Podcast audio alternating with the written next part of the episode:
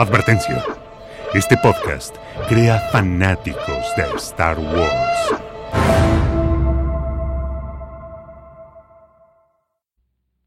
Somewhere in space, this may all be happening right now.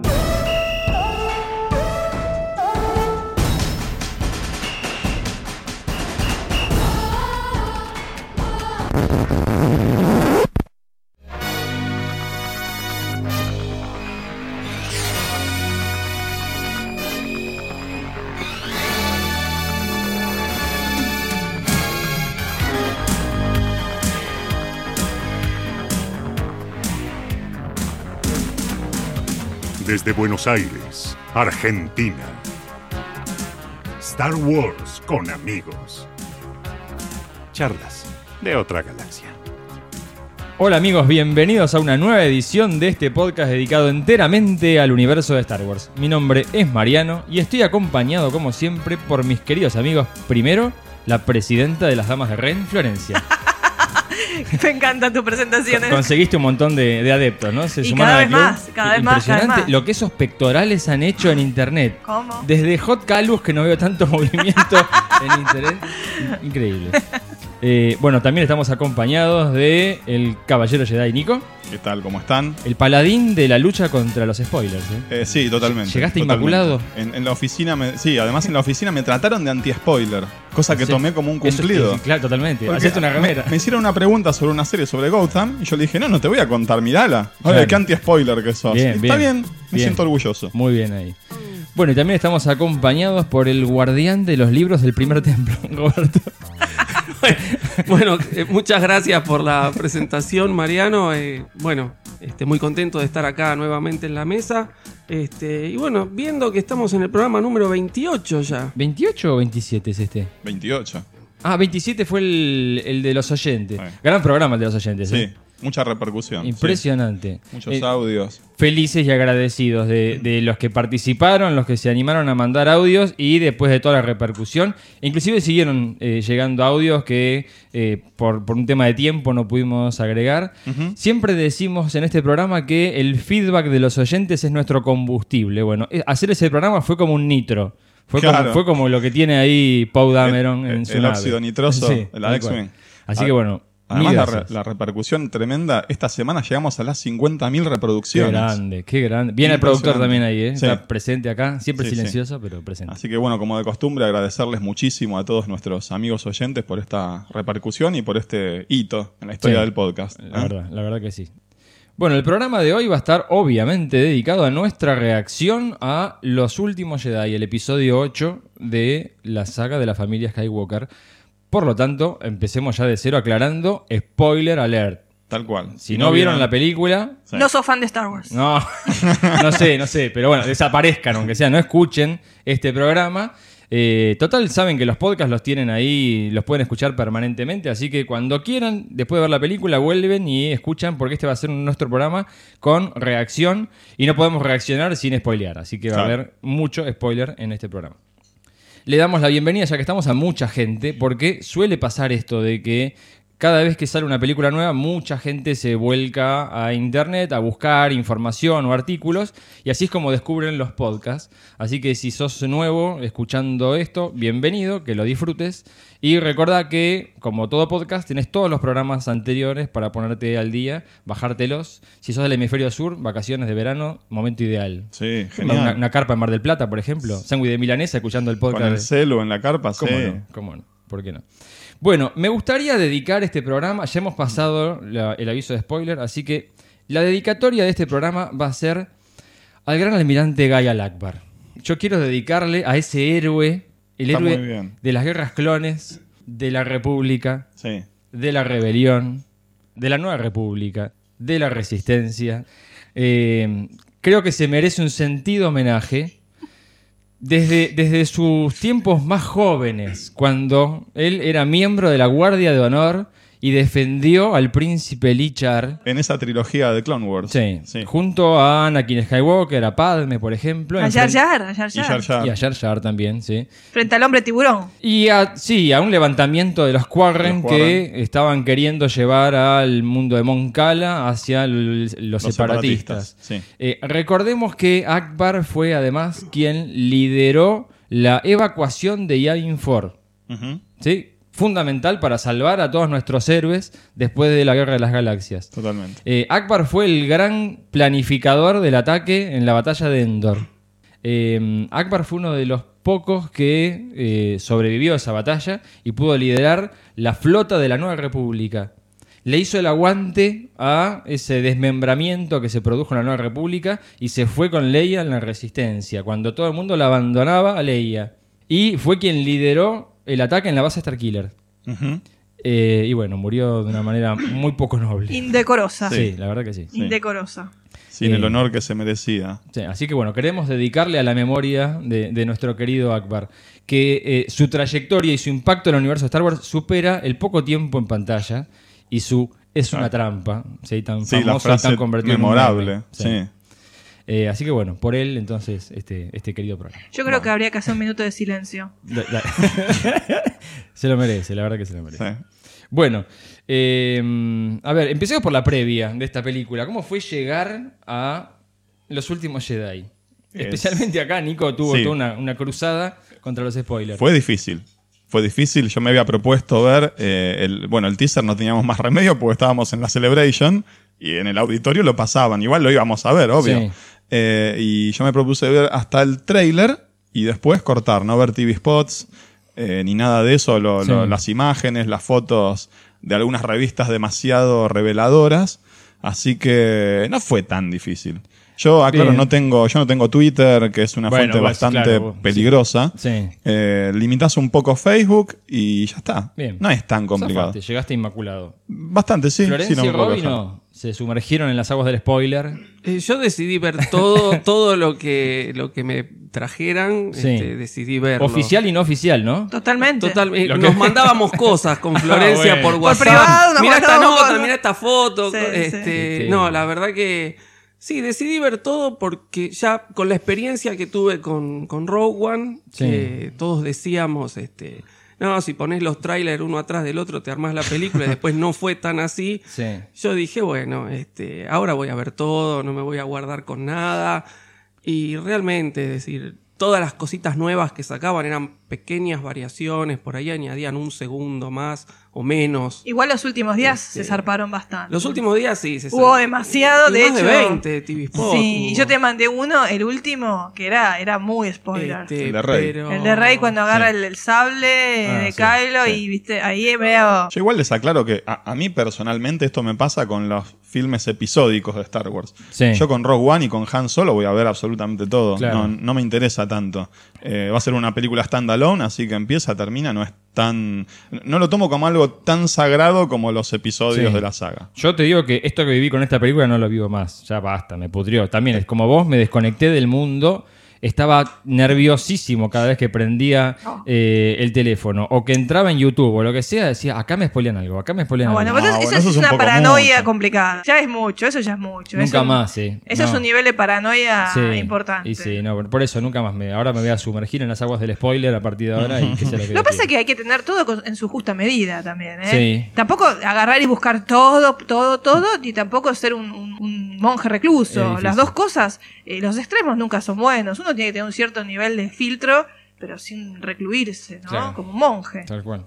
Bueno, ¿dónde lo vimos?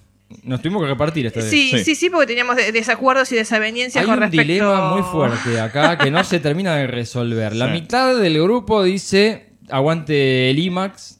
Y vuelta el 3D. lamentablemente el IMAX es 3D. Sí. Sí, Sí, es en este que- caso. En este caso. O en la mayoría de los casos, la película que te dan en Sí. Acá es en Bu- 3D. Bueno, Dunkirk era en 2D. es así. Sí. Eh, y acá con Rubén y Ro- Robbie te da lo mismo. Y- No sos tan purista de decir 3D o 2D sí o sí. no, no, la a mí particularmente me gusta más el 2D. Ah, bien. Este, pero bueno, yo tengo motivos, primero familiares, que Sí. este, por un problema en la vista, mi mujer y mi hija, por herencia genética, Sí. no ven el 3D. Claro. Y después porque, este, supongo que tal vez es por- también por una cuestión de, de- de- de la edad, del cansancio de la vista, mi vista eh, se, como que se va acostumbrando al 3D y pas- promediando la película ya lo dejo de Ya ver. en 2D. Y veo todo en Y te 2D. cobran media Entonces, este, no, no, para mí no se justifica. Yo prefiero sentarme tranquilo, sin lentes, sin nada, a ver este, la película en 2D. Esta particularmente por una cuestión de las funciones y de los horarios, eh, las vi en 3D, no Sí. me quedó otra. No conseguí eh, ir a verla Claro. en una función 2D, pero si tengo que elegir, elijo el 2D. Bien. Sí, no, no, acá con Rubén preferimos 2D, pero nos fuimos a verla a la Monster en Pilar, no sé, nos pasamos Sí. como tres horas viajando. Un poco lejos, sí. Sí, un sufrimiento. Eh, decíamos, podría llegar a ver. No, es que encima era un momento medio complicado políticamente. Entonces decíamos, uh, piquete o algo, hay que ir por colectora. Pero ustedes se las buscaron todas también, sí, ¿eh? sí, mucho hype, mucho. Demasiado, demasiado. Y eso atenta Yo- contra, yo te contra el aclaro que la- o sea, nuestra decisión de verla en IMAX no corría por el 3D, Sí. sino porque eh, Ryan Johnson había usado cámaras IMAX para, Sí. durante la filmación de la película. Bien. Lo mismo que había hecho JJ. Bien. Eh, IMAX tiene esa característica, son cintas de 70 milímetros y realmente se ve muy, muy bien. Claro. Muy bien. Bien. ¿Cuántas veces la hemos visto? Eh, dos por acá. Bien. Tres por acá. Bien, Florencia. Dos veces. Cuatro. Eh, Ajá, bueno. Entonces te gustó. Quiero vale cuatro. Ahora, ahora, más adelante, para criticarla tengo que criticarla con propiedad. Entonces, cuatro veces la, la vi. Bien. Eh, es una de- cantidad interesante. Un- Sí, no llega a ser las 11 de, de episodio No. 1, pero de hecho creo que es una de las películas que más veces he visto en el cine. De, Eh, sí. Sí, y bueno. creo que sí, que es la segunda después de episodio 1. Bueno. Bueno, eh, eh, expectativas. ¿Qué nos había dejado de Force Awakens o el despertar de la fuerza? Muchas preguntas. Sí. Como decimos siempre, J.J. Abrams es un tipo que nos deja muchas eh, puntas así sueltas. es un maestro de generar eso. Es lo que él llama la, la secret box, creo, ¿no? La caja Sí, secreta. sí. La llama él, donde hay todas cositas que uno que él va tirando de a poquito para mantener obviamente la expectativa. Es lo que hizo con Lost. Con Lost, claro. Sabemos Sí. muy bien cómo es él. Y había dejado unas cuantas puntas y todos queríamos obviamente que encontrar algún tipo de resolución o de explicación en esta nueva película. Sí, Creo que una de las primeras y más importantes fue la identidad de Rey. la, sí, Creo que esta fue como la eh, gran expectativa de todos. sí. Después Eh, de- espera, en cuanto a Rey, eh, Sí. teníamos a una chica que surge de la nada, que no sabemos de dónde viene, pero que tiene una enorme cantidad de poderes y además que tuvo una visión en la fuerza, producto de haber hecho contacto con el sable de Anakin que él la llamaba. eh, y en esa visión vimos un montón de cosas del pasado y del futuro. Entonces había un montón de interrogantes que necesitaban, desde nuestro punto de vista, respuesta. Sí. O Seguro. al menos el principio de una respuesta. Sí, sí, la visión, también la visión de Rey, hablando sí. de eso, que no- siempre discutimos cuánto tiempo discutimos, cuántos Sí. podcasts, cuántas horas llevamos diciendo es una visión del pasado, del Exacto. futuro. Tuvimos mucho con Muchas ese tema, de- muchas teorías. Eh, creo que también eh, algo que también desvelaba a muchos era la identidad, quién es Snoke. También. ¿eh? y cuál es su vinculación con Kylo, que ya habíamos, se había, se había hablado un poco, se había puesto un poco alguna punta en, en, de- en- en Despertar de la Fuerza. Sí. Pero creo que todos queríamos saber un poquito más. Pero muy este tema. poquito. Lo que sabíamos, por ejemplo, es cuando en el diálogo de Leia con Han Solo le dice que Ben se pasa al lado oscuro porque fue Snoke. Entonces, habían planteado que había algún tipo de conocimiento previo y que Snoke había sido el que lo había llevado hacia el lado oscuro. Sí, en- incluso en, eh, Chuck Wendig en el, el- el Sí. Empire Zen, eh, también habla un poquito de esto. Sí. Eh, muy poco, pero bueno, lo menciona, ¿no? Este, este acoso de, de Snoke incluso antes de que Ben naciera. Bien.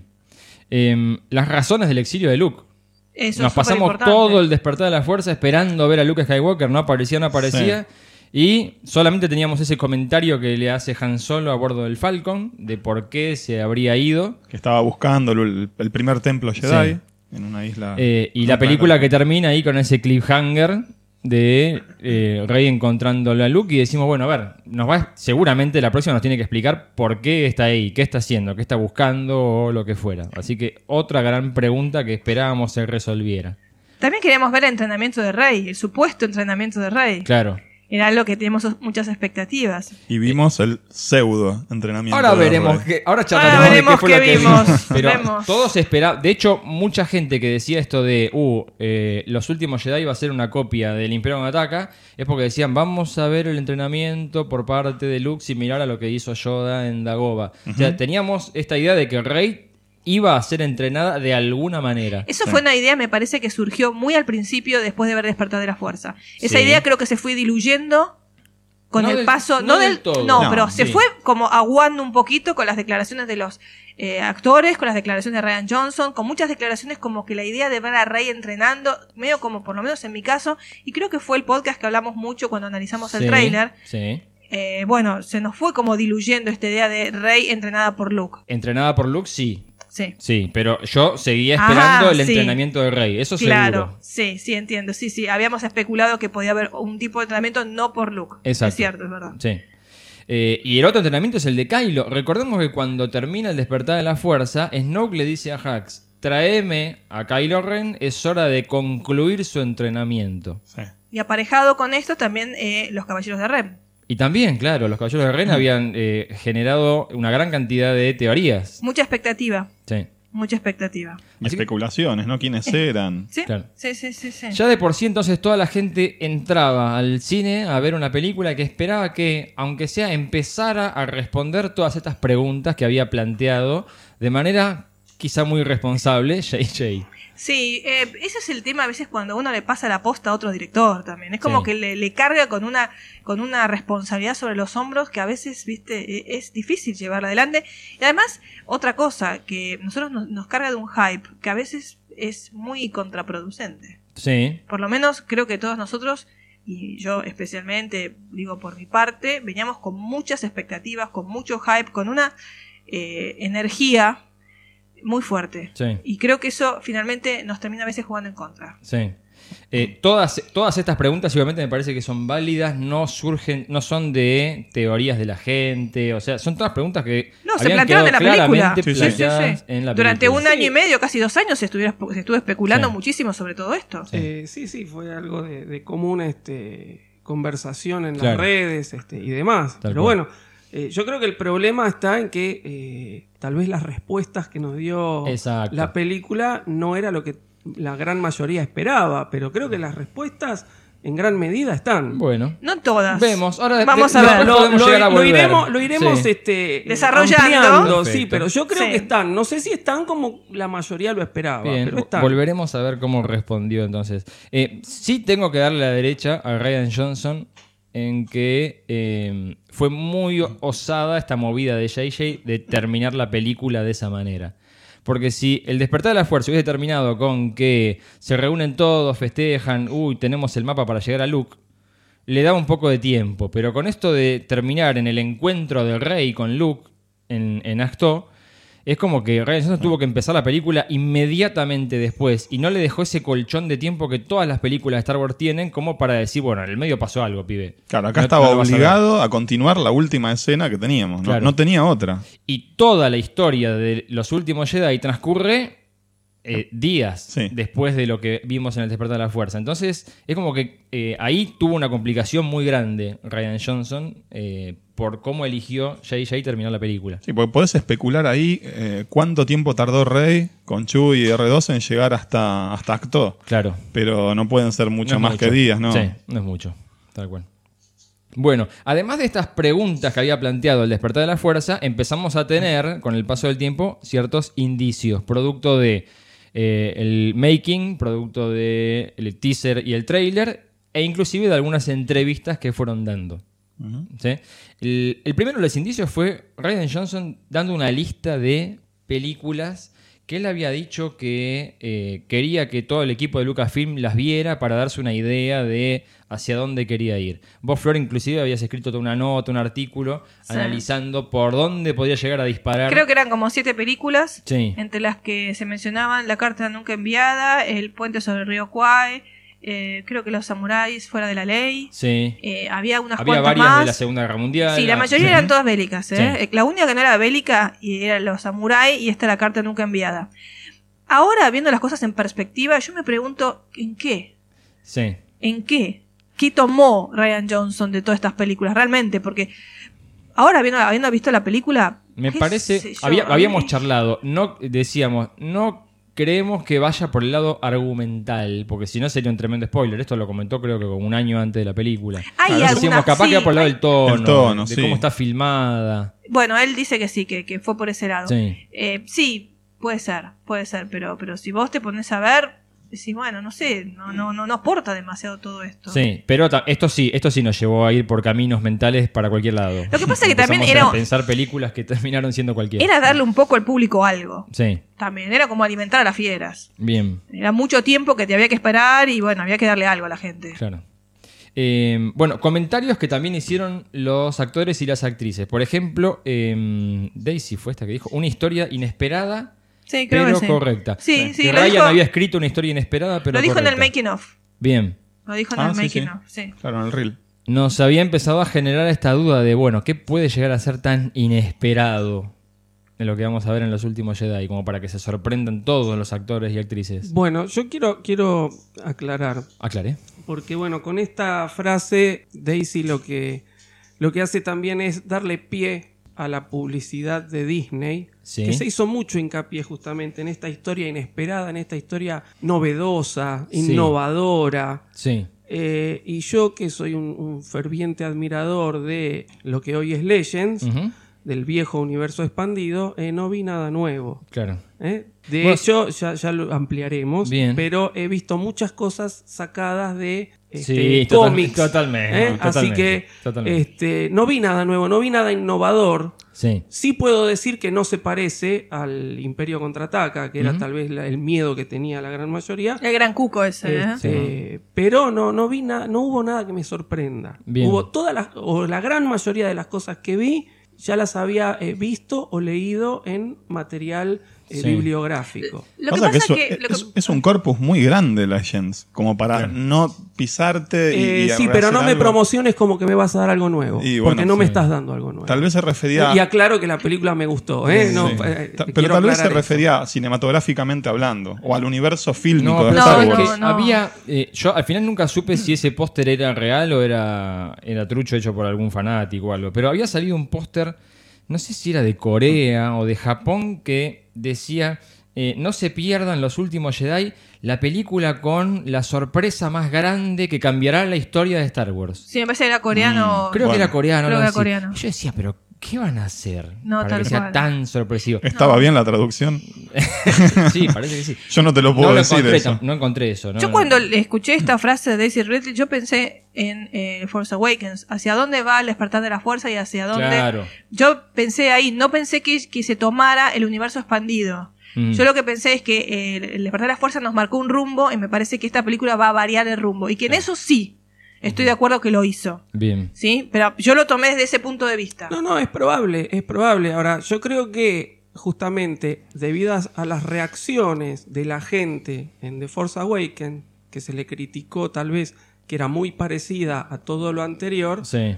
eh, el temor que le quedó a Disney fue vamos a promocionar que esto es algo que, Distinto, se, claro. que se despega del Imperio Claro. Contraataca. Y sí, está bien, no es igual al Imperio Contraataca. Sí. Pero no me diste nada nuevo, por lo menos a mí. Claro. Tal vez eh, la, la gran mayoría de la gente que no ha leído el universo expandido se sorprendió con algunas Es que para cosas. mí no A se, no se me refería. nada nuevo. No se refería al universo expandido. Para mí Es que yo está no hablando creo- del rumbo eh, de la película, de, la- de esta trilogía, de este mini universo que ellos armaron. Claro. Es que yo no creo que Daisy Ridley haya leído todo No. el universo expandido. No, No, no, no, no, no. no No, creo no, que no, estuviera pero hablando no, de eso. no digo que ella sea la responsable, pero No, sí tal pero vez digo- Disney se, se tomó Sí. de esa frase Claro. para promocionar algo que por lo menos a mí no me cubrió las expectativas. Bien.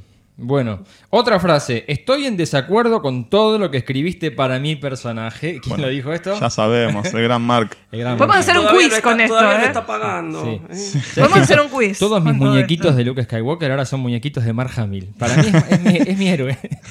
Podemos hacer un quiz. ¿Quién dijo? ¿Quién Sí, dijo? Sí, tal cual. ¿Eh? Bueno, eh, sí, se armó toda una revolución en internet alrededor de qué quería decir Mark Hamill con esto. De por qué a Mark Hamill le chocó tanto el guion de Los Últimos Jedi. Eh, después, recién después de ver la película entendés qué fue lo que le pasó a Mark Hamill respecto a la visión que tuvo Ryan Johnson del personaje de Luke Skywalker. Eh, Hay unos cuantos Sí. Entrevistas a Mark Hamill, alguna, Sí. una muy fuerte, donde él dice que cuando leyó el guion directamente no reconoció a Sí. Luke en ese personaje. sí. Eh, fue muy fuerte esa entrevista. Sí, estuvo circulando por internet y después de esas declaraciones, Mark Hamill se arrepintió y dijo que él no es quien para criticar el proceso creativo del director. Sí. Que, que bueno, que la película estuvo ejecutada muy bien, bla, bla, bla. Ahí no sé realmente si vino de parte natural de él o fue No. una presión de Disney. Sí, no sé. Es- esa es la entrevista en la que dijo que pensó en Jake Skywalker. Sí, no en Luke Ahí dijo Skywalker. exactamente, Sí. es, cuando yo lo leí dije eh, que no estaba de acuerdo con todo esto y dije, pero bueno, este no es mi Luke Skywalker, Claro. este es Jake Skywalker. Y voy a interpretarlo como otro personaje. Voy a hacerlo como si fuera otro personaje. Bueno, de esto parece que cayó muy mal en Disney. Y sí. Y debe haber caído feo. Y él se vino a desdecir, Sí. ¿eh? Lo, que, lo llamativo es que no es, uy, pisé el palito, estaba muy cómodo en una entrevista, me sirvieron un vaso de whisky, me distraje y dije esto. No, lo dijo en varias notas. Sí, lo antes repitió, de lo la repitió película. bastante. Y esta que estamos mencionando lo dijo después de la película. Sí. O sea, es, un- es algo que le quedó atragantado a Mark Sí, Hamill. sí, sí, sí. No fue un desliz en algún Ah, momento. no solo a Mark Hamill le quedó atragantado, igual, Bien, aclaremos. bien. Bueno, Eh, otro indicio. ¿Qué es lo más difícil que puede tener que enfrentar cada personaje? Esto lo dijo Ryan Johnson. Bien. ¿Quién lo dijo? Ryan Johnson. Bien. Bien, nosotros hicimos un podcast especulando Sí. qué es lo más difícil para cada uno. Es más, hicimos personaje por personaje, dijimos qué es lo que cada uno Claro. le sería más difícil. Es que él se, eh, digamos, él se planteó al momento de sentarse a escribir la película con qué puedo enfrentar, con qué demonio puedo enfrentar a cada uno de los personajes. ¿Se acuerdan lo que dijimos de cada uno? Más o menos. Hablamos. Bueno, de Rey dijimos que lo que él decía que se quería enfrentar era con su pasado. Sí, ¿Se acuerdan que fue el gran demonio que tenía dentro? sí. Después, también dijimos que Luke Poe con su fracaso. Luke con su fracaso, Poe era un héroe. Poe un héroe que capaz tenía que enfrentarse con un problema de liderazgo. Sí. Ahí. Fin con el tema de eh, hacerse responsable, hacerse, Hacerse cargo. rescargo de su propio destino Sí. también, asumir su propia responsabilidad y tomar las riendas de su destino. Sí. Y, y caerlo, bueno, con la ambigüedad que siempre hay en él. Claro. Y leía el tema de la familia. Leía a la familia. Sí. Bueno, creo que dentro de todo, a grandes rasgos, hemos pegado bastante. Por ¿eh? ahí. Sí, sí. Hemos, paga- hemos pegado bastante Fue- fue en por esto. ese lado. Sí. Eh, lo interesante es que él le plantea demonios a todos los personajes, no solamente al o la protagonista, No, sino no, que no, lo, él lo quería sí. hacer con todo. el Sí, grupo. y le- le- realmente en eso lo cumple y, y creo que le dimos bastante Sí. eh, acertado nosotros. Que es algo bastante lógico eh, pensando que esta es una película del medio, es un nudo. Es Sí. lógico que quieras enfrentar a tus personajes contra lo más difícil que tengan que, hacerse cargo, digamos. Bien. Así que no está mal desde ese punto de vista. la última, a ver quién dijo esta, ya que estamos con el quiz. ¿Quién dijo? Es una historia ambigua, pero creo que eh, Ryan Johnson está eh, de acuerdo que el público de Star Wars está a la altura de entender una historia ambigua. Y tu admirado ¿eh? Claro, si viniendo de vos debe personaje ser. ambiguo que lo Claro. acabas ¿eh? Sí, lo dijo Adam Driver, Adam gracias. Driver, sí. Sí, señor. Bien. Que bueno, de- eh, realmente creo que esto se cumple bastante Sí. en esta película. Pero fíjate que el mensaje que está diciendo es: espero que los fans puedan enfrentar Sí. lo que se les viene. Y yo, y yo dije, ay, por favor. Ay, Dios no mío. espero que no estén sobreestimando a los fans, dije Sí. yo.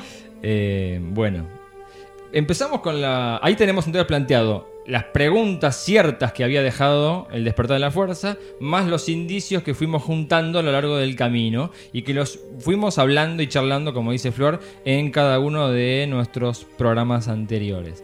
Eh, ¿Empezamos con la reacción a la película? Sí, ¿cómo Sí. no? Sí, Eh, habíamos invitado en el programa anterior a que los oyentes que se animaran mandaran su reacción en caliente, en lo posible apenas salían del cine. Y muchos se coparon y nos mandaron audio. Así que Y vamos a escuchar. Eran muy calientes algunos. ¿eh? Algunos muy calientes. Así que bueno, vamos a escuchar un poco a qué, qué dice la gente. Eh, ah, una cosa, hemos tenido que editar los audios porque eran muchos y queríamos que entrara la mayor cantidad posible. Y bueno, les pedimos disculpas si alguno quedaba fuera.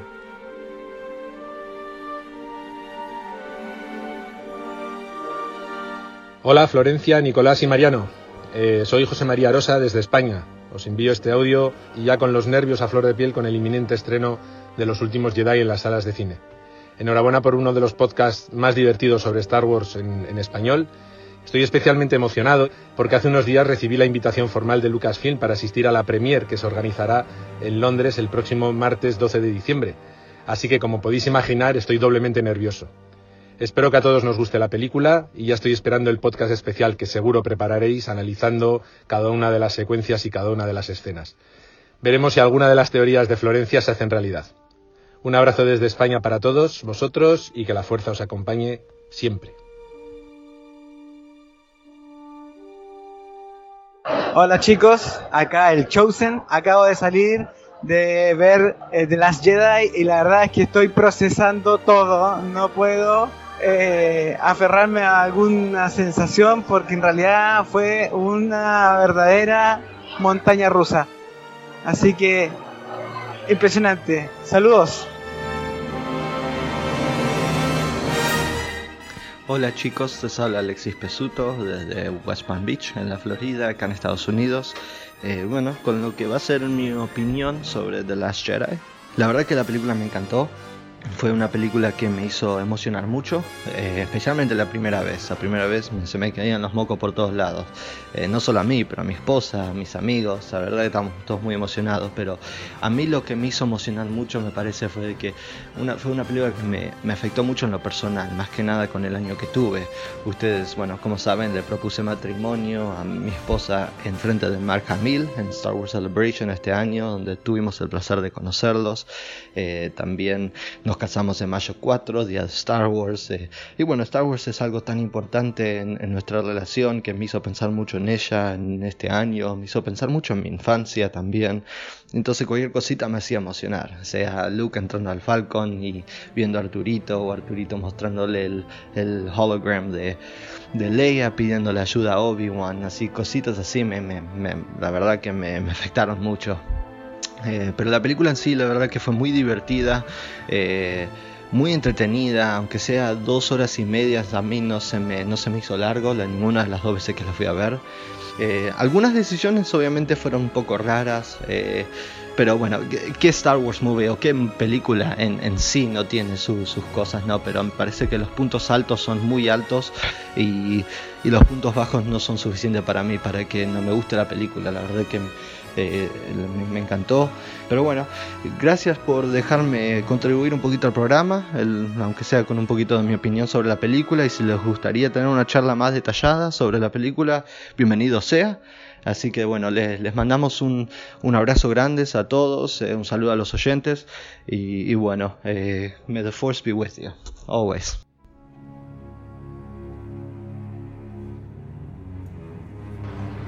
Hola, ¿qué tal? Mi nombre es Manuel y como pidieron en el último podcast, acabo de salir de ver una función especial de los últimos Jedi y la película es increíble.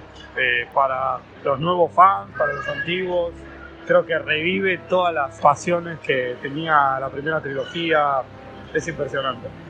Eh, espero que sigan con el programa, la verdad me, gusta mucho y, y bueno, nada, espero que, que puedan pasar este audio. Eh, les mando un saludo y que la fuerza los acompañe. He salido de ver The Last Jedi y tengo sentimientos encontrados. Eh, la verdad no, no me esperaba esto. Eh, no, la película no es mala, pero me, me deja como que pudieron hacer más. Despreciaron muchos elementos buenos, como Snoke. No lo pueden matar así, de esa manera eh, el personaje, la conexión que hay entre Kylo y Rey, ¿no? Era para que lo traten mucho mejor. Esa, comunicación telepática que hay entre los dos es un poco bastante básica, o sea, pudieron explotarlo mucho mejor. Los personajes ah, de la isla no me gustan para nada. Los ports me malogran las escenas de acción. No sé, pudo haber sido mucho mejor tenían todo para hacer una, una película, la mejor película de Star Wars. Y nada, desperdician genialmente al personaje de Luke. Yo, yo no veo cómo, cómo lo pueden matar así. ¿ah? De verdad, me deja un sin sabor. No es mala la película, tiene muchas cosas buenas. Pero estoy seguro que después de verla un par de veces, la voy a amar. Eso es más que seguro.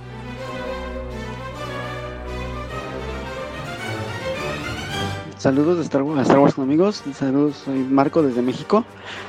Tiene secuencias increíbles esta película. Es lo mejor que se ha visto de Star Wars. No tiene comparación. No se parece a episodio 5. Es otra cosa totalmente. tienen que disfrutarla dos, tres veces esta película. Es una genialidad. Ryan Johnson lo logró. Hola amigos de Star Wars con amigos, Eh, soy Hervé de Caseros. Recién salimos con mi mujer de ver los últimos Jedi. Es increíble la película, es épica, de principio a fin. Yo todavía estoy como choqueado, recién salimos. Bueno, les mando un, un abrazo y cuando recobre la respiración creo que la voy a volver a ver. Un abrazo para todos.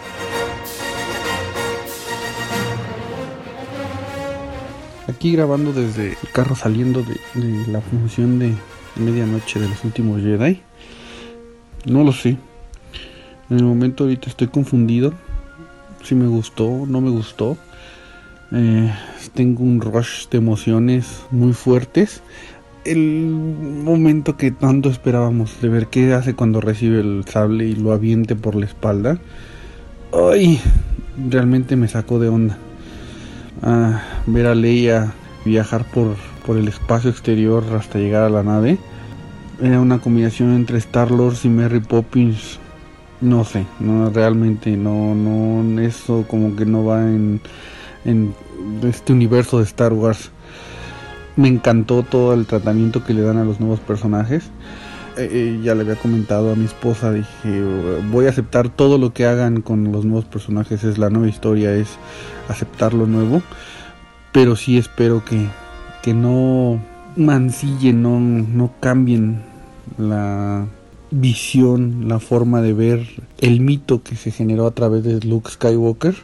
Y no sé, no sé, no me gustó que, que fuera un, un viejo gruñón.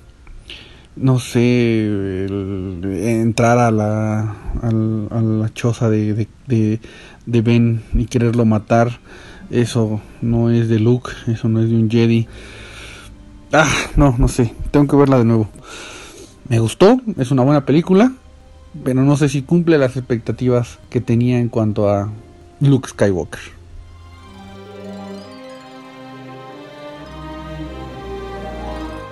Bueno chicos, ya salí. Mucho por procesar. Eh, en síntesis me gustó. Me gustó mucho. No sé cuando la vea por segunda vez si me va a seguir gustando, me va a gustar más, me va a gustar menos, no sé. Eh, todavía tengo que procesar que lo hayan matado a Luke. Eh, no quería, se veía venir, pero me resistía. Eh, ahora, ¿cómo van a hacer con Leia? No sé, tenemos un par de añitos para lanzar nuevas teorías, ya que un par se nos fueron.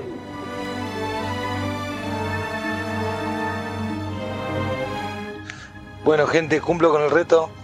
Bueno, soy Fabricio de Santa Fe. Eh, acabo de salir. Mezclada las sensaciones. ¿eh? Muy épica las cosas. Visualmente es hermosa la película. Me encantó lo de Luke. Cómo cambiaron todo. eh, la, la- la- la batalla. Que se haya juntado Rey con Kylo. Y cómo eh, terminó de matar Luke eh, el tema de los midiclorianos y el tema de la fuerza, cuando le explica Rey, realmente volviendo a la base mística, me encantó. Lo único que me hizo un ruido muy fuerte, el tema de Leia cuando vuelve volando, eh, no sé, me, me- chocó. Tengo que verla, tengo que verla de nuevo. Así que bueno, quería cumplir con el reto en caliente, pero hay mucha información para analizar. Eh, un abrazo grande, guacho, y lo escucho en el próximo pod. Un abrazo.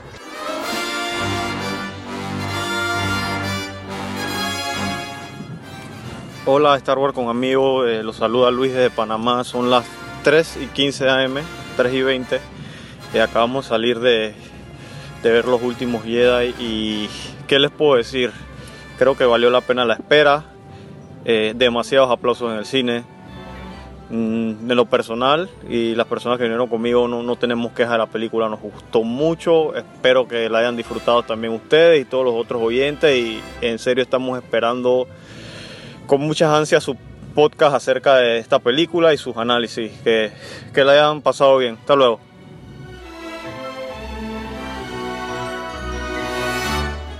Hola, Star Wars con amigos, soy Ángel de Jorge y bueno, yo salí del cine con una sensación agridulce porque esperaba cosas que después no han sucedido, pero que bueno, me parecen lógicas.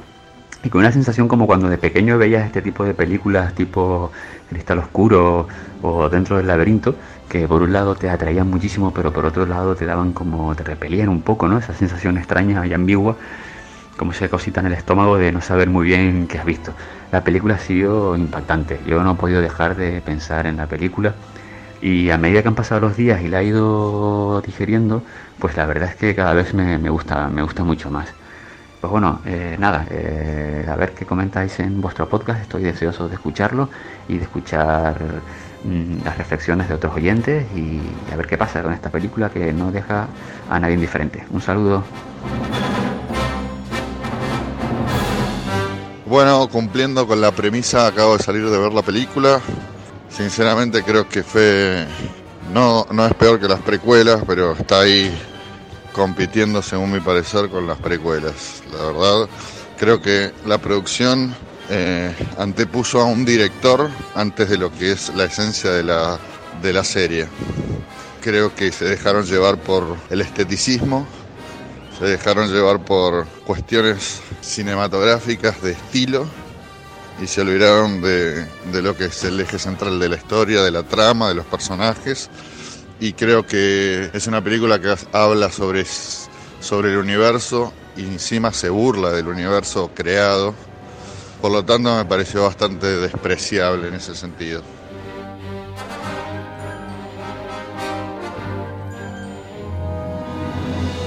Impresionante la repercusión que ha tenido esta película y el- realmente fue en caliente, como dijiste Flor. La variedad Sí, de opiniones. Todo eso.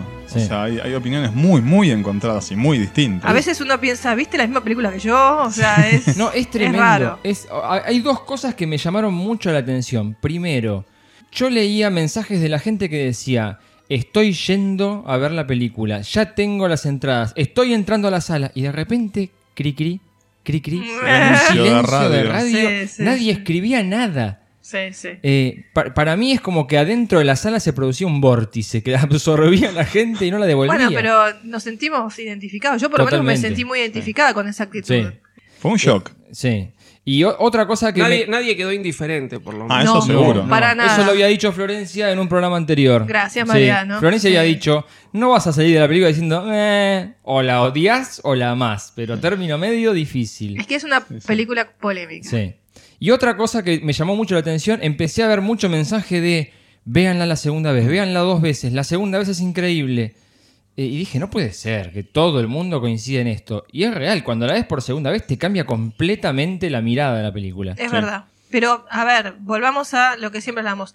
Yo siempre digo, ¿es necesario llevar un manual abajo del brazo para ver la película? No, No. momento. ¿Es necesario ver una película dos veces para que No. te guste? No. No, no, no. Yo ahí eh, diciendo, es cierto lo que decís, no, no podés tener ni un manual de instrucciones ni verla más de una vez, pero el tema es con respecto a lo que causa la película a los fans. Para mí cambia ahí. No Puede es ser, que sí, puede alguien ser. que no es fan la ve una vez y capaz que la disfruta, capaz que la entiende, capaz que la, pasa, pero para uno que es fan y, y después del shock inicial, verla una segunda vez tal vez la hace más Te- porque pasable. tenés dejas de ver otra actitud. cosas. Eh, no nos olvidemos que esta es la película del medio. Sí. ¿eh? Y si no viste la anterior, mucho de lo que se te está planteando acá Sí. se te va a escapar. Claro. Sí. Si no es que hay que tener un manual, pero estás viendo una continuación y ni siquiera es una continuación este, autoconclusiva, es una continuación que además deja planteada cosas para algo que va a venir. Seguro. Entonces, eh, yo Pero- creo que eso es lo que se nota inclusive, o es mi percepción, porque Pero- es muy película del medio. Claro, pero esto que dice Florencia viene a colación de la charla que tuvimos hace casi un año con eh, Rogue One. Ujú. Eh, que decíamos, che, yo no puede ser que tenga que ir a ver la película con un libro que me explique quién es quién, de dónde viene, toda la historia. Habían cosas que no le había gustado o que no estaban desarrolladas. Bueno, acá pasa esto. No puede ser que yo tenga que ir dos veces para que la película me termine de cerrar o me guste. Lo que pasa es que viene también un poco por nuestra actitud. Yo, sinceramente, yo voy a decir cómo me sentí cuando vi por primera Dale, vez. sí, me gustaría que todos hagan esto porque este es un ejercicio también terapéutico, Sí, creo, sí, ¿no? De terapia grupal. Yo la vi- yo reconozco que fui con mucho hype, como todos, como la mayoría de nosotros, y a veces uno es como que las expectativas lo, lo comen. Sí. Eh, y realmente la sufrí mucho la película. Ujú. Fue un sufrimiento la película desde el principio al final. No la disfruté, salí muy nerviosa, salí como muy Yo diría angustiada. angustiada, esa es la palabra. Tenés razón. Ah. Salí angustiada, salí nerviosa, salí con el estómago se me había cerrado. Era, era una, una situación nada disfrutable, no la disfruté en ningún momento. Sí. Pero bueno, esa fue mi actitud por ahí porque estaba como muy tensa. Bien.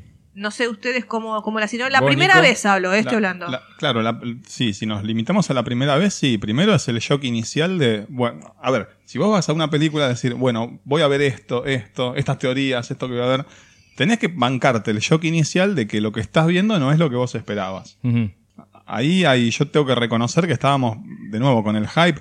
Eh, este, eh, veníamos muy marcados porque este año estuvimos en la Celebration. Tenemos nuestras fotos con Ryan Johnson y, y se vivió una energía, un- toda la teoría de los fans. Era, fue muy intenso eso. Sí. Eh, tener en nuestras cabezas algo armado que termina no siendo.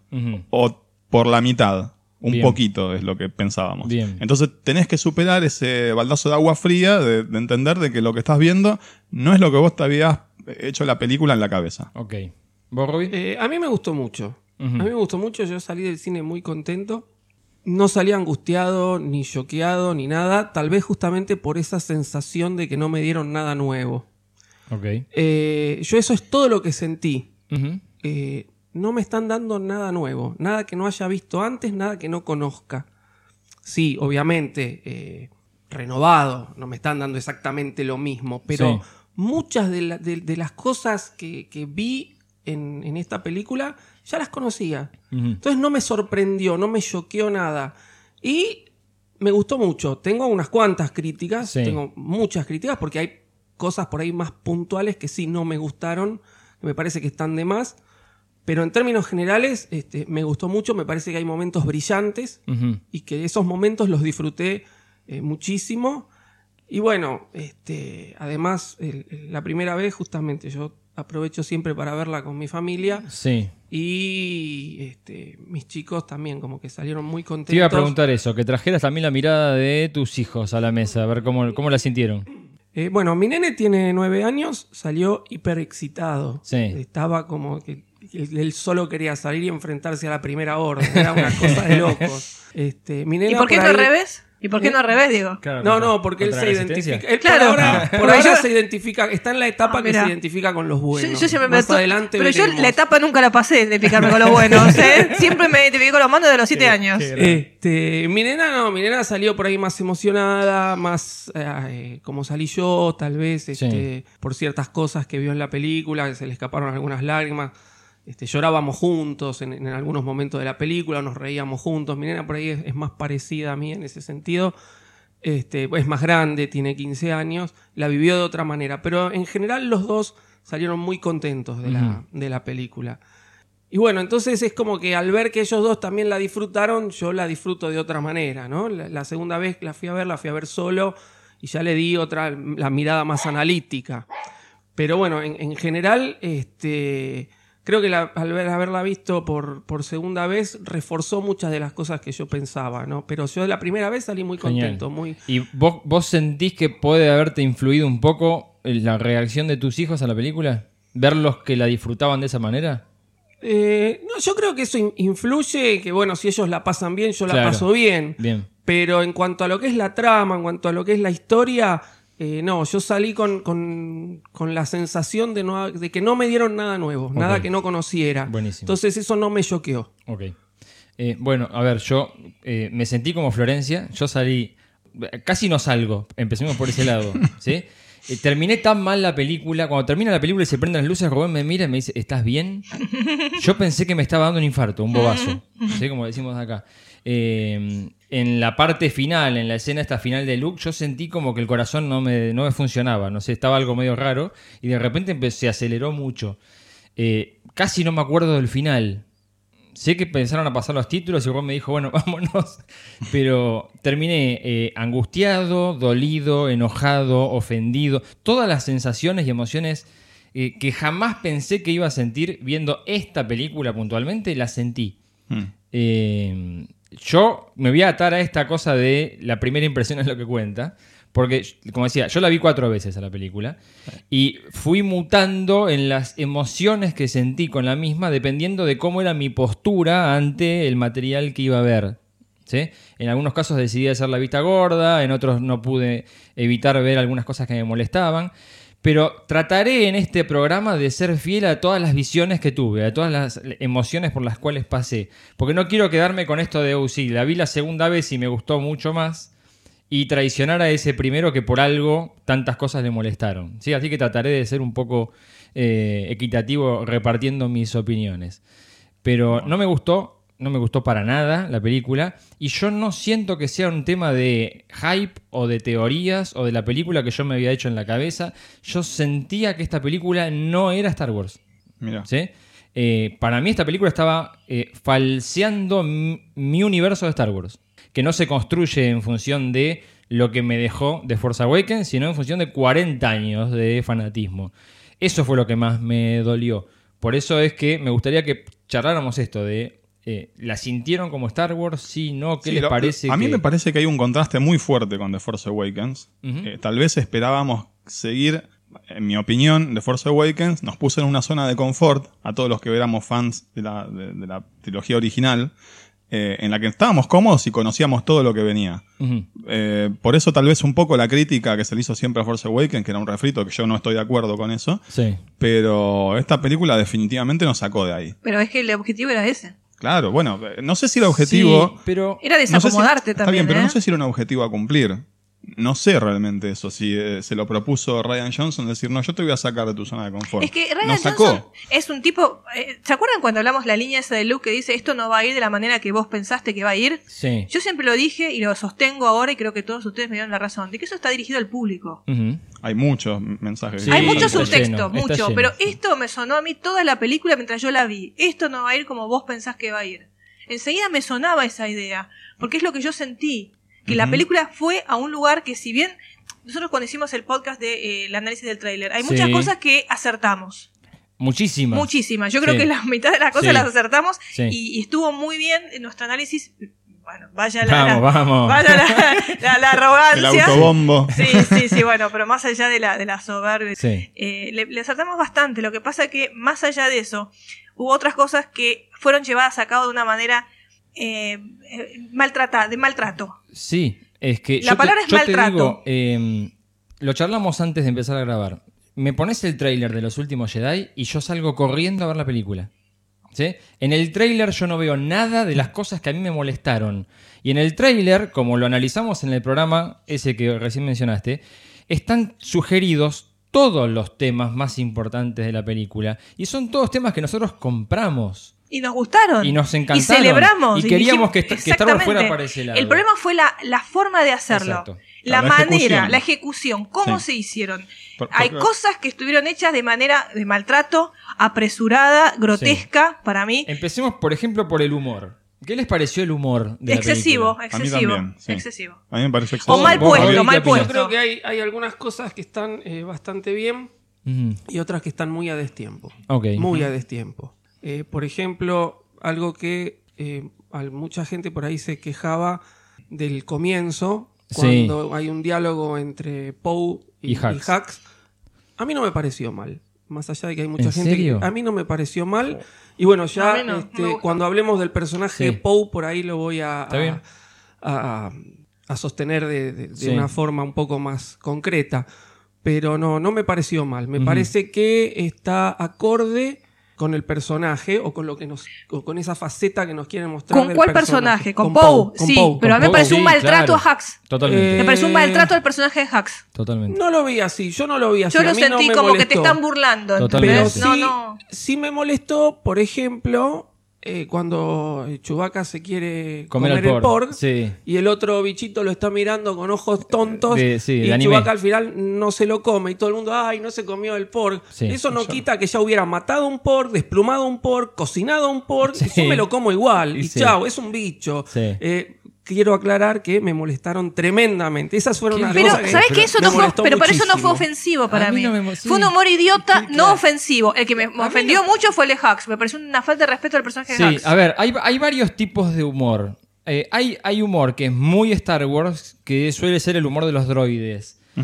Para mí, desde mi punto de vista, el humor es, forma parte de Star Wars. Ya esto lo habíamos charlado cuando se hablaba de la película de Han Solo. Ah, seguro, Si iba a ir o no para el lado del humor. En su El humor- justa medida. El humor es parte de Star Wars, pero para mí la esencia del humor Star Wars es personajes que tienen un comportamiento que en el momento en el que se da no cierra. Y eso es lo que te causa gracia. Por ejemplo, eh, Citripio. Como droide de protocolo metido en el medio de un combate, sale con pavadas de protocolo que no aplican y eso te lo hace muy gracioso.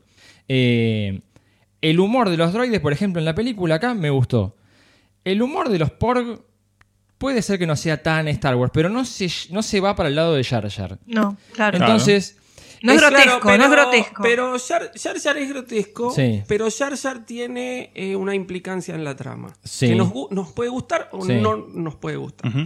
Los Porg no tienen absolutamente ninguna implicancia en la trama. Pueden no estar en la película, que no me la Sí. va a variar en nada. Mm. Y que un animal que puede ser perfectamente un Sí. decorado, le dediques varias escenas Te que digo, son, sí. a, mi modo de ver, para vender muñequitos. Puede ser. Eh, que ya tenemos los Furbis, si se quiere, Claro. eh, que es más o menos empatado. A mí me molesta. A Mirá. mí me molesta. Esas cosas Mirá. son las que me A mí molestan. ese fue el humor que menos me molestó. El que sí me molesta es el que mencionan acá, el de Hacks. Porque el humor de Hacks es reírse del personaje. Yo sentí que cuando lo pones a Hacks a hacer el ridículo de esa manera, te estás riendo de lo que representa, de la Primera Orden y el Imperio, y los malos en definitiva. Te estás riendo de El Despertar de la Fuerza y te estás riendo de JJ. No, es que te estás riendo de los malos. Pero, te estás pero- riendo de sí. los malos que después te van a demostrar que son los que tienen la manija. No, pero, pero ¿en qué momento en Star Wars eh, te causó gracia? Y, y hablo en Star Wars, porque en Spaceballs, por ejemplo, en cualquier otra parodia de Star Wars, me río de los malos. De Lord Helmet me muero de risa. Bueno, ves, pero a, a eso vamos. Tal vez este chiste a Hacks y, el, de, parodia. y el de la plancha son de parodia. Es de parodia. Me hace acordar a Spaceballs o a Space Quest. o a Robo Chicken. Robot, sí, tal cual. Sí, o a Family Guy. Es eh, eh, reírte de los personajes. No es reírte porque el personaje hace algo gracioso y porque está fuera de la seriedad te causa gracia, o porque es su esencia. No, o inclu- es que yo lo vi como que Hacks está tan acartonado, tan acartonado, que no puede ver más allá. Es, es el típico militar, ¿eh? que lo único que puede ver es su cadena de mando. Sí. Y alguien que lo quiere sacar de ese lugar no lo comprende. Entonces Sí, yo pero- lo veo como eso. Pero tenés que llevarlo a que él ponga esa cara de estúpido. Porque eh, yo eh, estoy de acuerdo en que Paul le haga ese chiste, pero no estoy de acuerdo en la reacción de Hax. La cara de Hax cuando mira para el costado como diciendo, eh, no entiendo, es lo está ridiculizando. al Es que no- lo que no entiende es si lo está No, es que lo que escuchando. no entiende No es sabe si- si lo está No, no, escuchando. Pero la cara que pone es cara de soy un tonto. Para mí es. Bueno, e- esa para es mí una es interpretación. Bueno, para, para mí es parodia. Cuando el tipo dice dos veces que no sabe si lo está escuchando, podés tomarlo por Y ese lado. además está, te está mostrando una actitud de Poe que después se le va a volver en contra ¿Vos a te, lo largo de vos toda te la película. vos te imaginás a eh, Peter Cushing haciendo esa, esa No, escena? es que es otro actor. Y es otro personaje. Es otro actor y es, Es otro ¿Te personaje. imaginas a cualquier actor de la trilogía original haciendo lo que hizo Hax en ese Estamos- momento? Pero Es no que- son personajes de la trilogía original. No, Ninguno. bueno, Esto- pero, esto- pero Eh, no, Hax es un la militar. trilogía original define, define no solamente la historia de Star Wars, sino las leyes de Star Wars. ¿sí? La- las películas de Star Wars están, y las películas, novelas, cómics, etcétera, siguen y deben seguir siempre unas leyes. Hay unas reglas de juego. Hay cosas que no pasan en Star Wars. Bueno, Bueno, The Force pero eso- Awakens cambió eso un poco las quedó- leyes. Quedó afuera. ¿Mm? Las, Eso- las leyes cambiaron un poco. Eso No ya sé, quedó. las leyes eh, quedaron afuera. De- eh, tenemos la trilogía original. Sí. Vinieron las precuelas, cambiaron totalmente las leyes o las cosas que teníamos. Yo no sé si las cambiaron. Sí, las Yo cambiaron. no sé si las cambiaron al poco punto que esta cambiaron. película. Y estas, esta, esta nueva trilogía está cambiando un montón A de mí cosas. el Partida de Fuerza me Nos pareció más guste respetuosa. O no nos guste. Pero así todo pusieron al mando de la primera orden a un personaje como Hax, que no es un personaje ni de cerca como Tag, Mokti, No, No, para nada. No, espera, no. espera. De acuerdo, Habíamos- pero es un, es un fanático muy ciego, Hax. Bueno. es otra generación. Pero ¿por qué el fanático ciego tiene que comportarse como un estúpido en esta Y película? si sos un fanático ciego, Y No, no, no, pero para, habíamos dicho, el imperio es el nazismo. Estos pibes de la primera orden son neonazis, Sí. son hijos de aquel imperio. eh, a ver, hay un montón de novelas, no queremos spoilear, pero hay un montón de novelas que desarrollan la historia de Hacks. Sí, una en eh, particular. que fueron aprobadas por el Story Group. Entonces, si me estás planteando la historia del personaje hacia eso, un tipo desalmado, frío, calculador, ¿por qué lo pones como un ganso en esta escena? Sí, en las películas se lo ve más fanático de lo que se lo ve en los libros. eso En es el cierto. despertar de la fuerza, el discurso que da lo pinta perfectamente como fanático. Sí. En esta película lo Bueno, dejaron pero como un ahí, tonto. ahí hay otro problema. Que no tenemos una trilogía completa al momento de la aparición de las películas. Sí. Tenemos El despertar de la fuerza y a partir del despertar de la fuerza, Ryan Johnson tuvo que disparar. Bueno. Y a partir de, de las Jedi van a tener que disparar hacia el episodio bien. 9. Está no bien. hay algo generalizado. Pero lo que yo siento es que en esta cosa que habíamos dicho de quiero hacer una película que sea inesperada, quiero mostrar que es algo... Me parece que se tomó demasiadas atribuciones, demasiadas libertades y cambió cosas que no tenés que cambiar. Porque el humor en Star Wars no es ese. Eso es parodia. Yo te juro que me sentía que estaba viendo una película filmada por un Trekkie. Marvel. No, no. Eh, no, no, no exageremos tampoco. Te digo, hay momentos en los cuales decía, este tipo me está tomando el pelo. Eso es lo, eso es lo que yo. No, eso es lo que yo leo antes de maltrato. Hay un maltrato hacia ciertos personajes, no hacia todos. Sí. Hay una falta de respeto o, o desestructurar el personaje ya creado, incluso de JJ. Incluso Total- con los nuevos. Sí, totalmente. Eh, sí. Hay como un maltrato, como una especie de toqueteo y decir, bueno, yo vengo acá, yo soy rupturista. Sí. Esa idea de rupturismo, yo rompo y construyo sobre la destrucción. Sí. Entonces está esta idea, no en todos, eh, ojo, no en todos los personajes, No, pero no, en no, pero- algunos les dio fuerte. Sí. Y les dio para como destruirlos y elaborar sobre la propia destrucción. Sí. Como reírse del personaje que construyó la trilogía original y JJ. Sí. Yo les recuerdo que JJ es el productor ejecutivo de la Jedi. Sí. No creo que la historia haya pasado sin que él la viera. El guion lo debe haber visto Bueno, él. ya hablaremos más adelante de, de qué se podría haber hecho y se decidió no hacer, ¿O evidentemente. qué se hizo? Sí. Porque estoy, estoy seguro que el guion pasó por las manos de JJ. Sí, sí. Pero hay que ver qué seguro. poder tiene JJ para. A mí me parece para- que tiene bastante. A mí me parece Abajo- que a esta altura Ryan Johnson es el preferido de Katy Sí, Kennedy. vam- vamos, cuando, cuando lleguemos más adelante vamos a ver Bueno. qué es lo que, qué es lo que pasa. Pero ahí hay algo raro que me está terminando de cerrar, ¿eh? y que no solamente esta película, que venimos de varios años. Igual, Mariano, discúlpame, Sí. yo la sentí como Star Wars igual. Aunque vos me decís, bueno, yo no lo sentí como No, Star Wars. lo estaba dividiendo. En tema, Sí, en tema humor quedó bien planteado en la mesa que Sí. algunos sentimos poco- que sí, otros sentimos que no. Sí. Pero sin embargo, a pesar de esto, yo lo sentí Star Wars por la manera de narración. Ok. Yo siempre digo que para mí Star Wars es una manera narrativa, una manera épica, legendaria, y me parece que esto sí se respeta. Bien. Por eso yo la sentí como Star Wars. Perfecto. En el tema de la estética.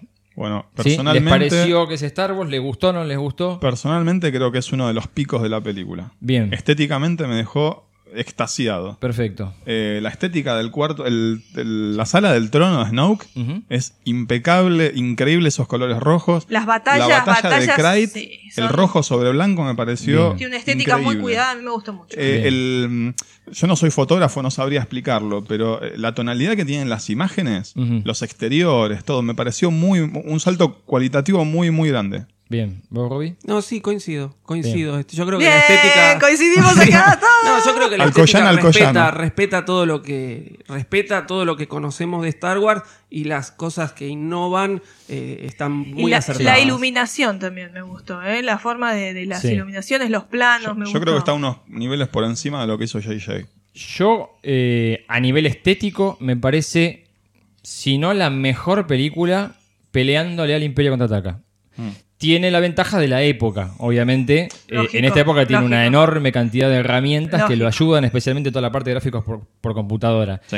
Pero eh, los colores, el- la batalla de Krayt me parte la cabeza. Mm. ¿sí? Desde el principio hasta el final. Todas las tonalidades de colores que aparecen en esa batalla. Eh, uniformes, eh, decorados, la iluminación, como decías vos, Flor. La iluminación adentro del puente de mando de las naves de la Primera Orden. Creo que es una de las películas más bellas que, de Star Wars que he visto. Y ya esto lo, había- lo veníamos hablando desde los trailers y de las fotos inclusive. Que sentíamos que Ryan Johnson estaba elevando a el universo de Star Wars a otra categoría de un cine más artístico, no tan cosa La pochopera. elección de sí. planos, ya lo habíamos hablado del tema de la elección de planos. Sí.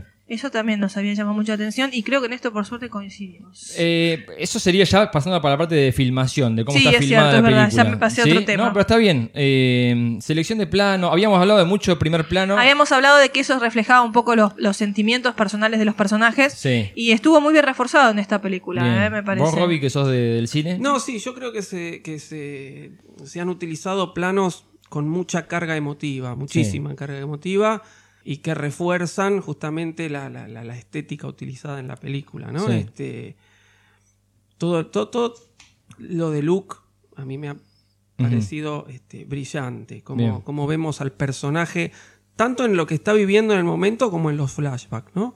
Yo creo que ha quedado, por lo menos a mí me quedó un- una impresión de que se ha logrado lo que, lo que Ryan Johnson quería hacer, más allá de que Mark Hamill esté de acuerdo o no con lo que hayan hecho con el personaje.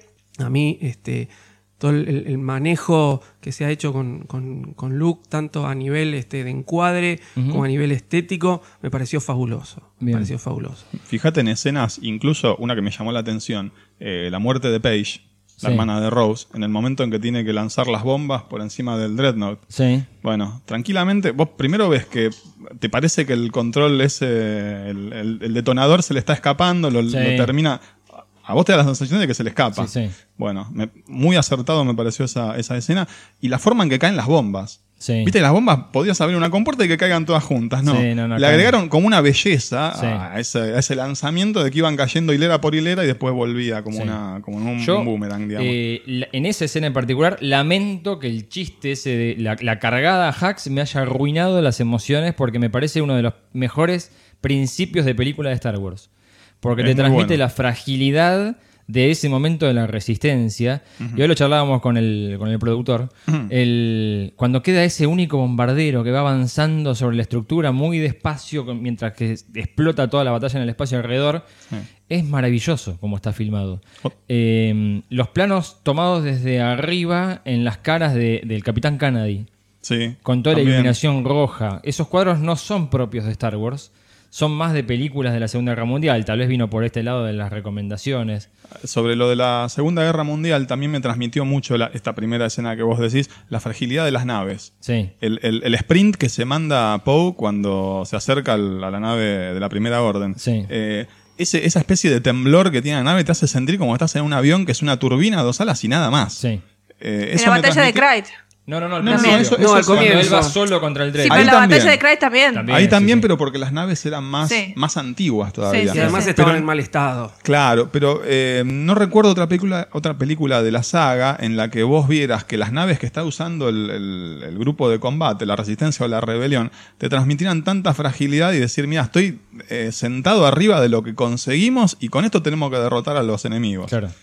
Me, eh, me pareció muy bueno. Sí. Muy bueno. Eh, a mí me pasan dos cosas. Filmación, yo lo junto con, con edición de la película. El- entiendo esto de que los primeros planos son para transmitir emociones o introspección. Pero por momentos lo sentí como demasiado cerca. Yo dije, en un momento le pega con la cámara en la frente a más de uno. Hay partes donde ni siquiera se ve solamente los ojos y parte de la boca. Está como demasiado Sí, son primerísimo- primerísimos primeros planos. Bueno, son decisiones estéticas. frente. Son decisiones estéticas. Es para marcar eh, A mí, imagino, por momentos eh, me cansó. sentimientos muy intensos. Sí, eh. por momentos me cansó. Porque generalmente en Star Wars lo que suele haber es un plano donde, no sé, nos íbamos a Dagoba. Paisaje, vista abierta del pantano, planos pájaro situacionales. Claro. y después me meto en la casa de, de Bueno, pero acá hay una ruptura Acá todo, todo el eso. tiempo de eh. Acá hay una ruptura, me Sí. parece. Una cosa que no me gusta de la edición, no estudié cine, no quiero. Pero me resulta muy simplón esto de. eh, se despierta Finn y dice: ¿Dónde está Rey? Corte, me voy a la isla, veo a Rey. Eh, Luke le dice: ¿Dónde está Han? Corte, me voy al otro y lo veo a Kylo. Es como que el- el- la edición de la película está en función del diálogo. No sé, me pareció Y esa- demasiado básico. No, son decisiones del, del director, en todo caso, si ya están planteadas de guion, o del montajista, si ve que por ahí lo que está puesto en, en el guion no pega con lo que Sí. está filmado. Eh, es un recurso que se usa bastante, eso es cierto. Sí, Se usa pero yo lo mucho. sentí medio como vení que te llevo de la nariz porque no entendés, Este, entonces te muestro. Y es un poco, yo creo que además es un poco el, el reflejo de lo que es el cine hoy. ¿Mm? Hoy se están haciendo eh, gran cantidad de películas donde al espectador lo llevan de la mano. Creo que eso habla también muy mal del tipo de audiencia. ¿eh? Sí. Eh, estamos viviendo una época donde todo lo tenemos que tener masticado, todo lo tenemos que tener fácil, hay poco este, ejercicio mental Sí. en el espectador y bueno, eso se ve reflejado también. Eh, no nos olvidemos que cada película es producto de la época que se está viviendo. Y lamentablemente estamos pasando por un- una etapa de, de extrema chatura, Sí. sobre todo en lo que es el, el- el cine más hollywoodense. Y el espectador yo creo que cada vez como que necesita más esa comodidad de que, bueno, me van llevando de la mano para yo no tener que pensar. Bien. ¿Mm? Que no se ve por ahí en cine más de tipo este, oriental. Claro. ¿eh? O este, de Medio Oriente, que gracias a Dios ahora estamos teniendo una gran llegada de, cosas de otros países que antes no llegaban. Claro.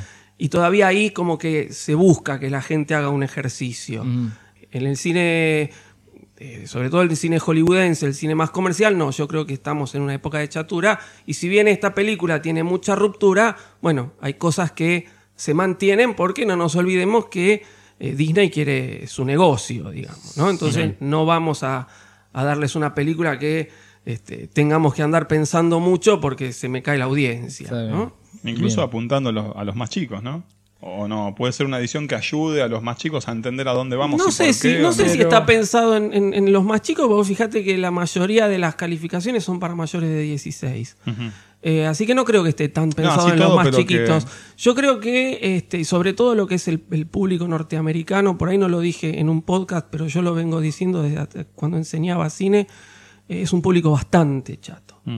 Bastante chato, que se quedan justamente con la primera línea de eh, comprensión de, un- de una película y no van hacia lo más profundo. Mm, Ya, ya, ya, ya vamos a, a- Siempre hablamos del subtexto. Sí. Este, y bueno, pero sobre todo la, la audiencia norteamericana ya desde hace 20 años atrás o más, que busca siempre la, la línea superficial. Y la línea superficial necesita de estos Ujú. recursos facilistas. Bien. ¿Mm? Después sí, tenemos, este, tenemos subtextos, tenemos metamensaje, tenemos un montón de cosas que este, están, están, y bueno, a eso es a lo que tenemos que tratar de Eso le llegar. otorga riqueza, pero la edición continúa siendo la de la pereza mental. Exacto. Bueno, hablamos del humor, hablamos de la estética de la filmación, el argumento de la película, que podríamos dividirlo en tres, grandes líneas. bloques Sí. o tres líneas. Por un lado, el escape de la flota de la resistencia.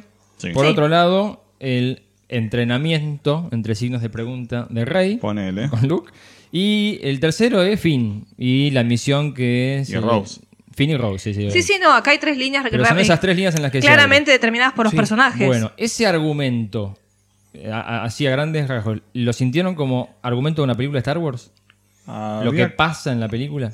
Sí, eh, no, no sé si enfocarlo solo exclusivamente en Star Wars. Había algunas cosas medio tiradas de los pelos. Ok. ¿Sí? Eh, algunas explicaciones y alguna. Lo de la persecución del crucero es raro. Sí. Del sí, crucero de bueno, la Resistencia eh, es raro. Para Star Wars. O, raro casi para cualquier sentido. A ver, película. no tiene. eh, sí. Todos sabemos que Star Wars no es Star Trek. O sea, está más alejado de la ciencia ficción. Más y ficción más que acercado a la, ciencia. a- sí, y a la fantasía heroica, Bien. digamos, si querés. Sí, Estamos claro. todos de acuerdo. Pero se establecieron ciertas reglas de juego. Sí. Hay un funcionamiento en el universo de Star Wars. Entonces, esa persecución lineal, unidimensional, a través del espacio de la flota de la Primera Orden Es rara. y el Radus adelante, Sí. No me cierra por ningún lado. No. La- a ver, me cierra porque me suena haberla visto ya. ¿Vos te acordás de haberla visto en alguna serie de televisión? Ah, bueno, Eh, sí. no, ¿De los sí, 80?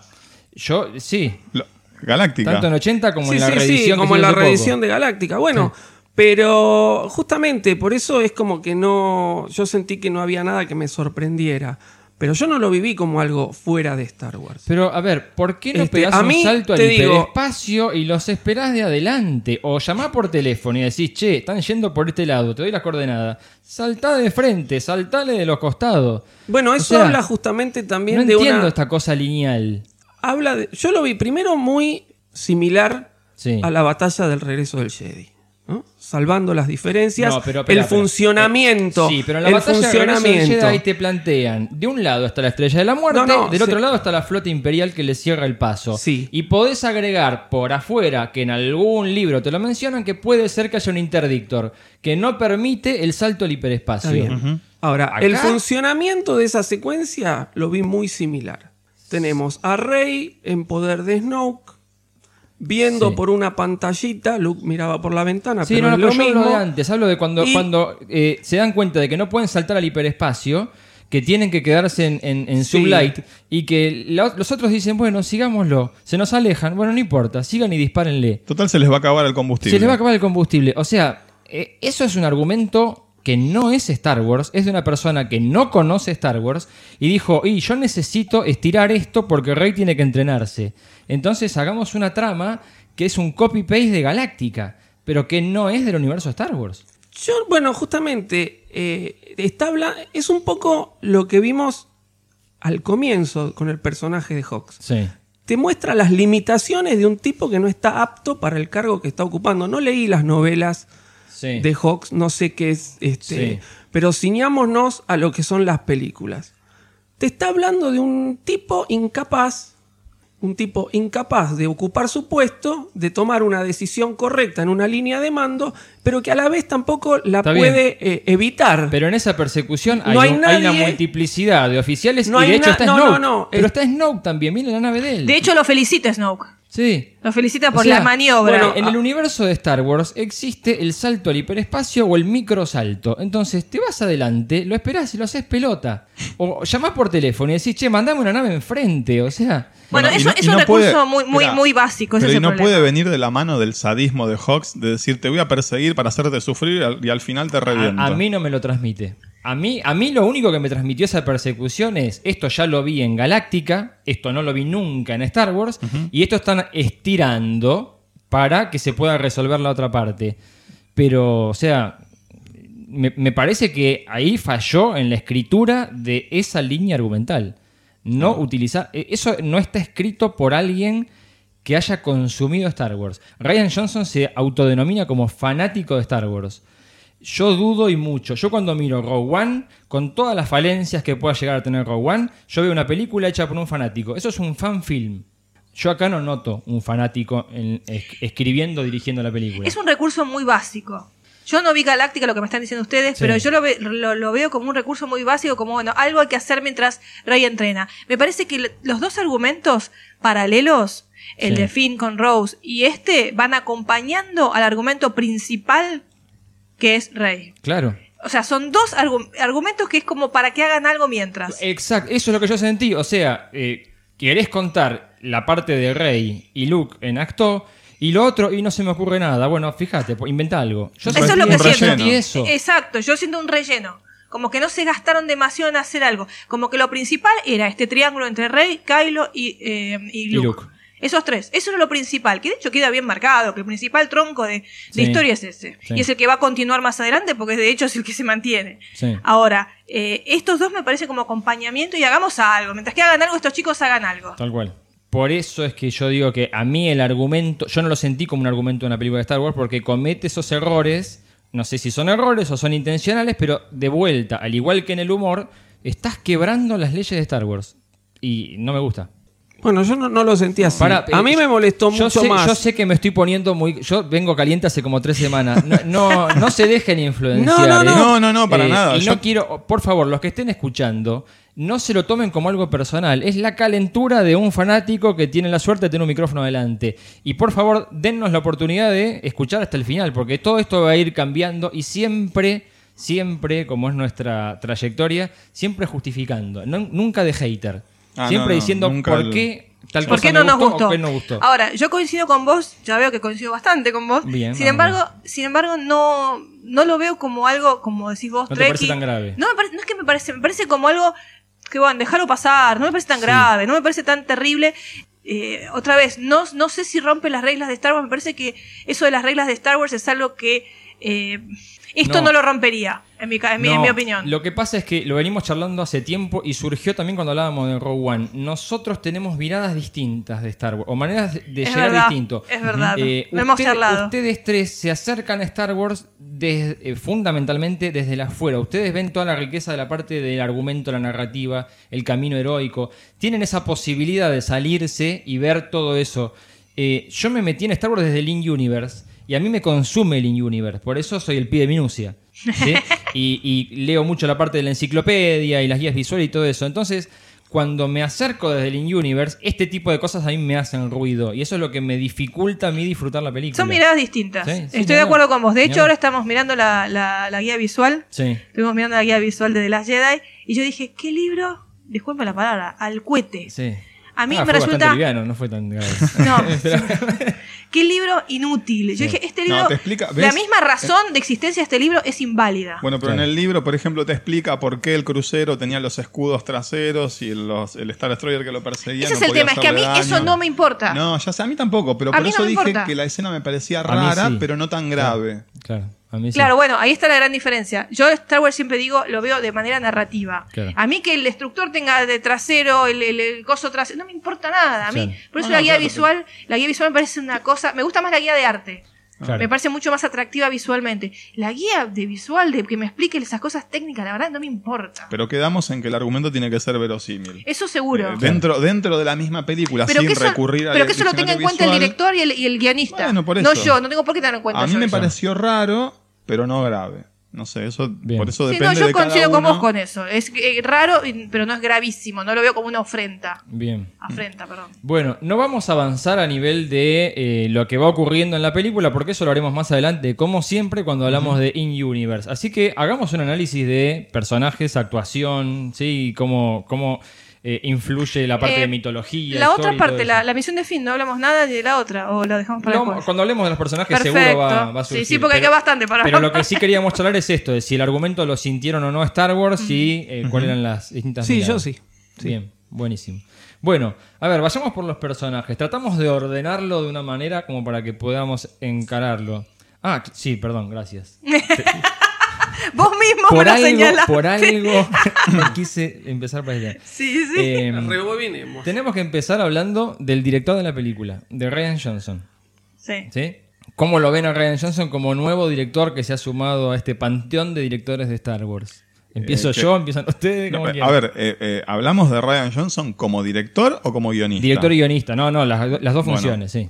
Como director a mí me parece soberbio. Bien. Eh, de vuelta volvemos a dónde pone la cámara, a las- los colores que elige, eh, un, un montón de cuestiones estéticas que me parecen Cómo dirige a los actores. Cómo también. dirige a los actores. También. Sí, bueno, eh, me parece que vamos a ¿Sí? hablar un poco Ah, más no, a mí después. me Bueno, puede ser cuando eso. lo comparas con otro que no sea tan bueno. Bueno. Pero puede ser, sí. No, a mí me gusta cómo dirige. Me parece que los actores dieron lo mejor acá, ¿eh? Sí, sí. Bueno, Bueno, yo sí. pero Vamos si ver, querés sí. después Bueno, vemos está bien, después lo vemos. Está bien, está bien. Pero sí lo valorás como director. Perfecto. Como director me parece extraordinario. Ok. Eh, además, eh, nosotros ya lo habíamos visto en, en Breaking Bad, donde también escribió, escribió muy bien. Como guionista de Sí. esta película en particular, ya lo dijimos, hay cosas que nos hacen ruido y cosas que están muy buenas. Bien. ¿Sí? Eh, de nuevo, volvemos al humor excesivo, eh, este, este tipo de humor de parodia. Eh, hay, hay cuestiones del guion que también pueden haber cambiado en el momento del montaje, Ok. de la edición. Eh, ya sabemos todos la, la historia de que episodio 4 fue bastante modificado Sí. y salvado Sí. en, el, en el cuarto de edición. Eh, así que como guionista me parece que está un par de puntos por abajo de como director. Ok. Eso como lo veo yo por lo menos. Bueno. Eh, no, a mí, bueno, también como director me gustó, me gustó mucho. La verdad que es impecable como, cómo se maneja, digamos, expresivamente, narrativamente con la cámara. Como guionista, yo creo que acá el problema que tiene es que justamente es una película eh, del medio, y se nota que es una película del medio. Él tiene otras dos películas escritas como, ¿También las como guionista, las escribió Ah, y las dirigió él, que fueron Looper. Looper y eh, Brick, que son muy buenas las dos, pero son películas justamente que empiezan y terminan, son Claro. autoconclusivas. Acá eh, yo creo que, eh, ya lo dije hace un rato, el mayor problema está en que no hay una trilogía completa ¿eh? o, o por lo menos en líneas generales, una trilogía. Yo creo que acá es un te paso la posta y hace lo que puedas. ¿Vos decís que en el 2013 no se juntaron Kathleen Kennedy No. y JJ y dijeron, mira, las películas Eh, van a ir de esto? No, lo dije- Lo dijeron, hay una nota publicada en StarWars.com que dice eso. No estaba seteado el camino película a película. Es peligroso eso. Es espantoso. Este, entonces, este, bueno, yo creo que ese fue por ahí tal vez el, el mayor problema al cual se enfrentó eh, Ryan Johnson. Sí creo que hay cosas de relleno, hay otras que no me han molestado tanto, como bueno, toda la secuencia que hablamos recién. Sí me pareció que podía no existir, podía no estar toda la, la trama de Finn, se podría haber resuelto de otra forma. Pero en líneas generales, yo creo que está bien. Ya les digo, yo valoro por ahí los momentos brillantes, que sí me parecen que son justamente la parte troncal, que es toda la parte de Luke, eh, de Rey y con Kylo.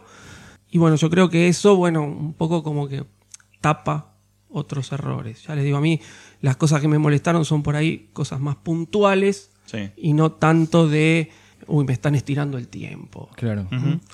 Así que bueno, este, Sí, no, porque- yo creo que está bien, yo creo que, que- que está bien.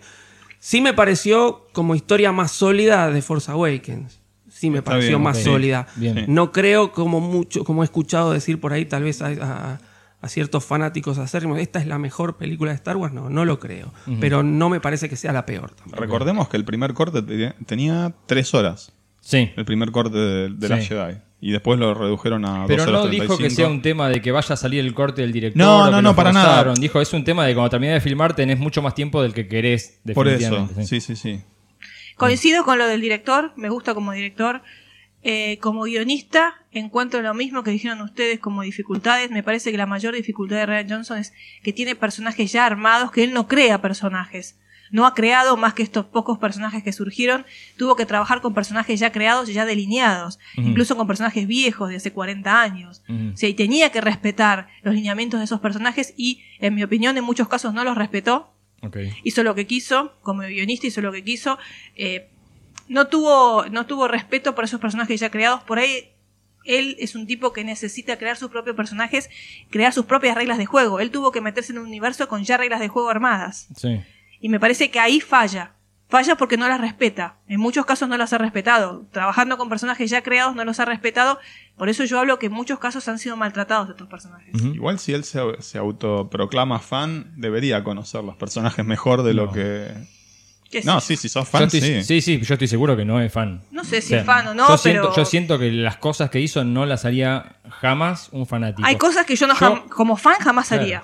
Te- te- te- Eh, sinceramente, a mí me sorprendió muchísimo. Y, ya lo vamos a decir. Y por de vuelta, por favor, acompañen la escucha de este programa con lo que dijimos en el análisis del tráiler, porque ahí queda claro que todo lo que se había sugerido en las notas, en el teaser y en el tráiler, el camino hacia, hacia donde se dirige Star Wars, estamos todos acá de acuerdo y todos compramos. Todos queríamos que eh, Luke tenía que dar lugar a una nueva generación. Todos queríamos que pasara algo en esa química entre Rey y Kylo. El problema es el cómo. El problema es el la cómo. ejecución, el cómo se ha hecho, Sí. con, con- con ciertos desprecios. Yo no puedo separarlo como director y guionista. Mm. No puedo. ¿sí? Para mí es un paquete que vino así, co- compraron completo, me lo pusieron adelante en la mesa y no Sí. me gusta lo que me sirvieron. Yo a él lo defino como un advenedizo, un pretencioso, un caprichoso, un soberbio. En definitiva, un Oppenheimer, ¿sí? que ha dicho soy la muerte eh, y soy el destructor de mundos. Para mí, a partir de ahora, Ryan Johnson lo voy a considerar como Ryan el destructor. Caramba. Eh, es un tipo que eh, se encaprichó con un guion, por más que el guion no es, desde mi punto de vista, Star Wars, o en su gran mayoría no es Star Wars, y torció las leyes de ese universo para poder hacer su película. Y él considera que para avanzar Star Wars, él tiene que destruir lo anterior. Lo dice muy claro. Bueno, pues yo no estoy de acuerdo. Lo dice muy claro. Let the past die. Deja que el pasado muera. Sí, mátalo, mátalo, mátalo si, tienes que hacerlo. Bueno, no hace falta. Para mí no hace falta destruir al pasado de esta manera. Entonces, eh, estoy completamente en contra de lo que hizo en esta película. Es un mentiroso encima al momento de armar el tráiler. Porque de vuelta, si yo miro el tráiler, voy corriendo a ver la película. Pero y en yo... el trailer te puso todas esas escenas de la no, película. no, no, no. Todas las cosas No, que a mí sí, me, no. todas las cosas que a mí me molestan de la película, él no puso ninguna en el tráiler. Pero vamos a Bueno, ver pero él no cuáles, cuáles sabía son, que a vos cuáles te son iban a las- molestar esas cuáles son las escenas, no las que seguramente. te molestan. Creo, creo, ahora cuando vayamos Ah, avanzando bueno, vamos a bueno. hablarlo, pero yo Bien. creo que represento a unos cuantos que consideran lo mismo. Eh, él decidió que para poder avanzar había que destruir. No hace falta. O sea, si yo quiero superar a mis viejos, no tengo por qué matarlos de un tiro en la nuca. bueno. No, no hace falta eso. Yo siento que él dijo, para poder avanzar Star Wars, necesito destruir la vieja Star Wars. No hacía falta. Yo- para mí no hacía falta. Ah, para mí no destruyó todo. No, por suerte, algo Bueno, de no, R2 está bien. sobrevivió. No, aunque bueno. ni lo usó, pero bueno, al menos está. No, sí lo usó, eh, hay una escena muy emotiva. Sí, R2. al, al cohete para utilizar tu. No hizo nada, o sea, no, mira, avancemos. Eh, Porque... no, no, no, pará, pará. Por favor, bueno, sí, no, yo creo, yo creo. Defendémelo, dale. No, no lo voy a defender, no. Yo creo que tenés razón un poco en, en eso de destruir. Sí. Pero creo que es algo que se viene viendo desde que Disney tomó el control Yo de no- Lucasfilm. ¿sabes que no? Por ahí de forma más sutil, por ahí de forma más sutil. y acá se da, te dan el, el hachazo. Yo No tampoco la lo vi, eh, tampoco lo lo vi. Ahora, es sí, más, el creo de la fuerza fue muy respetuoso para mí en eso. Pero, pero justamente, bueno, acá está lo, lo que yo quería comentar que algo adelanté, el tema del metamensaje, ¿no? Sí. Que- que el mensaje que nos están diciendo y el metamensaje. Sí. Entonces, ¿cuál es el mensaje? Si te querés realizar, si querés avanzar, si que- hay que destruir todo lo viejo. ¿Y cuál es el metamensaje? ¿Qué es lo viejo? ¿O quiénes representan lo viejo? Nosotros somos lo viejo. Sí. Nosotros, Disney, está rompiendo las reglas de Star Wars para una nueva generación. Nos guste o no nos No, guste. no, ni hablar, nos obviamente. guste o no nos guste. sí, obviamente, no voy Y a ser la gran Guevara, lo sí. viejo, no, no, lo viejo somos nosotros. No estoy de acuerdo. Yo, No estoy de acuerdo. eh, y se, se vio Sí, en The Force Awakens sí. con la muerte de Han Solo, que tal vez no la supimos percibir porque todos sabíamos que Harrison Ford quería matar al personaje y lo tomamos más como que bueno, le cumplieron el deseo, Sí. pero sutilmente The Force Awakens nos va planteando ese cambio. Está bien, pero, Esa destrucción. pero en episodio 7, la Y- muerte de Han es útil a la trama. Es muy útil a la trama porque te define al Y las personaje de muertes, Kylo. las muertes que hay acá también son Pero, útiles pero, a la pero acá trama. no es solo muertes, ¿eh? acá hay un montón de cosas que se hacen sí. para destruir la imagen que había creado Star Wars hasta ahora. Y sí, porque es la nueva Star Wars. Pero, a ver, A partir de acá Sí. tenemos otro Star Wars. Yo disiento- Tenemos otra gente que está al frente y que piensa bien, distinto. Pero esa gente, esa gente está desde el 2012. Entonces, si esa era la filosofía... Yo disiento en muchas cosas con lo que acabas de plantear. Probablemente al final, en la conclusión, quede más claro. Eh, yo no veo a Disney como el malo en este momento. Yo no sé si es el malo, Pero, pero eh, te están planteando algo distinto. Pero si fuera ese el caso, no hubiesen hecho el despertar de la fuerza en ese momento histórico. Andate 100 años al futuro, hablame de las leyendas de Luke Skywalker y de lo que hizo la rebelión y empezar una trilogía completamente nueva con nenes como protagonista. O sea, si vos arrancás el despertar de la fuerza con los personajes clásicos, entonces es porque a vos te importan. No vayas por este camino de destrucción. ¿Sí? Yo creo que esto no es Disney, esto es Ryan el Destructor, que se tomó la atribución de hacer esto con la trilogía. Mira, tenemos- y hasta con las precuelas. Pero la avalado por, por tenemos claro, tenemos una empresa, tenemos Tenemos. atrás una empresa que echó a dos directores porque no le gustaba lo que estaban haciendo con un spin-off. Con un spin-off. Bueno. ¿Me vas a decir que si no les hubiera gustado lo que estaban haciendo con la línea principal, lo hubieran dejado por más Ryan o quien sea? No. Eh, a ver, Yo creo que este, este planteo de, de la destrucción, tal vez Ryan Johnson se le fue la mano, tal vez a Ryan Johnson se le fue la mano, tendría que haber seguido con la sutileza, pero está planteado de antes. Pero no hay necesidad, o sea, a ver, vos podés hacer una vida fructífera montándote sobre los logros de tus viejos, o vos podés irte, hasta lo dijo en un podcast de el gremio de directores. Hay un podcast, DGA se llama, si lo quieren buscar, donde lo entrevistan a, Ryan Johnson. Y el tipo empieza medio, se siente muy cómodo y empieza a hacer eh, casi como una terapia. Y dice, no, no, pará, me estoy yendo un poco, mejor volvamos. Pero dice, y tal vez si yo me hubiese ido, hubiese pegado el portazo y me hubiese ido de lo de mis viejos, mi, mi- mi vida hubiese sido mejor. O sea, pará, anda al psicólogo, no hagas una película. Mira, él eh, no en vano una vez se definió, identificaba con el personaje de Kylo Ren. Bueno, Él se, él se autoidentificó con el personaje de Kylo y dice que el personaje de Kylo lo representaba a él como joven. Bien. Lo ha dicho en alguna entrevista. El personaje de Kylo es el joven, eh, viste, que, que destruye todo. Y sí. Ese que está en pero- contra de las otras generaciones. Pero no hacía falta. No, no Pero vos fíjate un personaje como Kylo, que se, se sustenta en la memoria de su abuelo, como acá se olvida de golpe de su Bueno, ahora- Lo deja totalmente de lado. Ahora vamos a Entonces, eso. es vamos a toda, esa, cada uno de ellos. toda esa destrucción del pasado nos representa a nosotros. Mm. Nosotros ya no tenemos cabida. Yo no lo veo. Nos yo, guste o no, no, nos guste. No, no, no, no. Es así. Yo me resisto a, a verlo de esa manera y de- después que pasemos el análisis de, de cada uno de los personajes y todo, te, te planteo por qué. ¿sí? Bueno, vayamos entonces personaje por personaje. Hablemos de los personajes, eh, actuación, eh, construcción de los mismos, mitología, influencias, todo lo que eh, se nos ocurra Mucho, de mucho cada es. uno de ellos. Empezamos por, obviamente, la princesa ¿Yo? Leia. No, esta vez no. ya me hice cargo, ya me hice cargo. ¿Empezamos por Leia? Sí, empecemos, empecemos. Bueno, Leia Carrie Fisher. Eh, eh, teníamos esta carga emotiva de, uy, voy a ver la última película de Carrie Fisher en el cine. Y ¿sabes qué? Jamás se me, se me cruzó por la cabeza que estaba pasando eso. Me metí tanto en la actuación de Carrie que, desde mi punto de vista, es la mejor actuación de Carrie que le he visto. Sí, estoy de Para acuerdo. mí también. Sí, sí, completamente. Para mí la, Bueno. la- la llevó al extremo él, ¿eh? Y Sí. te digo, estaba, La ha estaba- llevado al extremo. sí, yo estaba muy nervioso porque Carrie a mí en el despertar de la fuerza no me había terminado de cerrar mucho como había sido el personaje. Apareció muy poquito comparado con Sí. esta. Pero vos comparás solo las expresiones. Sí, ¿m? Solo la expresión. En el despertar de la fuerza, cuando muere Han, sí. y acá cuando Kylo está dudando si disparar o no disparar. Leia, o Carrie Fisher en este Sí. caso, no dice nada. Es Sí. simplemente un pequeño movimiento de cámara, un zoom o un acercamiento y la expresión. Donde la mujer tiene que estar eh, compungida o, o triste o, o con ansiedad y como en una funciona de una forma y acá en esta Sí. te saca, eh, por lo menos yo me quedé como, yo hasta sentía esa, Sí. la misma presión que estaba sintiendo eh, el personaje. Sí.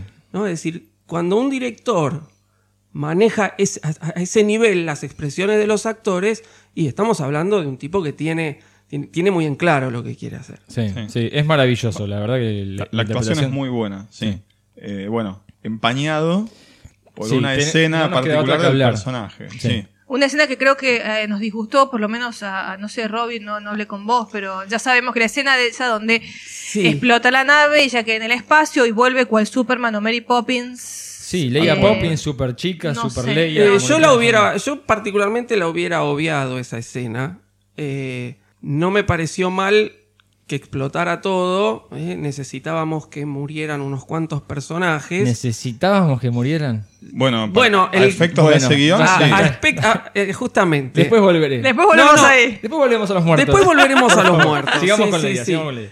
No la hubiera puesto al personaje de Leia Bien. en ese, en ese lugar. Hubiera explotado y se, se hubieran muerto los otros y Sí. Leia hubiera quedado, no sé, este, en, en la sala al lado. qué sé Sí. yo, no Bueno, sé. lo- a mí me- Pero sí, no es que me A mí molestó, me no, es que, me explote, molestó. No me molesta que Leia quede en el espacio y flote. Me molesta la vuelta a la nave.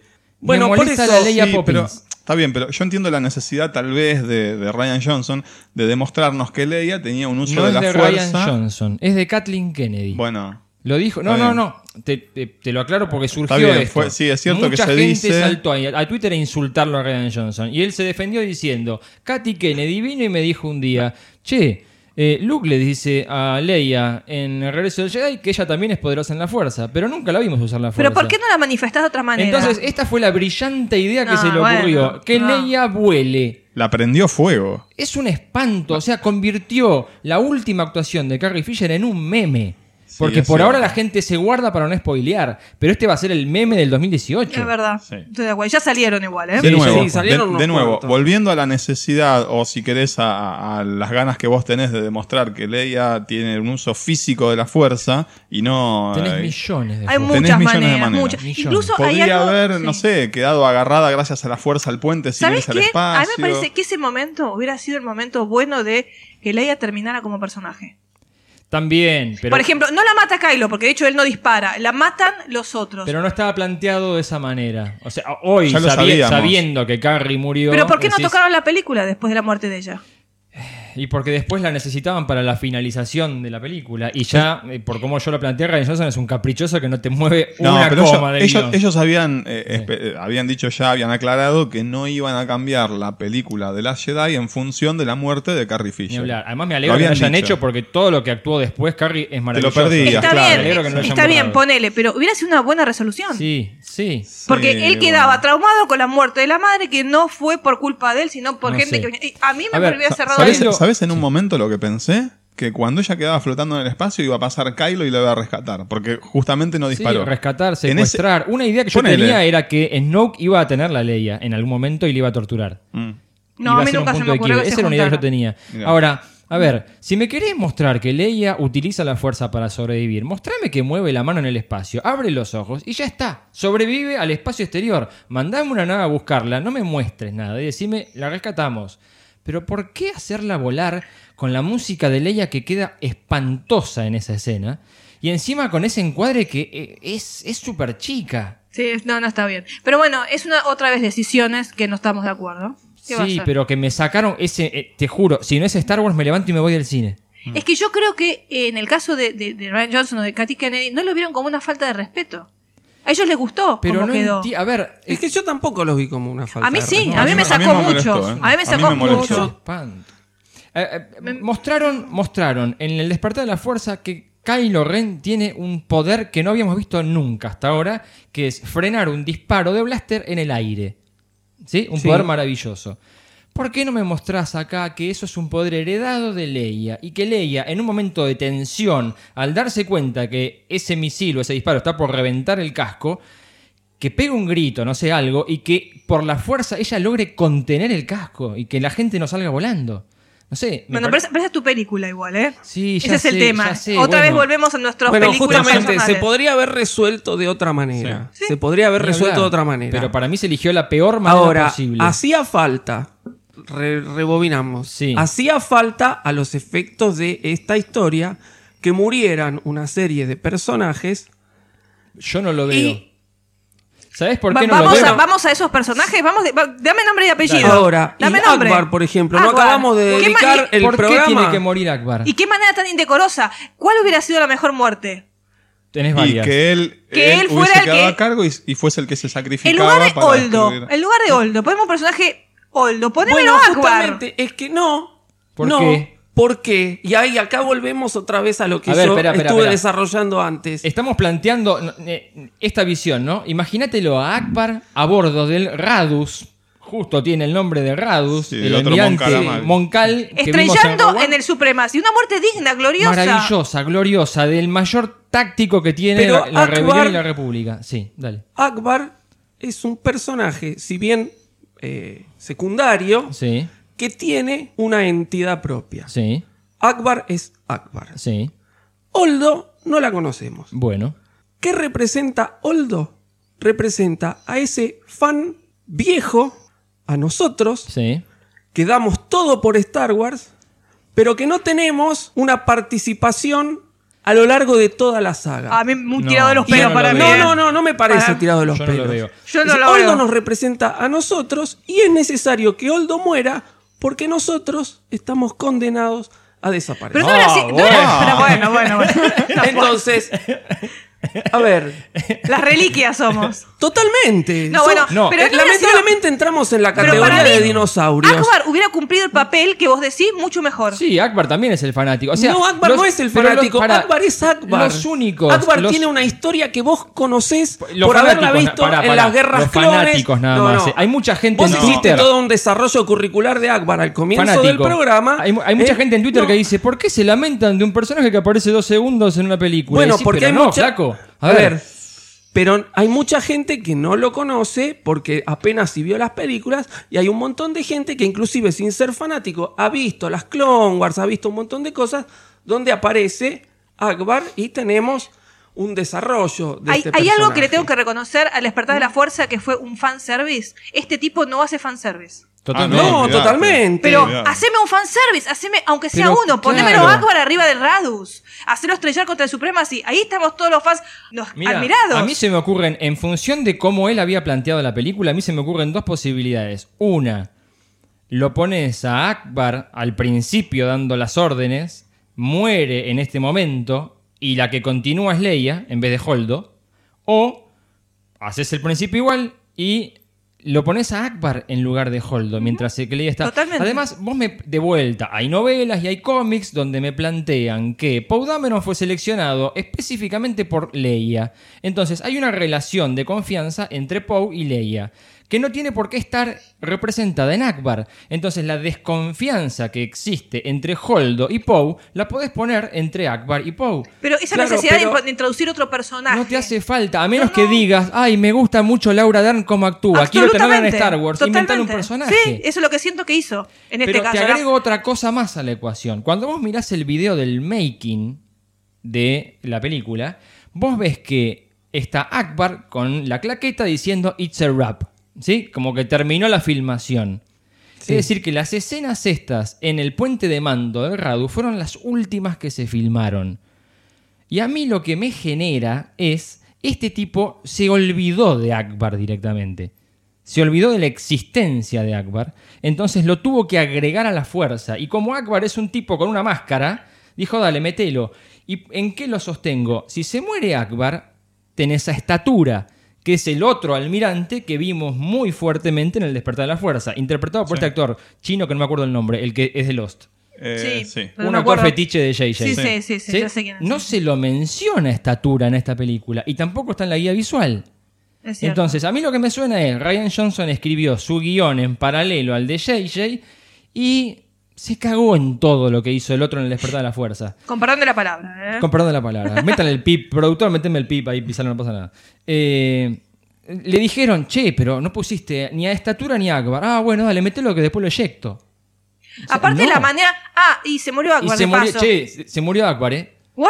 Y yo decía, ¿Cómo? ¿Cómo que No se da. murió? O sea, yo sé que en la vida real la gente muere de esa manera, ¿sí? No todos tenemos muertes heroicas, así como la gente también va al baño, pero cuando estoy mirando una película y es una película de aventuras, yo quiero que todo sea heroico y de aventura. Entonces, un personaje tan fuerte, tan sostenido en el viejo canon y en el nuevo, porque lees Bloodline y La aparece trilogía de Lees la trilogía Jack de Wendy, Aftermath y sí. está Está Akbar. Akbar, es lees el cómic del bracito rojo de Tripio y está Akbar. Entonces, es un personaje grosso, no es un tipo de dos segundos en la pantalla. De acuerdo.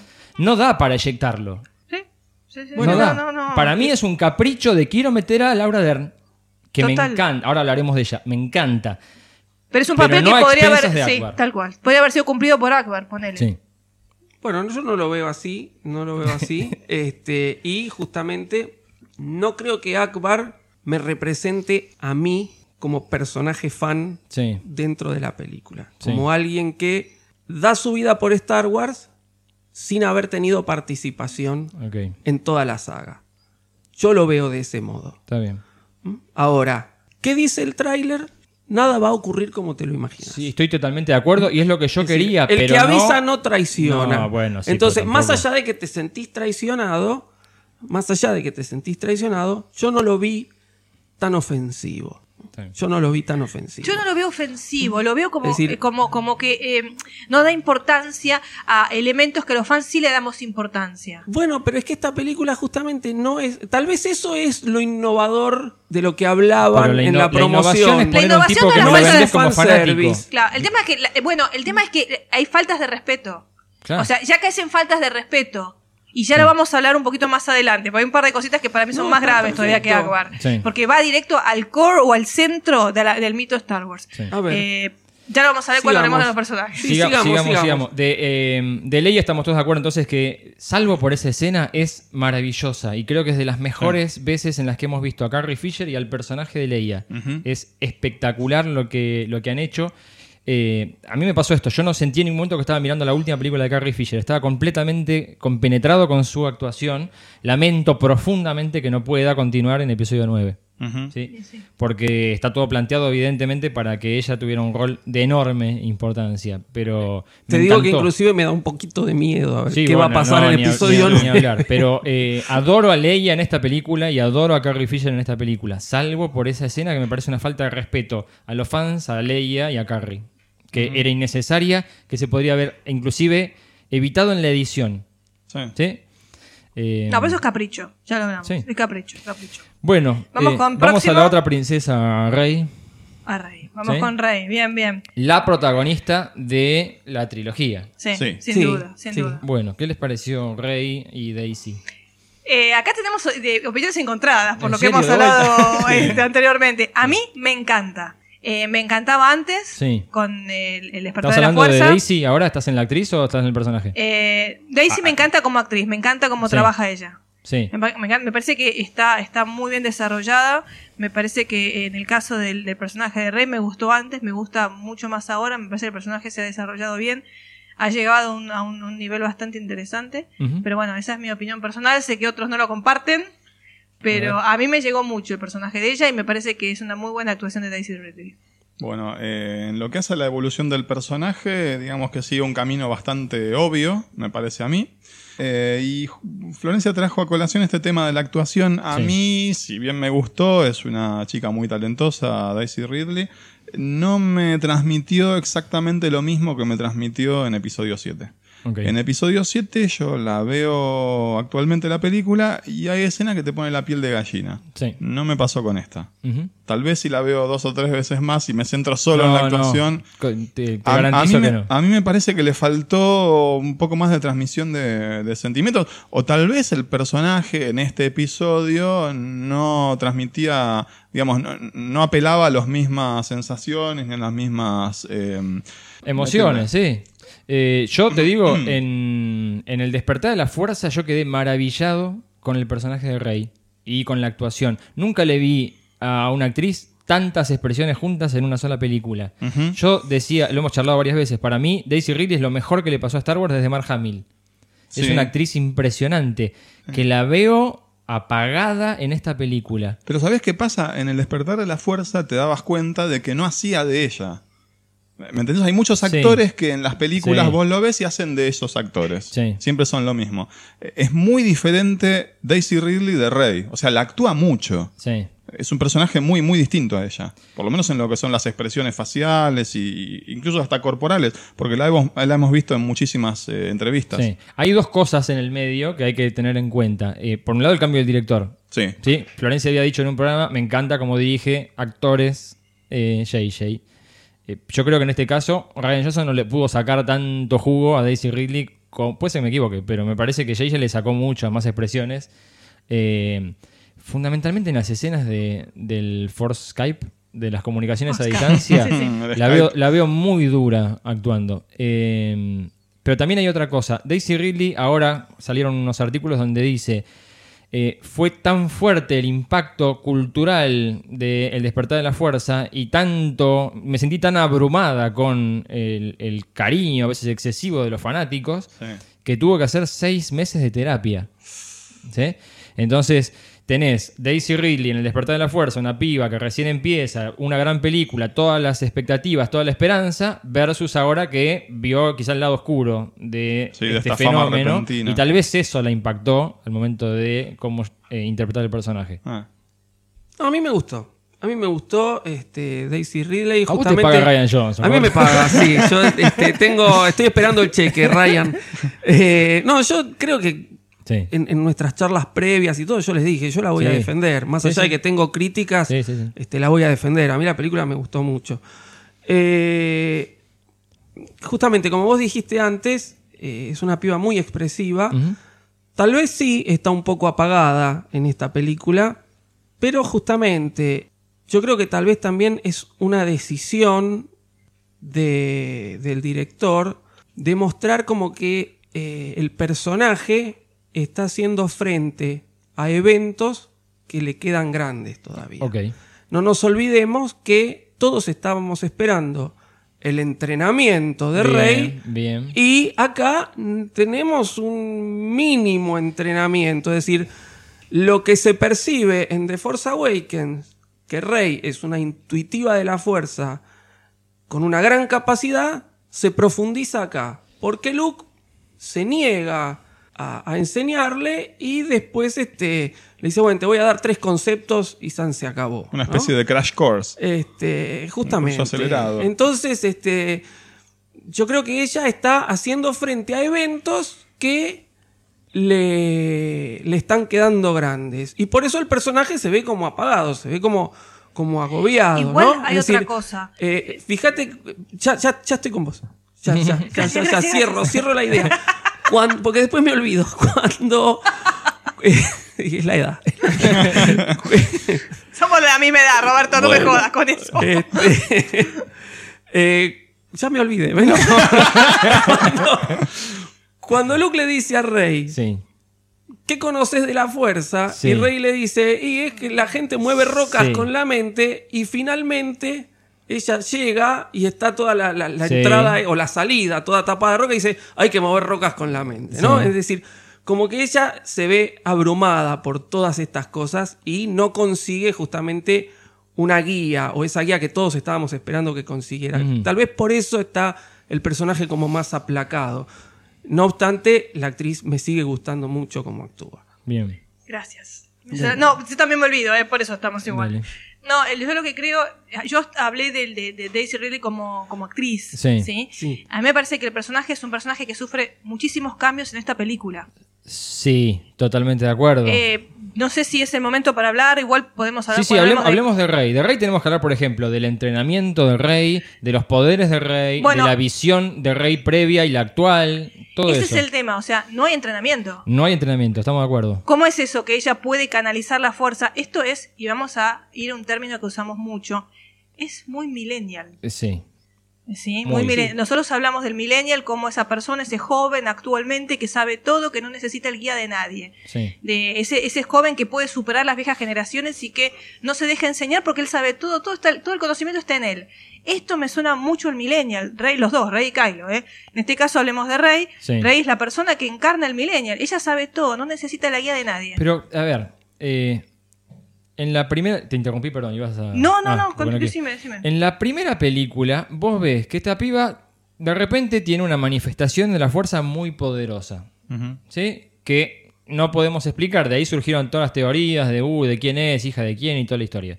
Pero claramente ella eh, tiene una interacción con Kylo que evidentemente la modifica.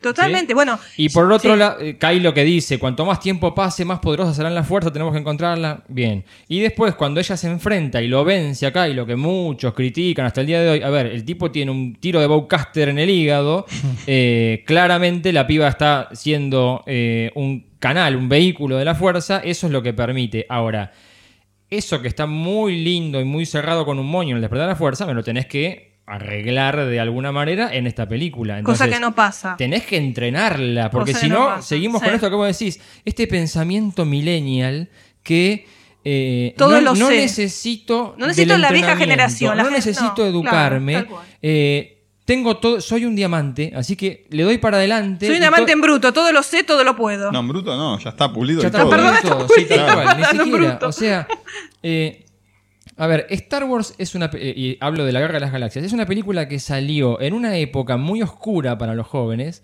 donde había una. Y lo charlamos cuando hicimos el programa de. Sí, en el del- contexto sí. histórico de Star Wars. Muy oscura, un- una, una época donde la- los jóvenes sentían que no había un lugar en el mundo, era el, el surgimiento de la generación X, o sea, me criaste con unos valores, con unas reglas de juego que no voy a poder aplicar nunca, no consigo trabajo, guerra por todos lados, atentados, era un mundo muy oscuro. Este es lo contrario. ¿Qué hacemos en esa época? Y eh, me revelo, soy un punk, o me escapo, música disco, ¿sí? fiesta toda la noche. sí, sí. ¿Qué hace George Lucas?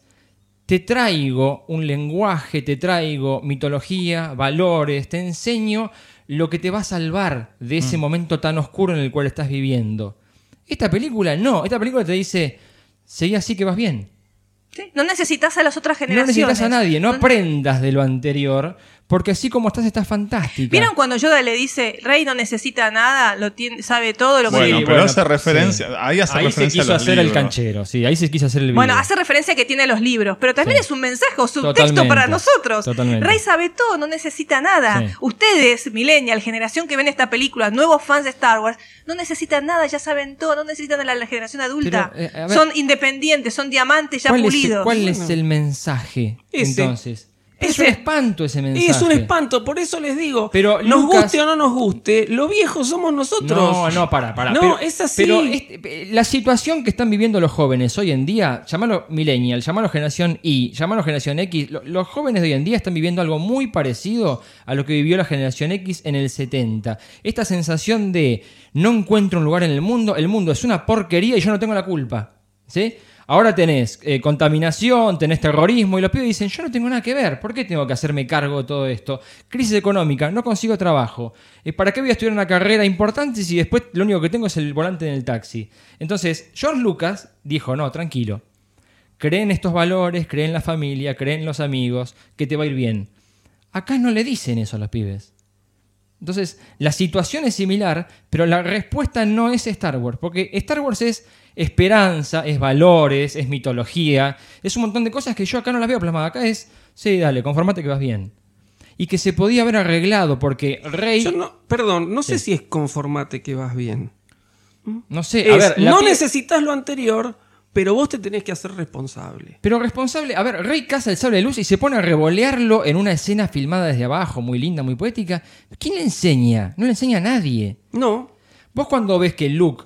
mi- Mirá el mensaje de las dos películas que es inevitable compararlas. Imperio contraataca. Luke viaja a ver al maestro de su maestro. ¿sí? Sí. Ese maestro le enseña lo- los conceptos del bien y del mal, de por qué el lado luminoso y por qué el lado oscuro, que el lado, el lado oscuro es tentador, es quizá lo que primero te surge en un momento de combate, pero que vos tenés que mantenerte firme y paciente. Le enseña a utilizar la fuerza, a levitar rocas, tiene la visión en la cueva, o sea, tiene varias instancias, más allá de cuánto dure ese entrenamiento. Tiene varias instancias de aprendizaje. Sí. Luke termina ese aprendizaje de manera abrupta y se comporta, si querés, hasta como un millennial, porque dice, no, me tengo que ir, no puedo seguir la instrucción, tengo que salvar a mis amigos. Los viejos le dicen, no, seguí por este lado, porque la única manera de salvarlos es esta, el compromiso. El pibe se va, lo enfrenta a Vader. Y sufre las pierde. consecuencias. Sufre consecuencias. Claro. Acá no hay Claro, consecuencias. pero vos estás teniendo el enfrentamiento de un joven contra el experto. Sí. Y se supone que el experto sabe más. Acá son dos contra sí mismos. No, pará, si yo pongo a Rey contra la Guardia Pretoriana, o sea, acá- ¿Y en- qué sabés si la Guardia Petroliana no, no- no tiene la misma edad que Rey? Y No que importa la edad, tienen un entrenamiento, son la guardia elegida por Snoke para que esté ahí al costado, tienen unas armas fantásticas, o sea, yo presupongo por el lenguaje visual que esos tipos son lo mejor de lo mejor.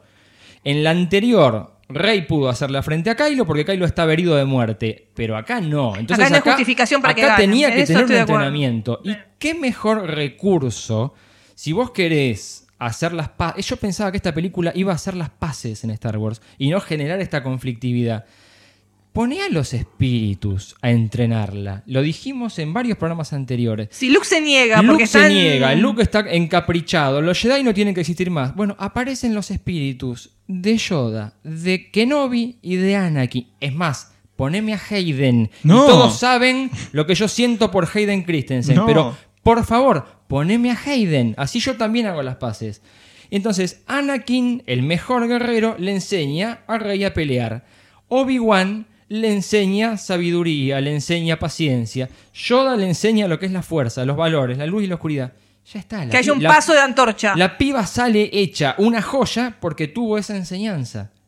¿Entendés? Pero la película no nos está hablando no, ya de sé, paz. por eso estoy así Bueno, con la película. bueno, porque justamente. digo, me estás jodiendo. Tenés, tenés esa- oportunidad servida en Pero bueno, es que hablamos la visión millennial. Esta película está pensada desde lo millennial. Es más, yo Pero- estaba pensando, eh, Rey, a mí me suena una, una chica que sigue teniendo esa impulsividad. Es una, es una chica impulsiva, o sea, en ningún momento ella medita los actos. Ella eh, se enfrenta con Luke. Me parece horrible ese enfrentamiento con Sí, Luke. Me parece sí. fuera de lugar.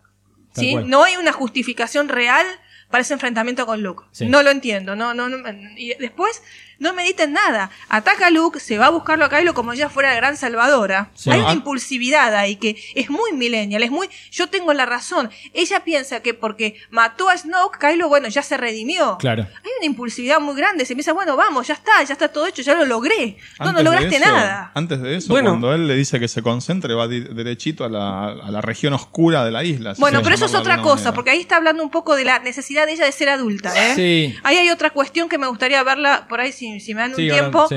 para, para hablarlo, es el tema de cómo ella se transforma en esta película de chica, de niña a adulta.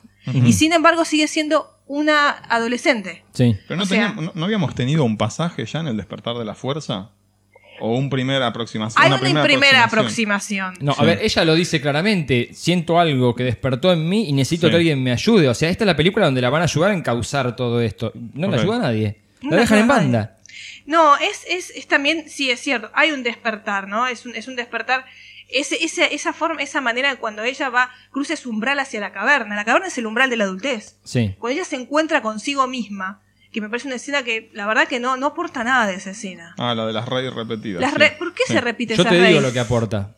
Yo te Eh. digo lo que aporta. Yo me veo a la próxima Celebration, a la próxima Comic Con, un montón de chicas vestidas como rey haciendo esa coreografía. Pero eso hubiera O sido, sea, eso es el Para mí equivalente. fue creado para eso. Pero eso fue el equivalente de Luke en la caverna en el, re- en el Imperio. Sí, pero claro, ¿qué Pero ves? no, pero no ves nada en el caso de ella. ¿Qué ves? Ves a ella misma, como que si es, como, es como, el mensaje que yo entiendo es como que ella solamente está con ella misma. Sí. E- ese Solamente es el puede mensaje, contar con ella y que no justamente. cuenta con nadie más. Rey sola. es rey.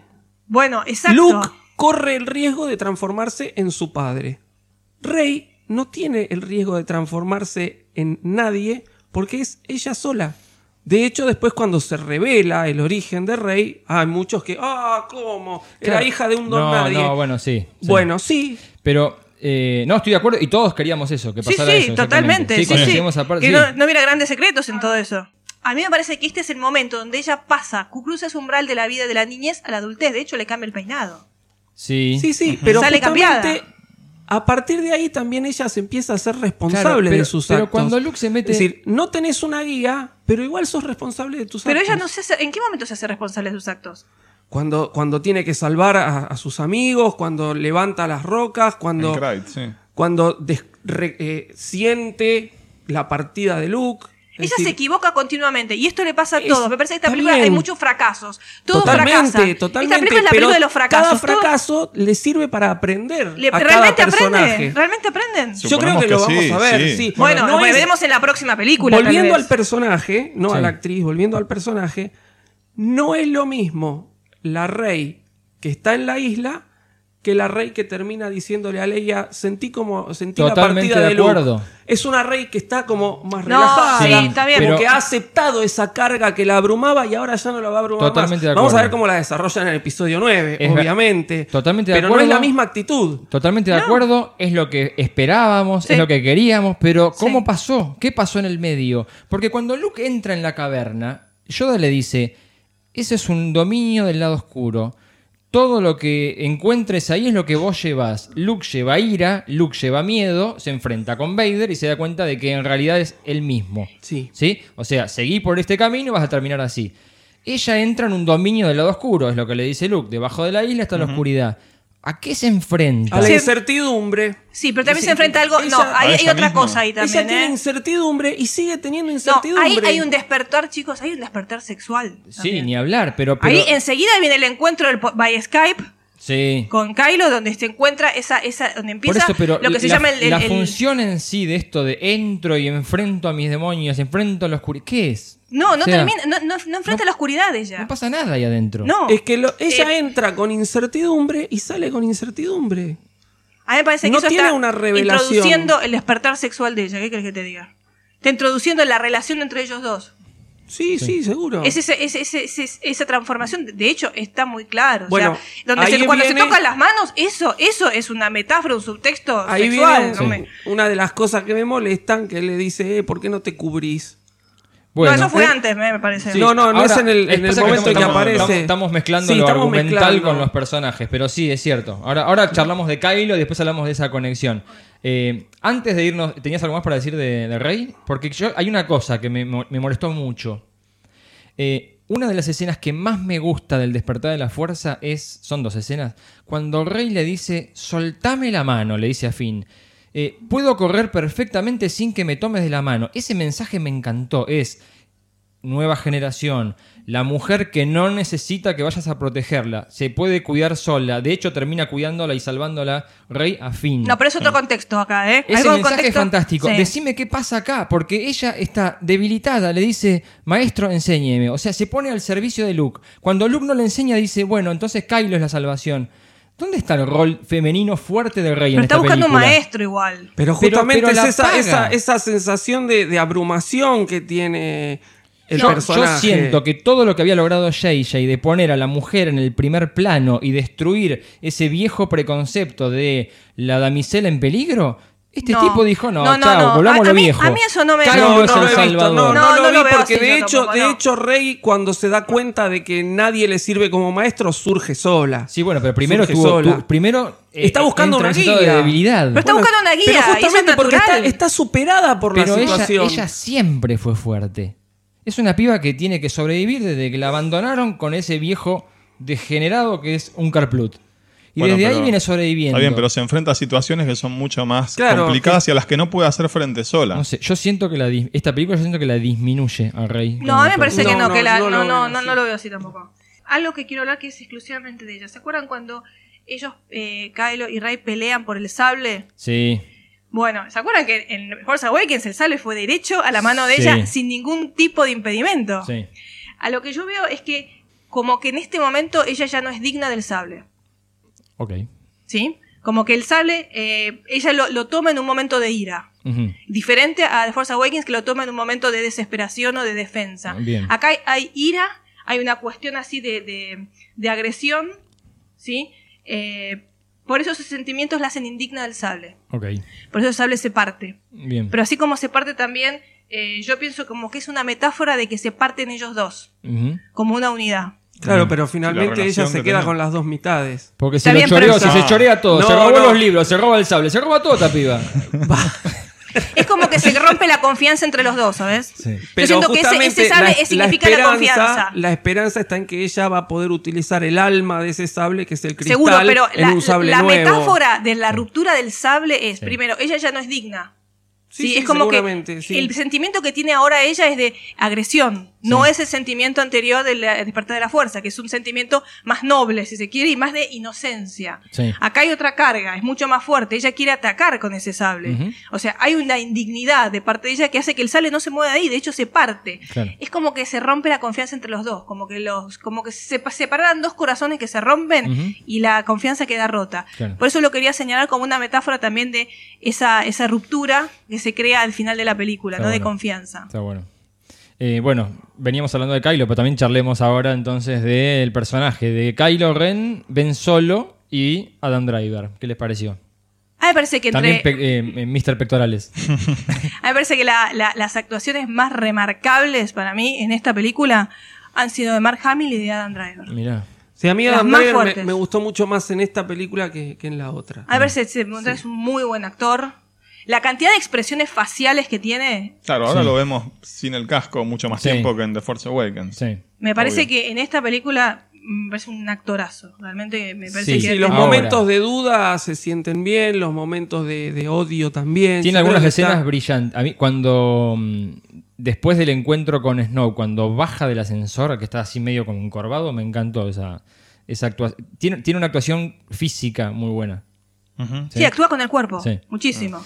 Eh, como personaje, Kylo, en esta película, ¿qué les pareció? A mí me encantó, pero yo ya lo veía venir. Todo lo que viste de Kylo te pareció. Hay cosas que no me gustaron cómo estaban hechas. Y Sí. ya lo, ya lo, creo que lo habíamos dicho. O sea, a mí lo del, este, mm, esta conexión, este Force Bond, que ya lo habíamos visto, nosotros ya lo habíamos hablado, habíamos visto, lo, lo vimos venir de alguna manera, era muy posible y yo le dije que, sabe, que para mí esto se forjó durante el interrogatorio en The Force Awakens. Sí. Eh, me gustó la evolución del personaje. Me gustó que, el tema es que el personaje no se terminó de definir.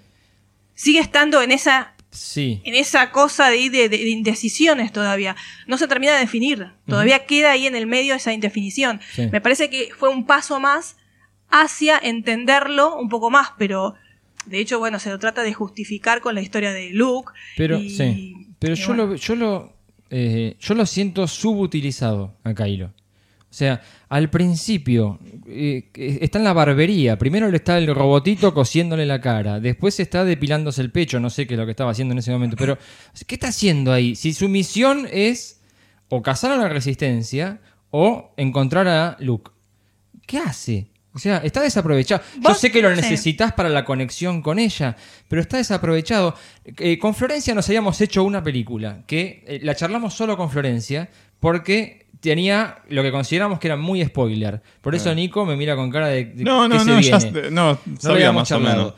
Eh, muy al principio de la filmación, los paparazzi, creo que fue un paparazzi, no sé si fueron fanáticos, le sacan una foto a Daisy Ridley y Adam Driver bajando en el aeropuerto en Irlanda. Los dos tapándose con camperas para que no los descubrieran. Atrás viene Mark Hamill y como un ganso hace la B, así todo el mundo nos moría, hasta, hasta se hicieron dibujitos de él, muy, muy gracioso. Pero es como que se rompió la magia del secretismo de, che, están Adam Driver, Daisy Ridley y Mark Hamill en Irlanda. Hmm. Con Florencia dijimos, esto es muy spoiler. Obviamente van a tener escenas juntos, mucho. Es muy spoiler. Decíamos con Florencia, listo, ya está. Llega Kylo Ren a Acto, La carta nunca enviada, la película que había mencionado Ryan Johnson. Tres personas en el medio de Siberia que tienen que sobrevivir y dejar de lado todas esas confrontaciones por un tema de supervivencia. Y al final uno muere y se sacrifica por el resto. Con Florencia decíamos, listo, ya está, es cantadísimo. Tienen que estar los tres en la isla, tienen que sobrevivir, Luke da la vida, los dos forman una nueva fuerza, entre ellos el balance. Por eso dijimos que a mí me gustó, siempre me gustó la idea del Force Bond, no me gusta cómo está hecha. Totalmente. No me gusta demasiado esta conexión por Skype. Me parece que eh, podría haber sido de otra manera, más cuerpo a cuerpo, De- me parece a mí. Debería haber sido. Esa, esa, esa escena donde ellos se tocan la mano en la caverna, en la caverna, en la, en la, En la en cueva, la sí, chocita esa, choza de- choza de- me encanta, pero si hubiera sido cuerpo Real, a cuerpo real, real, no claro. esa de conexión por Skype. Y me encanta que venga Luke y se caliente. Como el padre que Como el descubre la padre que descubre a la nena, ¿viste? Pero está muy bueno eso. Lo que pasa es que hubiera sido bueno que fuera real. Ryan Johnson dijo, yo sabía que tenía que conectar a estos dos personajes, pero que si los ponía juntos en un lugar se iban a matar. ¿Por O sea, qué no? o sea, no, no, flaco, no, a ver, no necesariamente. Gran Hermano. ¿Cuántos años lleva Gran Hermano de esto? De poner gente que se lleva mal en una casa y tienen que sobrevivir. Entonces, crea la situación de eh, dejemos de lado las rencillas, porque acá, si no sobrevivimos, Lo que pasa es que esta cuestión de Skype me parece muy la situación facilista. Y muy millennial también. Muy millennial, muy facilista, muy, o sea, mucho más lindo, mucho más atractivo, mucho más, hubiera sido cuerpo a cuerpo. Por eso digo, el Force Bond me encanta, este lazo de fuerza, que es lo que yo quería, lo que muchos que abogamos por la teoría de Reylo nos gusta. Sí. Sin embargo, hubiera sido mejor cuerpo a cuerpo. Sí. Algo que quería aclarar. Eh, la parte que lo encuentran en el Skype, ella lo encuentra es con el La- torso desnudo, que Sí. bueno, obviamente a todos los que nos gustan Driver fue bárbaro, divino, Sí. me encantó. Pero, o sea, es una escena vacía. No sé si es una escena gratuita. No, Es una escena que a mí me, me da la sensación que es una exposición de la humanidad de Kylo Ren. sí. Es la exposición de la humanidad. Y la única persona que puede verlo como Ben Solo es Rey. Sí. De hecho, la- en el momento que ellos se tocan la mano, ese es Ben Solo, no es Kylo Ren. Es Ben Solo. eh, y de hecho, después, cuando Snoke dice esto de que yo creé la conexión, se refiere a lo debilité tanto a Kylo. Por, por eso, el- cuando, cuando rompe la máscara, ¿sí? Ahora vuelvo a esta parte. Cuando rompe la máscara, ¿qué les pareció? ¿Cómo lo, cómo lo sintieron? ¿En qué sentido? ¿Cómo lo sentimos? ¿Qué, ¿Qué- qué te causó ver esa rotura de máscara? Habíamos dicho qué podía llegar a pasar, si apareció o no Lo la que pasa es que película. ahí- ahí Snoke está que jugando- Snoke- que Snoke le diga, sacate, ¿cómo es que le dice? Sacate esa porquería. ridiculez. Sacate esa ridiculez. Y el pibe después la termina rompiendo. Pero es ¿Qué una causó? manipulación de Snoke. Sí, lo está es manipulando para, para, para Es que todo el tiempo te da la pauta de que Snoke está tratando de, de vanagloriarlo, de dorarle la píldora, diciéndole, sí, vos sos el próximo Vader. Se lo Sí. dice en un momento. Sí. Y después le y no me pudiste traer a esta piba que era una chatarrera. Sí.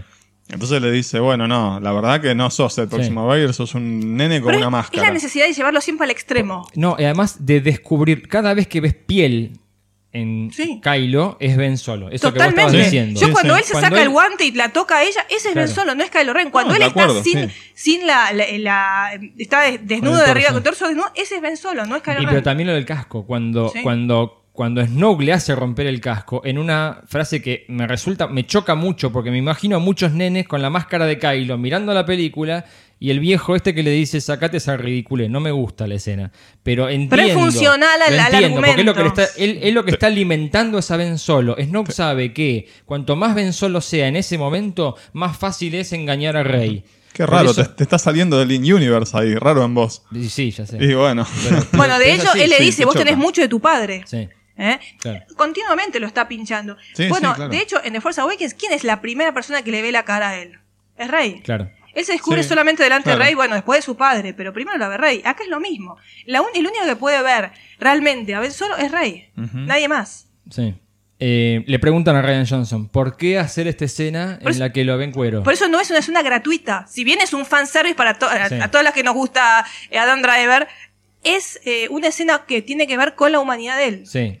Eh, él lo que dice es, yo necesitaba que la gente entendiera que ellos se estaban viendo, que no solo se estaban oyendo. Entonces, de ahí esta cosa de ponerlo desnudo, o con el torso desnudo, para que ella reaccionara ante Igual, eso. el chiste fuera de lugar. Sí, el chiste, no, es- pero- lo, que me- lo que a mí me molestó justamente es el chiste. chiste. El chiste, No te tiene nada que ver. No tiene que O sea, ver. ¿Por qué si- decirle, eh, cubrite? Situémonos históricamente. Esta piba hace pocos días lo vio a, ese, a esa persona matar a su padre, matar a Han Solo.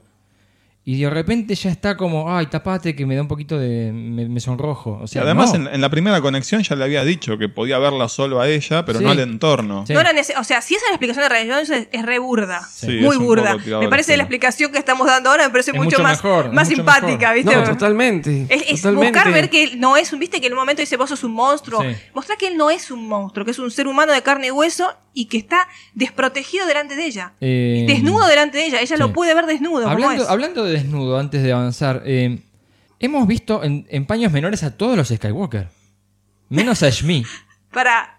¿Luke? Luke en el tanque de vaca. Tenés razón. Anakin en la Ah, segunda creo que aparece. Sí. Leia eh, como esclava y ahora verdad. este pibe. Epa. Y si es así, y si esto de estar desnudo es un es parte No de está Skywalker. desnudo. Pará, Malakili es Skywalker, el, el guardián del Rancor. Ay, Puede qué ser, está No. claro. ¿Será el padre de Anakin? No, basta, no. Too Bueno, much. está mucho. Eh, bueno, la conexión, sí. eh, me parece forzada. La reacción del rey, eh, habiendo pasado tan poco tiempo de que este pibe la torturó, de que lo vio matar a Han Solo, es como que lo perdona muy rápido. Sí. Eh, y esta cosa de, uy, te podrías tapar, ponerte una remera, o sea, Eh, sí, lo de la- tiradísimo de los pelos. Que si los hubieses enfrentado en la isla, eh, era otra cosa, pues decir. ¿Sabes qué se decía? Roce, roce, supervivencia, no queda otra. ¿Sabes lo que se decía en su momento? Que yo lo leí y fue un spoiler grande y yo me lo tragué como tantas bobadas que uno se traga. Sí. Se decía que él iba a llegar a la isla, que iba a haber un momento así de lucha, pero que ella iba a caer en el agua Sí. y que él la iba a salvar del agua. Fantástico.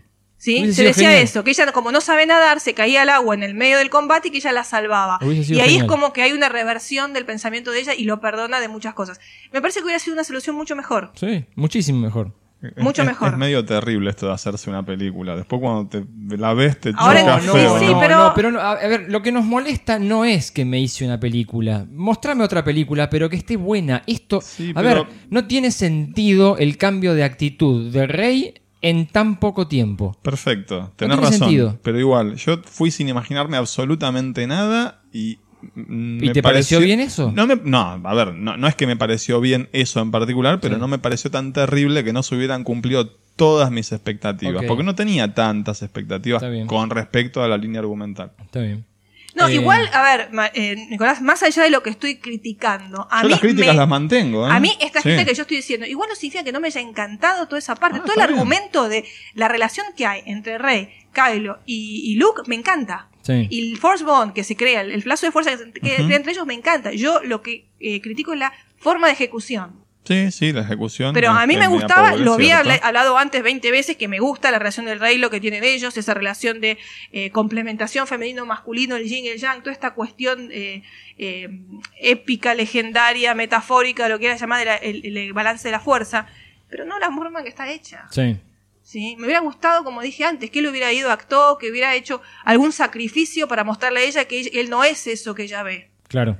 ¿sí? Eh, no solamente esa conexión con Skype, ¿sí? Eh, pero sí es cierto que eh, es funcional también a la trama, o sea, él, eh, Ryan Johnson necesitaba que tuvieran esta conexión. Em, después de este intercambio, ellos van a. Ella va a la nave al Supremacy y se juntan y tienen ese encuentro en el trono de Snoke. Toda Sí. esa parte, Sí. ¿qué les pareció? Tre- Tremenda escena de pelea. Me pareció gloriosa. ¿Vos te diste Eh, cuenta que es la única película de Star Wars que no tiene pelea de sable de luz? Es- eh, sí, no tiene pelea de sable de luz, es cierto. Rogue One tampoco. Es cierto. Bueno, estamos hablando, perdón, estoy hablando de la saga, perdón, disculpe. No, es cierto. Eh, tiene la pelea con la Guardia Pretoriana, pero Sí. no, no hay. No se chocan dos sables de Eh, luz, si querés. eh, la escena es, coincido, es magnífica. Me es- encanta. La escena Me es, encanta. es brillante, es brillante. es de los mejores combates. Sí. Sí, sí. Sí, Sin embargo, lo- sin embargo, lo de Rey es cierto lo que Se dijo pincha. Mariano. A mí me parece que tenía que haber un entrenamiento. ¿Por qué Rey puede vencer? Imagínate. Ojo, ella, imag- ella combate contra uno. No sé si vieron que ella combate solo contra uno. ¿De uno a la vez? Sí. Sí, Kylo eh, combate eh, contra varios. Sí. Contra tres. Igual Ahí- ella ya sabía cómo manejar la vara esa que tenía en Jakku. Pero no es lo mismo una vara que un Ya sé que no es lo mismo, pero tenés una idea de cómo ya. A mí me das esa vara y no puedo hacer nada. Bueno, imagínate que 10 minutos antes lo viste al fantasma de Anakin entrenándola. Bueno, y vos decís, sí. y sí, claro, por eso puedo hacer todo esto. Sí. O sea, y te digo, no sé, una escena de 30 segundos del pibe que le explique un poco cómo combatir, que le diga algún mensaje, decís, ya está. Era I- Iba a completamente ser salvable. chocante, ¿eh? A, a mí me hubiese encantado. A Yo, vos. se- yo sentía que esta película era el momento para hacer eso. Yo hubiera preferido Obi-Wan, igual, ¿eh? Bueno, Obi-Wan, a ver, gracias, me hiciste acordar de algo. En la visión del despertar de la fuerza, Se escucha la se voz de escucha al Obi-Wan de Alec Guinness y trajeron a Iwan McGregor para que le dijera, Rey, estos son tus primeros pasos. Mira si no hubiera estado fantástico que estuviera Obi-Wan en la isla Bueno, y le entrenar un poco. Yo pensé hace unos meses que me había comido un spoiler cuando surgió todo esto de los juguetes de Panamá, ¿fue? Sí. Bueno, ¿por qué? Porque en una caja del desper de, perdón, de los últimos Jedi estaba el espíritu de Obi-Wan. Mira. Que bueno, no, resultó ser que era una línea de, Claro, de cuando sacan juguetes que viejos, justo pero- tenía los personajes de Mira. The Last Jedi. Y yo dije, ah, esto puede ser un spoiler. Pero ¿por qué le dice, Rey, estos son tus primeros pasos? ¿Por qué trajiste a Iwan McGregor a grabar esa línea? Si y no le vas a usar. usás? Bueno, es una punta que le dejó JJ que Ryan no Claro, agarró. claramente no la, Ryan el la Le tiró, destruyó. un, le tiró un centro y JJ la dejó pasar, se le fue. O sea, no, no, te juro, no lo entiendo. Yo eh, tengo Yo esperanza que- de que el episodio 9 me, me aten Sí. estos cabos también, ¿eh? Eh, no, no, yo creo que sirve para reforzar justamente esa, esa, esa rey intuitiva, esa rey que utiliza la fuerza de, de manera... este, la Rey Millennial, Robin. Justamente, Claro, claro. justamente. La Rey bueno, Millennial, Claro. sí. Pero a partir de ahí, y cuando ella ve que no puede traer, porque ella está ahí, ella cree que lo puede traer a Kylo Sí. al lado luminoso. Pero esa es la soberbia que tiene cuando ella. ve, pero justamente cuando ella ve que no lo puede hacer, ahí se empieza a ser responsable De sus actos. ¿Vos decís que es un crecimiento de ella? Yo creo que sirve como crecimiento de ella. Yo creo. De, de toda No esa sé. secuencia, lo que más me molestó, que no es que me molestó, es decir, que esperaba un poco más, fue la muerte de Snow. Sí. Yo esperaba un poco más del personaje. Un poquito más. Tampoco esperaba mucho más, pero un poquito Sí. más del personaje. Sí. Mm, Que bueno. Iba, iba a quedar muy. ca- eh, Una Ahora lo crítica. veremos. Iba, iba a quedar muy calco del emperador, ¿no? No sé si muy calco del emperador, pero yo creo que le faltó, le faltó un poco más de desarrollo. Sí, ¿para qué nos falta para Snoke, Sí. eh? Sí, sí, por eso, por eso no me quiero enojar, pero, bueno, ya que no, estamos hablando no de la a- secuencia. no Yo estoy voy a mirando hacer- acá, viste. No voy a hacer el Imperio contraataca. No voy a hacer el Imperio contraataca. Ah, bueno, hago regreso del Jedi. Mami. Porque te lo subo los dos en el ascensor. La charla esa. Por eso, toda esa secuencia Dejate es, es función y, y mismo ella mirando por la pantallita Sí, cómo destruyen la seguro. flota. Ahora- es muy eh, similar al regreso del Jedi. películas del medio, ¿sí? Siempre tenés estos pibes que se sienten que son todopoderosos y se dan contra una pared, ¿sí? Y siempre Sí. termina en desmembramiento. Luke perdía la mano, Anakin pierde el brazo contra Dooku. Sí. A ella le sale todo fantástico. Pero porque no hay consecuencias. El Millennial no tiene consecuencias. Bueno, pero por eso eh, está una de las cosas. En el, en el libro este del arte empieza la introducción de Ryan Johnson diciendo que si querés acudir a una reunión, ya sea dentro de Lucasfilm o una reunión de fanáticos, tira la pregunta: ¿qué hace que Star Wars sea Star Wars? ¿No? ¿Qué componentes son fundamentales? Y para mí es fundamental el mensaje, el aprendizaje de eh, los valores, la amistad, la familia, la, di- la distinción entre el bien y el mal. Mira, Acá igual- no lo veo. Es No, que espera, sí lo van sí. a lograr, pero les Ah. va a costar más. A ver, porque yo- lo están aprendiendo por ellos mismos. Yo sí lo vi. Hay algo, Mariano, al final de la película, que te guste o no te guste, cuando eh, termina la película, ¿sí?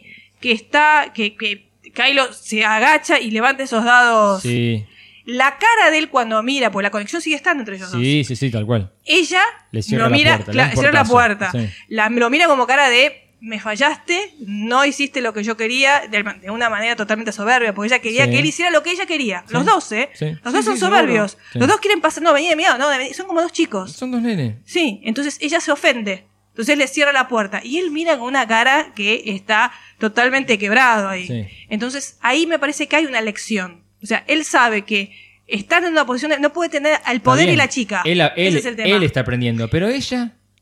No, ah, yo ¿Dónde, lo está veo. el, ¿Dónde está el darse contra la pared? ¿El perder una mano o perder un brazo? No, bueno, pero no necesariamente tiene que ser perder algo físico. No, lo digo, lo digo como un ejemplo. ella o sea, lo perdió en a las él. dos pero anteriores. Ella lo pierde a él. Por su impulsividad lo está perdiendo. Yo, yo creo que nunca lo necesitó como para. Lo va a buscar, lo va a buscar. Sí, lo va a buscar porque la debilitaron como personaje. O sea, No, no, bueno. No, no, no, no, son, son, son, siempre dijimos, son las dos caras de la Son las moneda, dos caras, son el que los dos aprenden. Ella aprendió que por su impulsividad no lo va a encontrar de esa manera. Y él aprendió que no puede tener el poder y la chica. Si quiere tener la chica, no puede tener el poder. Eso es lo contrario que es Anakin. Para mí es el reverso de Anakin. eh, Anakin sí. tiene, Sí. Anakin tiene la chica y quiere tener el poder. Sí. Él tiene el poder, quiere tener la chica. No puede tener las dos cosas, igual que Anakin. O sea, por eso para mí viene como el reverso de Anakin. Eh, no sé si en- esto ya queda para las especulaciones Sí, más pero adelante. Dale, dale, tirá, tirá. Esa, es- esa expresión desolada, triste, arrepentida, es como arrepentida, es como que se da cuenta que no puede ser supre- líder supremo, tener el poder y tener a la chica. O sea, tenés que elegir. Si querés tener a la chica, no puedes tener el poder. Es lo que la misma dicotomía que tuvo Anakin en su momento. Claro, Anakin tiene a la chica y busca el poder. Él ahora tiene el poder, pero no tiene a la chica. claro. Entonces, me parece que esa es la enseñanza que él tiene. Ahora, ¿qué tiene ella? Yo creo que ella tiene la enseñanza de que lo perdió por su impulsividad. Eso es lo que yo veo. Está bien. O sea, me parece que hay una, un aprendizaje.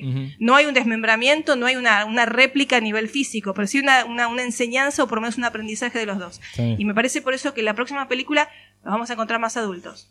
Sí. Me parece que acá fue- siguieron siendo dos chicos caprichosos. Sin duda. Vení de mi lado, no, vení del mi lado, no, vení del mi lado, no, no, yo quiero que vengas acá. Sí. Saben que no pueden tenerse el uno al otro si son caprichosos. Sí. Sí, y justamente, es decir, cada personaje tiene una inversión, porque Rey empieza abrumada y termina relajada, y Kylo al revés. Ahora Kylo está en una situación que lo abruma, que lo sobrepasa, porque no está preparado para dirigir a la primera. claramente Claro. es un chico delante de un ejército que no sabe cómo dirigirlo, seguro. Pero bueno, otra vez el capricho. Son los dos Pero chicos claro, caprichosos. yo, yo veo, yo veo que esta película, en lugar de enseñarte a combatir eso, lo alimenta. Alimenta el capricho de los dos. Porque vos vas a crecer, pero va a ser más difícil porque lo estás haciendo por vos mismo. No tenés una guía. ¿Y pero está bueno ese mensaje? No sé si está bueno. Es reflejo de la época que estamos O sea, viviendo. sí, La- eh, pero, a ver, pero también, también el 77 era una época espantosa y Lucas vino con un mensaje fantástico. Entonces, ¿por qué tengo que venir con este mensaje pesimista, Pero- depresivo, de decir todo lo viejo no sirve, matalo y eh, construite vos mismo, no cuentes con nada de lo anterior? Para mí es innecesario. es probable que sea O innecesario. sea, lo veo Eh, reflejado. Estos, la generación Y o la generación millennial también la conocen como los ni-ni, los chicos que ni trabajan ni estudian. O sea, necesitan estos chicos una guía y un mensaje, porque ¿a dónde van claro, a pero nosotros no se, la, no se la estamos ofreciendo o no se la podemos ofrecer. Pero bueno, y ese eh, es el mensaje que nos. Ojo, ese es el mensaje pero Star que nos Wars está siempre dando fue una también. herramienta para venir a suplir las falencias de la generación anterior. ¿Por qué no aprovecharlo ahora? ¿Te acuerdas cuando hablamos en el podcast anterior o de, la- de las teorías que estos dos chicos era como que venían a superar la generación anterior, Sí. venían a superar a los maestros? Sí, me parece fantástico. Pero está el mensaje, pero de una manera muy Pero destructiva. mal, claro. De una manera muy oscura y muy destructiva. Sí. Bueno, y ya que hablamos de Luke, ¿qué les pareció el personaje. Mark Hamill, espectacular la Maestro, actuación. Me parece que llegó a la cúspide de sus capacidades actorales. Le darán un Oscar. Ay, mira, se lo remerece. Mm. No creo, pero se, lo merece remerece. Por trayectoria, por lo que significa. Por aguante también, sí, ¿eh? por aguante. es un Ponele. maestro. A mí me pareció brillante. Sí, total. brillante. Sí, todo, sí, todo. Él como, como actor, aparte me encanta. Y, y todo lo que han hecho en, en- a cuanto a, a nivel argumental con Luke me pareció brillante. Yo, yo Bueno, creo que sí. todo esto que dijo él últimamente eleva un poco eh, el tema de la actuación porque hacer algo que a vos no te convence Sí. o que A por lo disgusto, menos- a disgusto. Sí. que no era tu personaje, que tuviste que pensar que era Jake Skywalker y no Luke, es complicado y hay que ponerle el lomo para. Sí. ¿Cuál es la sí, escena sí. que más lo- le llegó de, de Luke en la película? Y el final. El El final, final. es bravo. Al final sí. me. Al final No, a mí la, la escena que más me conmovió es el encuentro con R2. Es muy- a- sí, además, es un- la actuación de Es Mark un golpe bajo. es- pero Es es, un golpe es bajo. el Él le dice que es un golpe bajo Sí, a y- R2, y, la- pero- la- Pero perdón, es la el actuación encuentro de con- El encuentro de- con Leia, Mariano. ¿Sabes no que no me, no me pegó tanto como el. Yo, yo ya estaba ahí trastocadísimo, mal no sé qué veía. Tenía, tenía cataratas de sangre, en los ojos no veía nada. Pero el encuentro de Luke con R2, eh, Mark Hamill lo interpreta igual que en la Guerra de las Galaxias. Es el mismo tonito cuando le dice a Artú la cara de, de felicidad, de alegría. Mm. Fue ese es el momento que quizá el, el- el mejor. No, para a mí, la a mí el final me mató, eh, los dos soles gemelos, la, el, el- el emparejamiento mí de las dos escenas final, sí. entre el, el inicio de la aventura de Luke y el final de la aventura de Luke. A eso a mí me es, una- es un, fue un puñal en el corazón. Bueno. Es que justamente, yo sinceramente eh, estaba esperando la muerte de Luke, no en esta película. No. ¿En Yo serio? no- sí, Mirá. yo creía que Luke iba a morir en el episodio 9 porque hacía falta un, un cierre. Y para tener un cierre, bueno, Claro. Luke no puede seguir. Claro. Mm, Me sorprendió que lo hayan hecho en esta película, pero Mm. me pareció eh, brillante. Mira, nosotros se lo venimos, a- Brillante. se lo venimos advirtiendo a Florencia. Y yo me lo negué. Desde la Celebration, desde ¿te la- acordás? Desde antes, creo. ¿eh? Bueno, yo me Salía acuerdo- a la charla y le decíamos, Florencia, anda preparándote, porque me parece que se...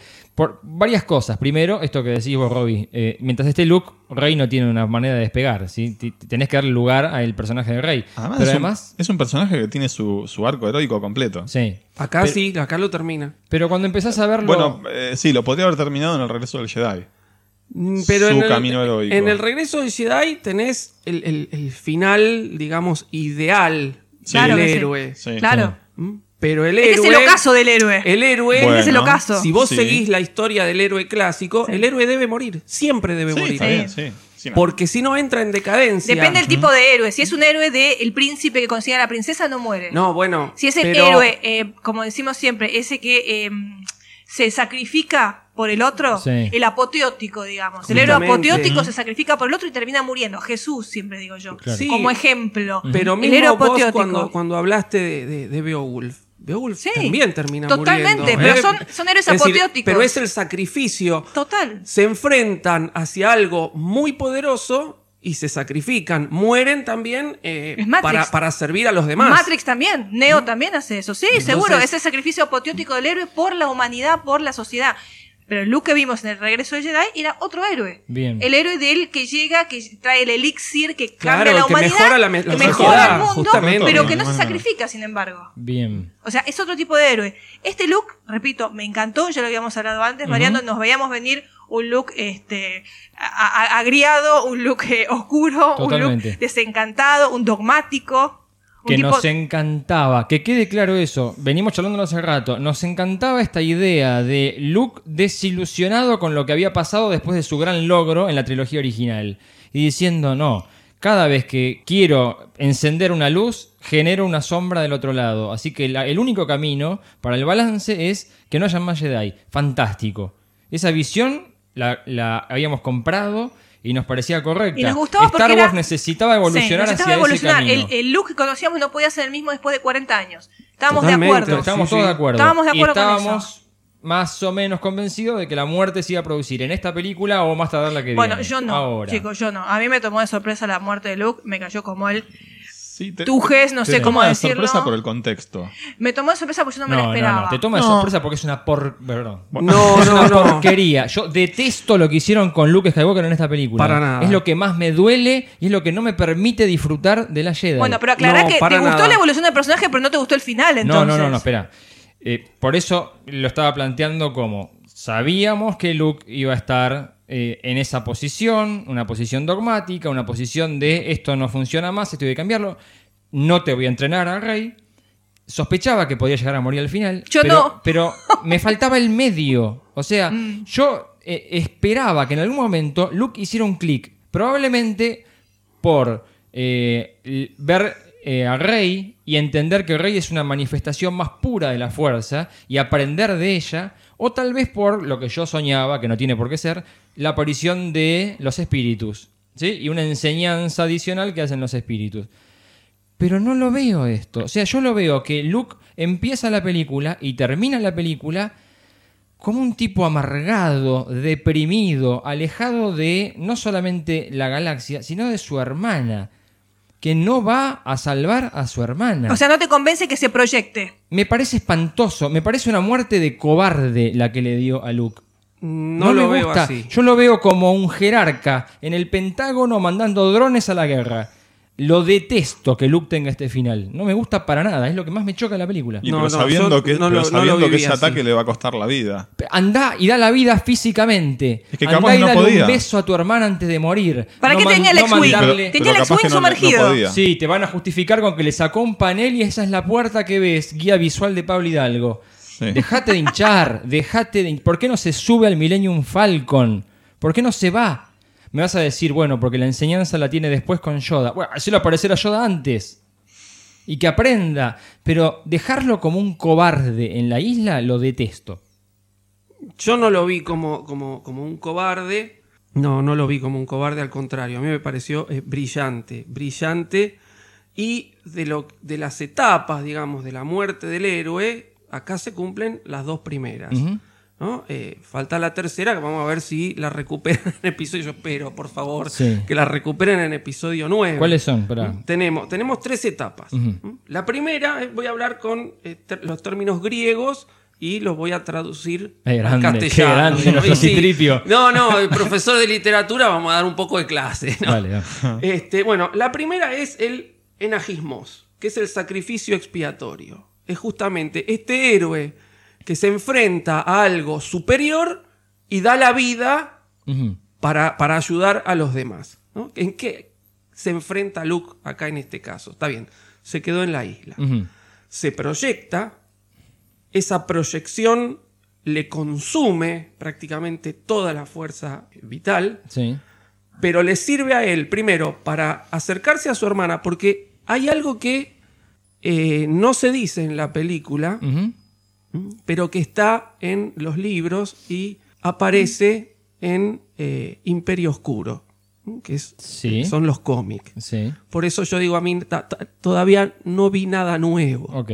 ¿no? Que es lo que se conoce como el simil futurus o el doppelganger, Sí. que es la proyección. Y el Jedi tiene la posibilidad de proyectarse y de ser tan tangible como él lo desee.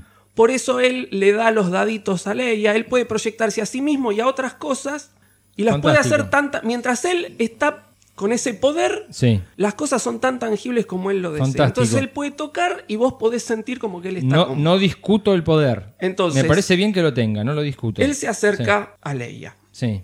habla con Leia, hace las paces con su hermana y sale a enfrentar a Kylo Ren. Sí. Y ahí Kylo Ren le da con todo Sí. desde los caminantes. Sí. Bueno, el enfrentamiento de Luke Skywalker con los caminantes Sí. también está en Imperio Oscuro. Estamos hablando de una saga de cómics que salió en el año 1991. Sí. O sea, seguimos sin ver Seguimos sin inventar nada. nada nuevo. Sí.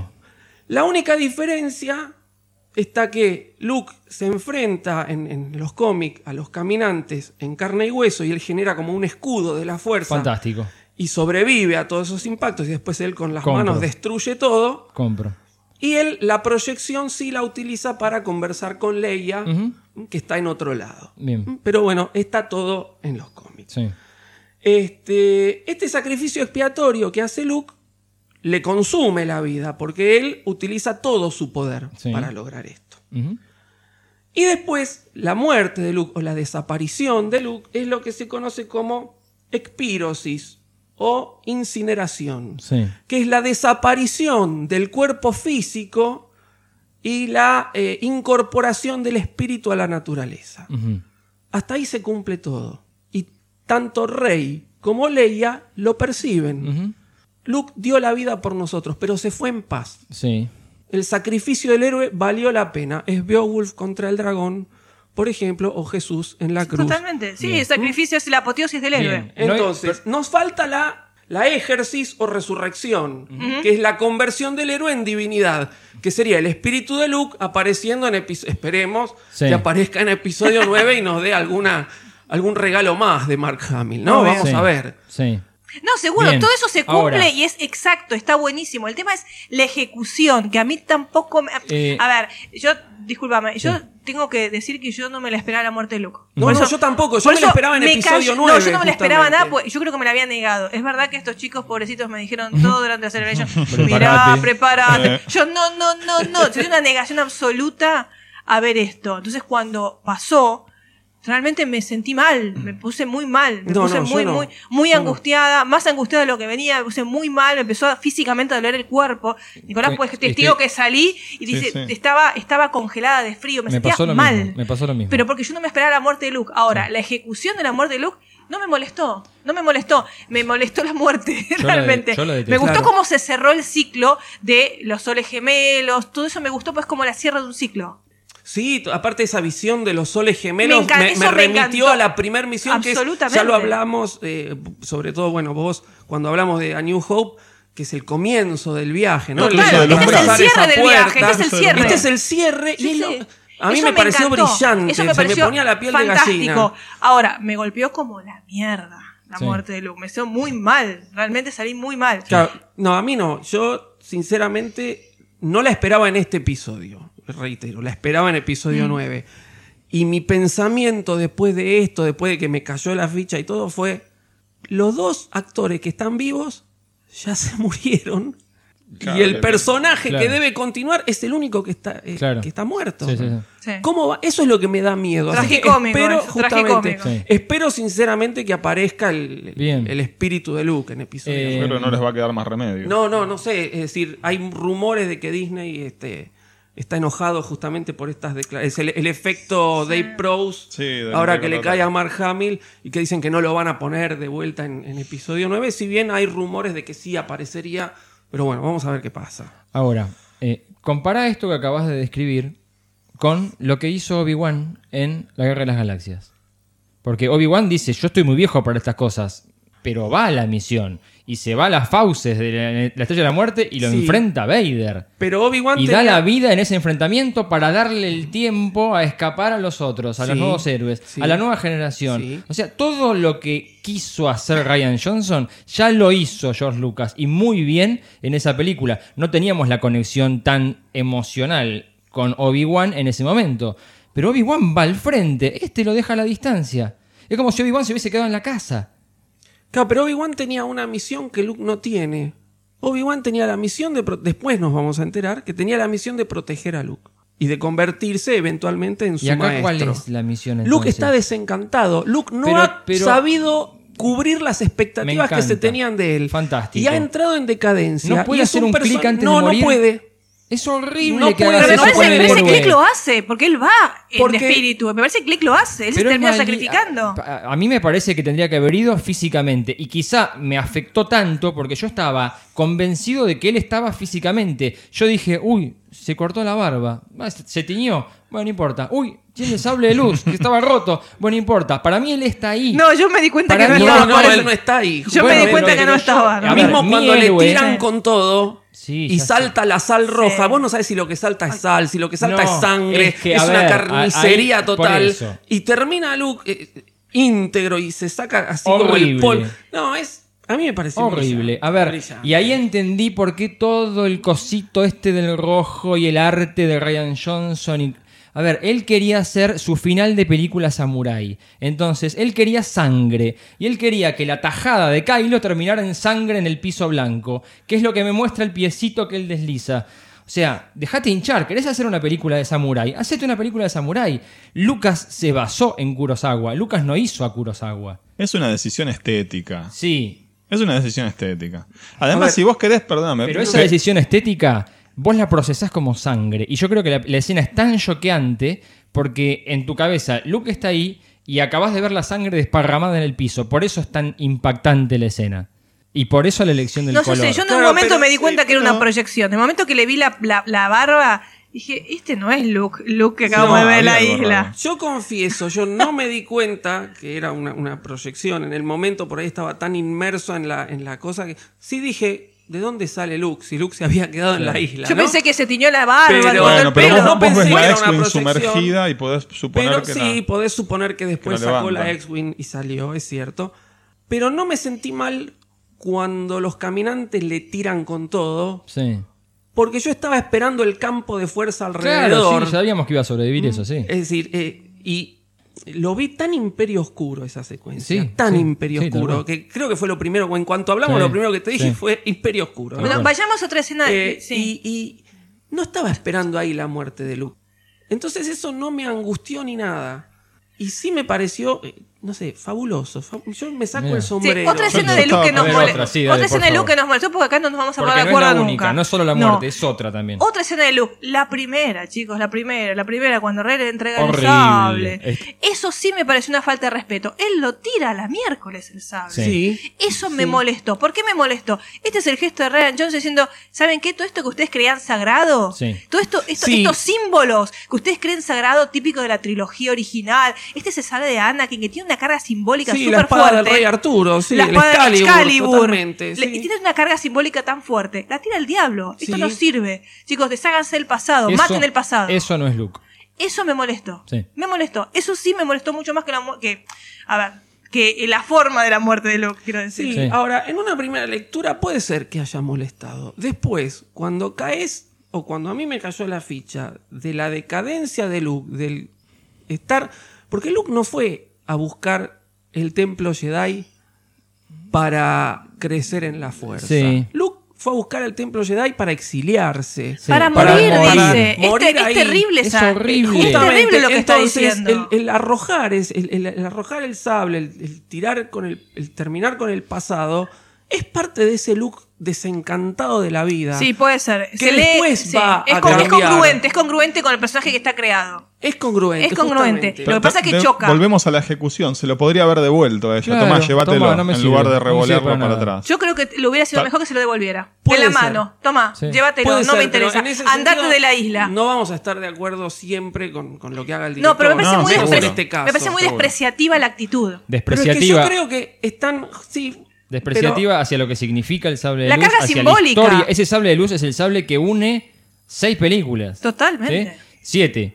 Eh, y despreciativa hacia JJ, porque la- el despertar de la fuerza, en buena medida, va alrededor de ese sable. Ese sable despierta la visión en Rey. Ese sable es el arma que utiliza el rey para vencer a Kylo. Es lo que la conecta físicamente con la fuerza. Ah, chau, no sirve para nada.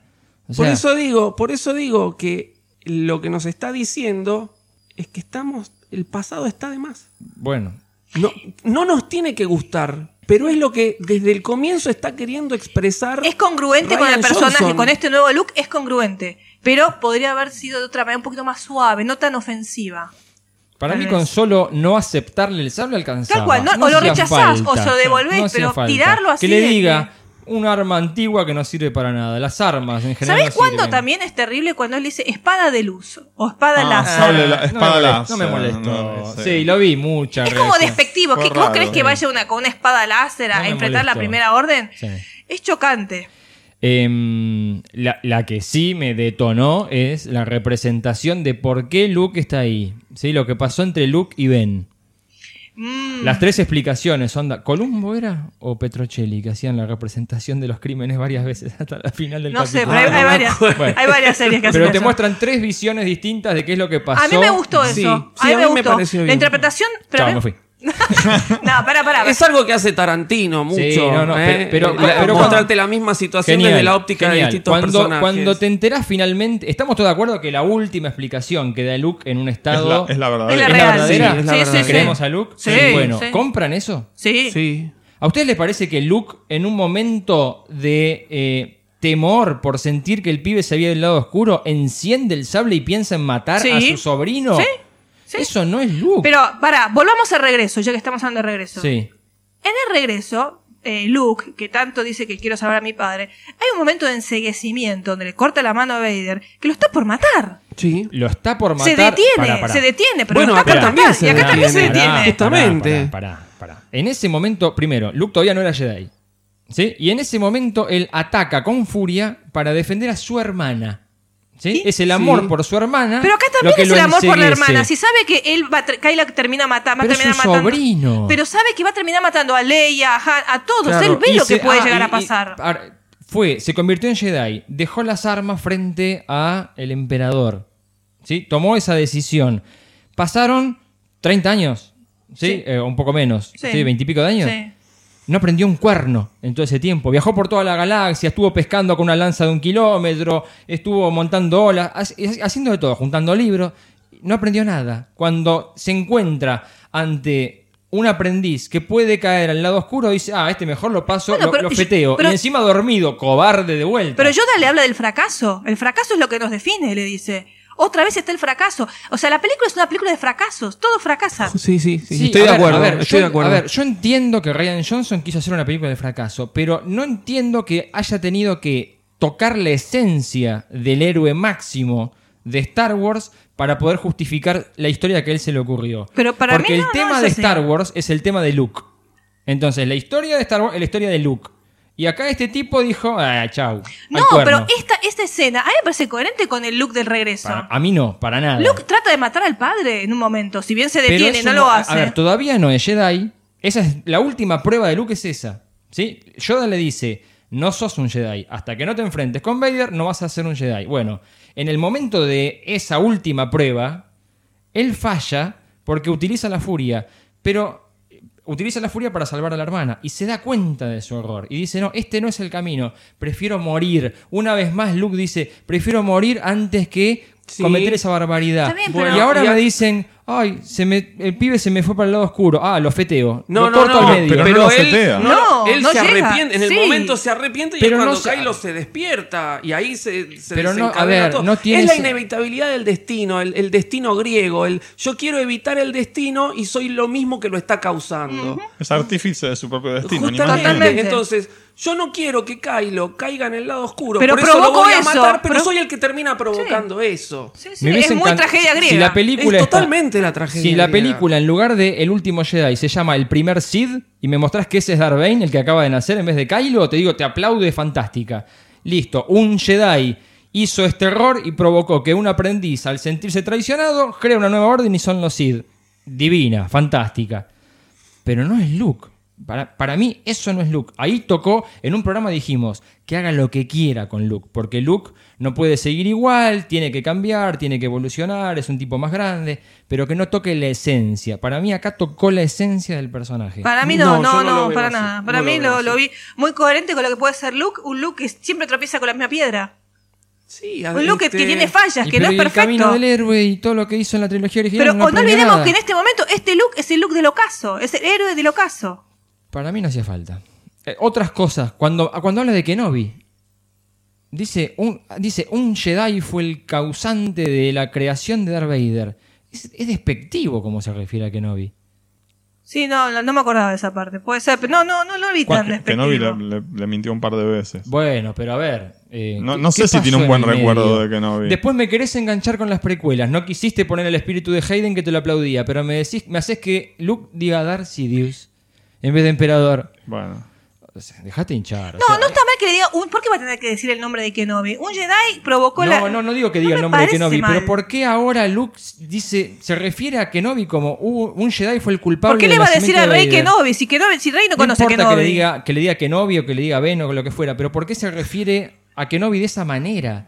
O sea, Bueno, pero Rey no Kenobi lo dio la vida por él, Kenobi lo enseñó, o sea... Pero qué problema hay, no me parece tan terrible. O sea, eh, Rey no sabe quién Yo es lo que Kenobi. siento es que en Lucasfilm algo les pasa con Luke, porque todos los cómics, todas las novelas y esta película donde Luke es el protagonista son una porquería desde mi punto de vista, de siempre, desde mi punto de vista. O sea, no sé, están encaprichados con Luke. El libro es, Flogeli. Todos los libros de eh, Heredero Bueno, del yo leí uno Imperio, solo. Heredero de, de los Jedi, perdón. Sí. El arma de un Jedi, donde aparece Luke, el libro lo revoleas por la ventana como revolea el sable. O sea, no sé, parece que le están encaprichados con el personaje. No sé. No sé, yo veo que hay, hay maltrato, pero no en algunos momentos, pero no me parece tan terrible. O sea, hay un maltrato, no, no lo niego, Yo, pero, eh, es- esto es lo pero hay que- cosas que sí se han respetado. Esto es lo que a mí me pasa con la película. ¿sí? Eh, esto es lo que a mí me afectó tanto la primera vez y por eso no la disfruté para nada. Esto es lo que yo decidí no ver junto con el humor parodia y por eso te- le digo a Florencia, termina la segunda vez que vemos la película, le digo a Florencia, me encantó. Y Eh, Florencia soy- me dice, soy testigo. Y Florencia me dice, estás para el psicólogo. y es tal cual, pero ¿por qué me encantó? Porque decidí no ver, a- hacer la vista gorda aquello que me molesta. En la tercera y en la cuarta mirada digo, no, a ver, la película es un todo. Y a mí me molesta tanto este tipo de cosas que eh, no, no puedo, no, no la acepto esta película. Es, es una cosa que Bueno, no lo puedo superar. Pasemos Para- al próximo estoy porque, para no, psicólogo, estoy para porque psicólogo. no te- tenemos para toda la vida acá. Bien. Vayamos con Poe, Poe. a mí me gustó el personaje, me gustó mucho más que en la película anterior. Sí. Me parece que Sí. se desarrolla, que tiene un- una cuestión más eh, que aprende, por lo menos, ¿no? Yo, yo recordé lo que vos dijiste en el podcast de Force Awakens, cuando vos dijiste eh, algo así como que los otros personajes tenían arco heroico y Poe no tanto porque él tal vez ya había cumplido Sí. una parte. Sí. Y creo que acá se desarrolla eso que veíamos que le faltaba Totalmente. Totalmente. a Totalmente. Poe. Es que se enfrenta con lo peor que le puede pasar, que lo desafíen, que haya una, una pérdida de autoridad, Sí. que haya algo que lo, que lo saque de su lugar de héroe perfecto. Porque él es el Claro. héroe perfecto. Acá lo sacan de ese Sí. momento y lo enfrentan a algo, la pérdida de la autoridad. Se encuentra con una mujer que lo detesta, que aparentemente Sí. se enfrenta con él. O sea, está muy bueno el planteamiento que hay como para darle algo, un, un giro al por eso personaje no, de él. eh, no me molestó el comienzo, con ese Poe canchero que se No, me sabe encantó, todas. ¿no? Y que finalmente Mm. se salva, eh, eh, que lo vemos ahí en la, en la cuando Leia mira la pantallita, Sí. están todos los bombarderos destruidos, hay tres, cuatro casas que se salvaron, Sí, nada sí. más. ¿No? Y dice, eh, pero ganamos, destruimos. Y le da un cachetazo y que lo devuelve "¿Pero a tierra?" costo?". Claro. Lo devuelve a tierra. Y a partir de ahora te, te degrada. Ella le dice, Sí. saca la cabeza del cockpit, de la cabina. Está muy bueno, ¿no? buenísimo, Es muy buenísimo. bueno todo Este, eso. Poe tiene que crecer. Sí. Porque Sí. finalmente en la cueva, cuando dice, eh, vamos para allá, y la mira Leia y dice, vamos, háganle, háganle caso. caso, sí. ¿no? Ha crecido. Totalmente. Hemos visto que ha crecido. Es como que madura. Es- Sí. Maduró, Madura, justamente. madura. Es un tipo que se hizo el canchero, perdió un montón de vidas en la primera batalla, después se amotinó. Se dio cuenta que era un error, que lo que estaban haciendo era tratar de salvar la flota, mientras que él lo que estaba haciendo era condenándola. Y finalmente descubre ese, ese liderazgo que él creía tener innato, lo va, lo va, lo va ganando a lo largo de la película. A mí me gustó el personaje. de A mí me gustó sí. el desarrollo que tuvo. Estamos todos de acuerdo, creo. Sí. A mí me, me encantó y la vuelta esta, es cierto. Le encontraron una vuelta como para que tuviera un cambio en la película. ¿Sabes lo que me desagradó un poco y me pareció fuera de lugar? Es el final cuando Poe y Rey se presentan. ¿Saben por qué me Oh, desagradó? sí, sí, no, no. sí. No, ¿saben Ya por qué sé. me desagradó? Porque en el libro, en el libro Sí. de Force Awakens, está la presentación de ellos dos. Sí. Al final del libro ellos se presentan. O la misma presentación que está en si la no le- película si no de la leíste el Jedi. libro cuando escribiste el guion. Perdón, pero lo que es canon es la película, no el libro. Bueno, Sí, te van a correr con eso. Te van a correr con eso. Pero los libros dicen- que se han escrito hasta No, ahora te, tienen que ser te dicen que Sí, cuando no. hay una diferencia tomes la película. Sí. Bueno, pero es, una- es muy acomodaticio. o sea, Ah, no sé, no, no, no leí la Bueno, en el libro, al final del libro, se presentan de la misma manera que se presentaron de las Jedi y se presentan acá. Ajá. No ¿Qué sé si de la necesidad? misma manera. Bueno. Porque acá visualmente en las caritas están sembrando una semillita. Sí, ¿Vos pero eso lo hacen para la Sí, especulación. lo hacen para, creo, para que vos creo para la que, especulación. dada, y, y me meto con otros personajes, pero dado la relación que se va o que se empezó a establecer entre Finn y Rose, Sí. quieren empatar Sí. a Rey con Poe. Ay, yo soy Poe, ay, yo soy Rey. Sí, lindo, miradita. Cero dinámica, discúlpeme, pero cero Malísimo. dinámica. Yo lo vi así, O sea, en pareja, el tipo que se presenta en la segunda película con la protagonista que es su Malísimo. personaje secundario, no tiene nada que ver. Final de un capítulo de Robotech. Absurdo, no tiene nada que ver absurdo total. Eso es para que la gente especule durante dos años totalmente. para shipearlos. No, o sea, No, no vamos a entrar en esa, ¿no? No vamos a entrar en No esa. vamos a entrar en eso. No, no. pero primero es una contradicción. Hasta que al- no salga un trailer y se los vea Primero es tomado de una las manos. contradicción al libro de Force. Awakens. Segundo, esto es para crear especulación en el fandom, Sí. para shipearlos, cuando ya no es necesario. Vos vas a, a, shipear un, un tipo que es, primero que es un personaje secundario. Segundo, entró, lo conoce en la segunda película, la mitad en el medio. Claro. No tiene nada que ver. Pero es para crear ese, ese Sí, sí, y también es para romper con la, el, el shipeo entre Finn y Poe. Sí. Y esto es gravísimo, por- Sí. para mi punto de vista, perdón, ¿eh? Coincido. ¿Por qué es grave? Porque, eh, primero, introducen, hay una, la, está toda, toda esta historia de, de, de, de Finn en, en, en Canto Bight. Sí. ¿Por Sí. qué no lo hicieron con Poe? En lugar, Originalmente iba a ser con Poe. en lugar de introducir un personaje como Rose. ¿Por Sí. qué? ¿Qué necesidad hay? ¿Por qué no hicieron que Finn... Estoy golpeando todo, ya me pongo nerviosa. Que, que sea Finn y sea Poe los que van a Canto Bight. Sí. ¿Por qué? Primero porque no quieren generar más el shipeo homosexual porque tienen miedo, porque hay un montón de Sí, cuestiones. hay un montón de pruritos que tienen. Introducieron un totalmente. personaje de origen oriental para entrar en el mercado chino. También. Oriental. También. Intro- eh, hacer que no exista, eh, no, no, no haya una relación gay, que, que- ¿por qué? Porque los mercados de países orientales no lo van a aceptar. Sí. Hay muchísimas decisiones económicas. Eh, perdón, es- Gravísimas. esto que estás diciendo es cierto. En China se censuran o se prohíben películas o series de que televisión. insinúen alguna relación gay. Sí, Entonces, todo esto son decisiones económicas que afectan a la trama y en desmedro de la trama. De la trama. Sí. ¿Qué necesidad había? Yo ya me estoy salteando porque estoy pasando No, a pero está Rose. fantástico. No, pero dale, está dale, dale, pero quiero engancharlo. Están relacionados. sí. Quiero engancharlo con Rose. ¿Por qué necesidad de poner un personaje eh, oriental? Sí. ¿Por qué? Es lo mismo que yo critiqué de Rogue One. ¿Qué necesidad hay de poner una mezcla de personajes étnicas solamente para entrar en mercados económicos? Sí. Por una decisión económica y no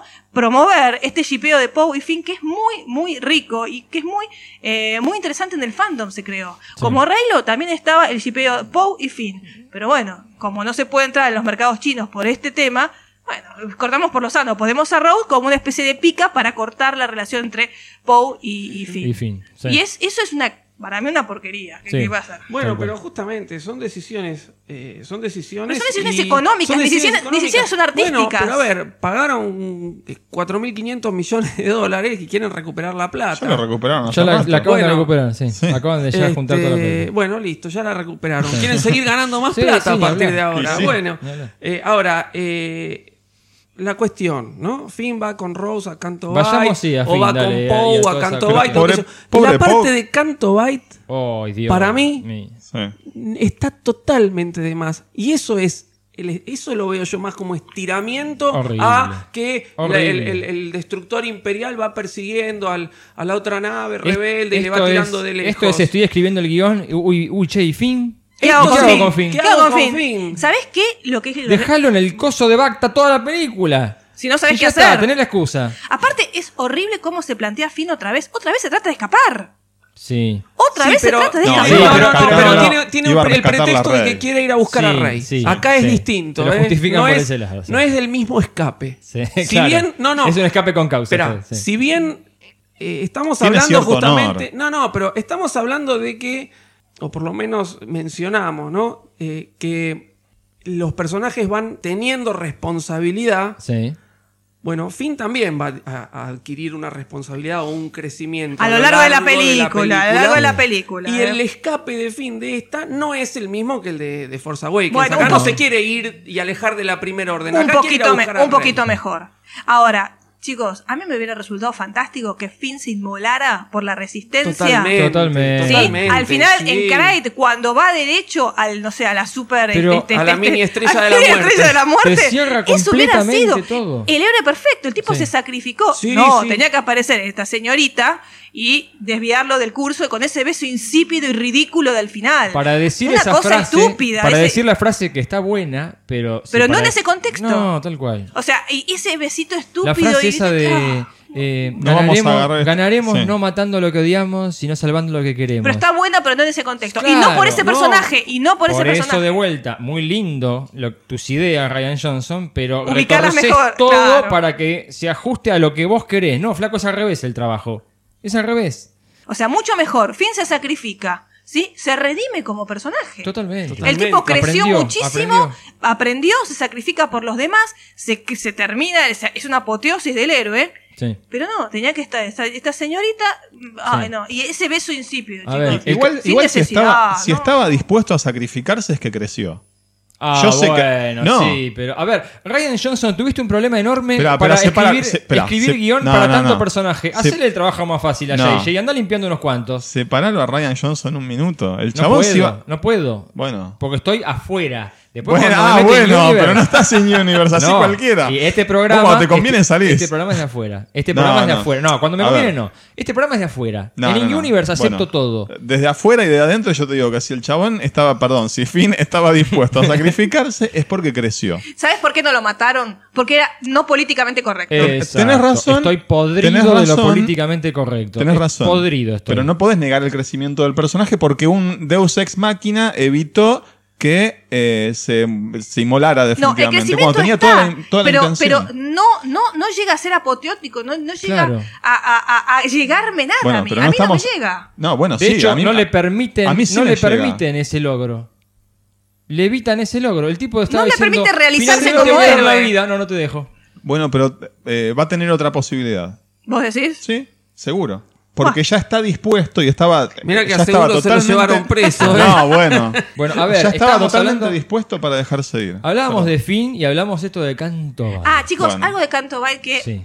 están en contexto de Canto Bight, pero no, es ex- no, no está relacionado con Canto Bight. Sí. ¿Se acuerdan cuando Ryan Johnson dijo, esta película no tiene nada que ver con relación política, ni Sí. con un tema, ningún discurso político? ¿Se acuerdan que lo Sí, dijo en Entertainment sí, Weekly? Sí, sí. ¿Qué pasa en Canto Bight? Ese discurso, Esos. bajada varios, de hay línea, varias bajadas de línea. o, ¿cómo podríamos Sí. decir? A ver, eh, moralista, Sí. ambientalista, antiesclavista, antiarmamentista, pacifista, me molesto. Sí. ¿Qué quieren que les diga? O sea, o vos sos coherente con lo que decís y aceptás que en tu película tenés una bajada de línea, un discurso moralista, un discurso ambientalista en contra de la crueldad animal, a favor de la paz. Decilo, pero no me niegues en una entrevista diciendo, no, no, esto tiene nada que ver con ninguna realidad política ni social. Mentira, porque me no bajando una nada. línea. O no digas nada. Sí. Pero hay continuamente una, un discurso moralista. Después, sí, porque las los que venden armas. Y A los después- buenos y a los malos. incluso el personaje de DJ, el personaje de DJ también sigue con ese discurso. ¿Quién es bueno? ¿Quién es malo? Sí. No me des ese discursito de no, yo no tengo nada que ver con las políticas de Trump ni nada que ver con Sí. el... No, no digas nada. O sea, Sí. aceptá que en tu película hay un discurso moralista. Vos sabés que la, la- la primera vez que vi la película, como digo, salí diciendo la detesto, la odio, es lo peor que he visto de estar. La única cosa que me gustó pasa en Canto Bight. Y son. eh, es la guardia, la policía de Canto Bight. Ah, bueno. Porque está basada en los diseños de Macquarie. De la Ah. policía, creo que era la policía o la guardia de eh, Cloud City. Cloud City, sí. Y es igual, es el mismo diseño, me encanta. Pero bueno, es estético, o sea, no, no cambia nada. A mí lo que me gustó de Canto Bight fue el cambio de concepto, ¿no? Cuando Sí. dice, vamos a ir a este lugar Sí. y Rose le dice, ah, es el lugar donde están los peores criminales de la galaxia. Entonces Sí. uno, o por lo menos lo- lo- los viejos fans, yo creo que todos, o en la gran mayoría, nos imaginamos como Tatooine. ¿no? Mos Eisley, Mos Eisley, sí. Claro. Sí, sí, Mos Eisley, que- el- el- la villanía, ¿no? Sí. Y de golpe nos vemos a todos lo- los, enriquecidos, Sí. digamos. Bueno, ese cambio de concepto de que ahora el, el criminal es el que tiene plata, el que se aprovecha del otro, el que vive del, de- del es- sufrimiento de es los el demás. mensaje moralista. Eso está bien, es moralista. Pero Sí. ese cambio de Está visión bueno. a mí me gustó. Pero te lo arruinaron con los trailers. Porque no me muestres nada de Canto Bight. Y me sorprendo. Pero si ya sé que Canto Bight es el casino, el lujo y todo. No, yo ya sabía, chiste sabía. Cuánto hay, ya sé, Ese comentario que es buenísimo, me Sí, lo perdí. Sí, sí, sí. Yo me lo perdí. Lo, lo disfrutó alguien que no vio nunca un tráiler de Star Wars. ¿sí? Y que fue completamente descolgado al cine. Le encantó. Pero yo me lo perdí. Sí, porque Canto Bay ya sabía. Solo el reel. o- En el trailer también estaba. En el Canto Bight. reel- en No, el trailer no estaba. sí, sí. No, en el reel estaba. El reel es muy... por todos lados. vienen Salía en hablando todos de la foto de Canto. Y bueno. Eh, pero sí, sigue existiendo ese discurso moralista. Sí. Y además, bueno, sirve para plantar el final. Este, que tampoco este, me pareció tan innovador el, el Sí. final final o la No, escena no, final. no, el final es deplorable. Sí, no, me gustó. Este, Eh, no sé si es deplorable, pero no, es innovador. No, es nada que no haya visto en ninguna Me- otra Me parece una película. decisión comercial en el final. El final es la decisión sí. comercial de engancharlo con la otra trilogía o con nuevos productos Pero, Disney. eh, pero además, a ver, eh, estuviste toda la película diciéndome, es hora de que los Jedi desaparezcan. ¿Sí? Eh, Rey no necesita nada, es regrosa, no le hace falta el pasado. Y de vuelta al final me pones al pibe con la escoba con un sable luz. O sea, es como que los Jedi sí van a volver a aparecer. Entonces, ¿es el último Jedi o seguimos con la misma? ¿Dejamos la guerra de los samuráis y nos vamos a la Segunda Guerra Mundial y cambiamos de armamento o seguimos en la misma? Ponete de acuerdo, es una película Es que- bipolar. ¿sí? Bueno, pero la idea de los Jedi que tienen que terminar es de Luke, ¿no? De, Me de parece Ryan Johnson. No, no. Lo que dicen cada personaje sale todo de la cabeza de Ryan Johnson. Entonces, si el mensaje que me querés decir es dejemos atrás el pasado, dejemos ese tipo de combate y evolucionemos, buenísimo. Si yo digo todo lo que vimos hasta ahora son las guerras de los Tokugawa y ahora me vas a llevar a la Segunda Guerra Mundial, te compro todo. Haceme 150 películas de Star Wars. Pero de vuelta me pones el nene con la escoba. O sea, es como voy y Pero, vengo. voy pero y pará, vengo. es como, es como que Luke en ese, en ese No hay más Jedi, él se termina como, eh, digamos, revirtiendo de alguna manera cuando dice yo no soy el último Jedi. Sí. O sea, de alguna manera ese concepto de los Jedi tienen que acabarse, ese concepto queda superado cuando Luke se sacrifica por Sí. todo el resto. Entonces me parece que ahí es como que él surge, se re- resurge de alguna manera y revierte ese concepto de que no hay más Jedi, ¿no? Dice, yo no soy el último Jedi. Y me parece que ahí este, se revierte el concepto. Y además se refuerza la identidad de que los Jedi no son una línea heredada. Exacto, tal cual. Es decir, Eso- eso cualquiera puede ser eh, intuitivo de la fuerza, receptor de la fuerza o usuario de la fuerza. Fantástico. Todos los títulos de las películas de Star Wars tienen un mensaje. Sí. ¿Sí? La amenaza fantasma, el ataque de los clones, la venganza de los Sith, una nueva esperanza, el imperio ataca, el regreso del Jedi. Todas tienen un mensaje. Esta no, el título me miente.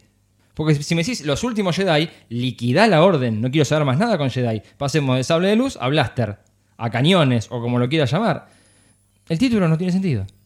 Cuando me agregás ese final. Y además ese final, Ryan Johnson hizo una película que da cierre a una duología.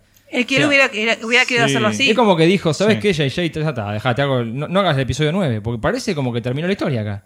No, yo no, No, veo no parece que No, no, no me parece, A me parece que él hubiera querido terminarla. Me Sí. parece Ya. que toda, toda la escena Sí. del trono de Snoke Sí. hubiera terminado la historia. Si Rey dice, sí, me voy con vos, Kylo, nos vamos juntos, ahí se terminaba la historia. Sí, totalmente. Pero, ¿qué pasa? Ahí quiso plantear la idea de, no, bueno, vení vos, vení no. Entonces ahí creó la, di- la, la, la- la dicotomía, ¿no? Sí. Ahí, la- ahí no la pudo cerrar, pero él hubiera cerrado la historia. Si él le hubieran dado rienda suelta, cerraba la historia. creo que sí. Cerraba ahí la historia. Punto. Se van juntos, se terminó todo. bueno, no sí. sé cómo llegamos hasta acá, porque estábamos hablando Vamos de bien, vamos bien, vamos bien. Va- Vamos y venimos, Eh, nos y a mí- escapamos. sí. Sí, y a mí, a mí me pareció, escoba. claro, a mí esa escena me pareció, ya lo dijimos esto, muy estilo Harry Potter. ¿Sabés qué? Me dijiste que no terminaste de escuchar la banda de sonido, ¿no? No, Cuando escuches hasta- el final te vas a dar cuenta por qué te ayudó también ese pensamiento. Es, es- Ah, utiliza mirá. los mismos instrumentos que en el tema de Harry Potter. Ah. Suena igual a la música de Harry Mirá. Potter. No, no la pude Eso tal vez subliminalmente te llevó a asociar. Puede ser, puede ser. Además, lo- el tema de los animales atravesando las paredes, que me pareció medio innecesario. Se podrían haber escapado por la pista y listo, no destruir todo el casino Sí. o, o destruirlo. La gorda, la gorda que canta como en la ópera. Sí, ¿viste? sí, que le pasan por al lado los, los, los fadirs, los, los caballitos estos. Eh, pero se sintió medio. A mí me pareció medio eh, exagerado el escape innecesariamente Sí. y medio sacado del universo de Star Wars y más de nuevo para el de Harry Potter. Pero toda la aventura es, es Es Harry- innecesaria. es Harry Potter. No, es totalmente. este- Toda la aventura de ellos dos es, Es innecesaria. Es, repito, es para darle, sí, por, para la, darle por algo. tipo de película. por la variedad de los personajes. sí. es para darle algo, chicos. Sí. Para darle algo, algo a esta gente que no Hay- sabemos qué hacer. tiene que hacer algo, tenemos que estirar un poco la película. Claro. Y bueno, este, hagamos algo. Ahora, eh, una cosa que se le critica mucho a la escena de Canto Bight es que de vuelta no tenemos alienígenas conocidos. Y en el libro del arte está lleno adentro de Canto Bight. Mm. Se ven Rodianos, se ven Quarren, hay un montón. ¿Y por qué no? Hay, hay Twi'lek. ¿Por qué no ponen alienígenas conocidos? Eso es. Capaz que de fondo estaba. No, bueno, ahí me fui a la, minucia. Te fuiste Perdón, a la perdón, minucia. perdón. Sí, sí, Poneme- eso no creo que es el menor de los, de los problemas. Bueno, está es bien, un está bien, detalle. perdón, Va- perdón. vamos- Eh, a ver, llegamos a Canto Bight porque alguien nos mandó a Canto Bight. Más canata. ¿Qué personaje? ah, Otro inu- que no necesitaba nes- aparecer. Innecesario completamente. A ver, más Kanata tenía que. Si aparecía, era para explicar cómo encontró el sable de Anakin.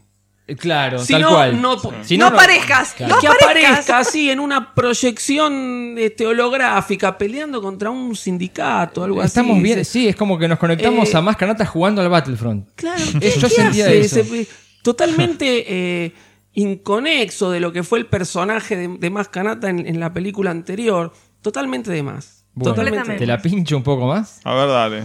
Eh, cuando terminaron de hacer la fotografía principal de la película y Lupita no había filmado sus escenas. Entonces eh, le preguntan y Lupita dice, no, yo todavía no filmé lo mío. Y empezaron a bombardear a preguntas a, entre otros, Pablo Hidalgo. Aclaremos que Lupita Nyong'o es la que, la interpreta a Más Más Canata, Más ¿no? Kanata. para quien no lo sepa. Eh, le preguntan a Pablo Hidalgo, eh, ¿Más Canata no va a estar en la película? Y dice, no, nadie dijo nada de eso. Bueno, pero terminaron la fotografía principal y no filmó las escenas. No, bueno, hay fotografía que continúa más allá de la fotografía principal. ¿Cuál fue el problema por el cual Lupita no pudo filmar? Eh, se le pisaba la filmación de los últimos Jedi con la filmación de otra película. Y por eso no podía estar presente. ¿Y por qué se le pisaba? Porque los últimos Jedi empezó más tarde de lo que eh, esperaban empezar a filmar, porque hubo un conflicto sindical en el Reino Unido. es decir, que la frasecita esa que le tira más canata de no, no puedo estar porque estoy en, menos- en- en pleno conflicto sindical, es un guiño a algo real. Bueno. que llevó a que la actriz no pudiera filmar sus escenas.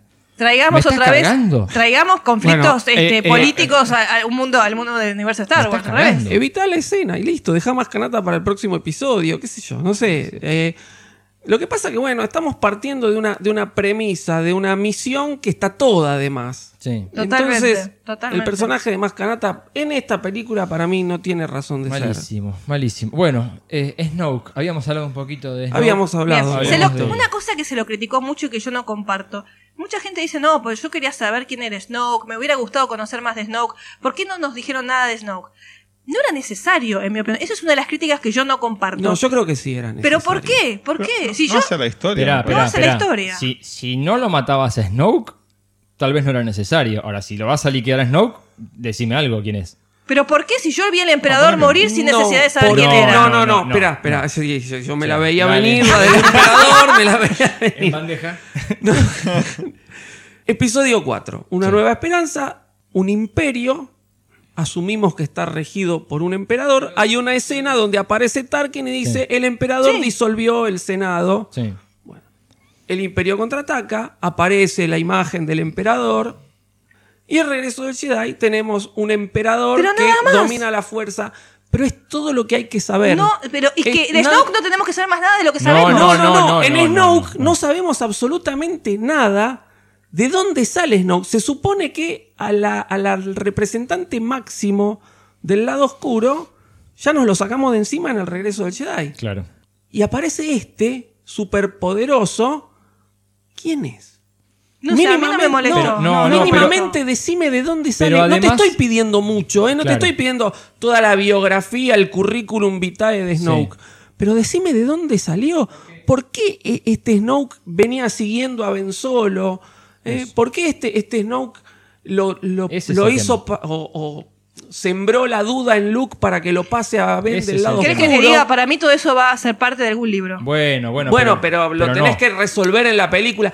Alguna Mínimo, cosita decís vos, una bueno, pequeña. Si, si estás Algo- usando flashback, ponémelo acá y lo Totalmente, recordando, un par de totalmente. escenas y chao. Bueno, ahí- está, no ahí- te estoy pidiendo eso te lo más. concedo, ¿Sabés eso te estoy pidiendo más, ¿eh? ¿Sabes dónde? Mira, eh, Snoke no es solamente el líder supremo de la Primera Orden, como era el emperador en la trilogía original. Snoke es el causante de la caída de Ben Solo, y te lo dicen desde la primera película. Entonces, hay que explicar un poco más quién es este personaje.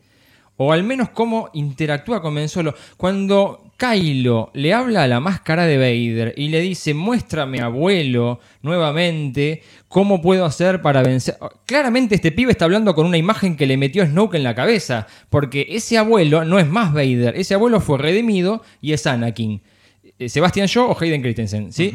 Pero claramente eh, Ben Solo no habló nunca con Anakin. Él habla con Vader. Eso tiene que ser una imagen que le puso Snoke en la cabeza. Claro, con una idea de Vader que alguien le dio. Claro, entonces, poneme en este momento una visión, una nueva visión de Kylo Ren viéndolo a Vader, conflictuado con Vader.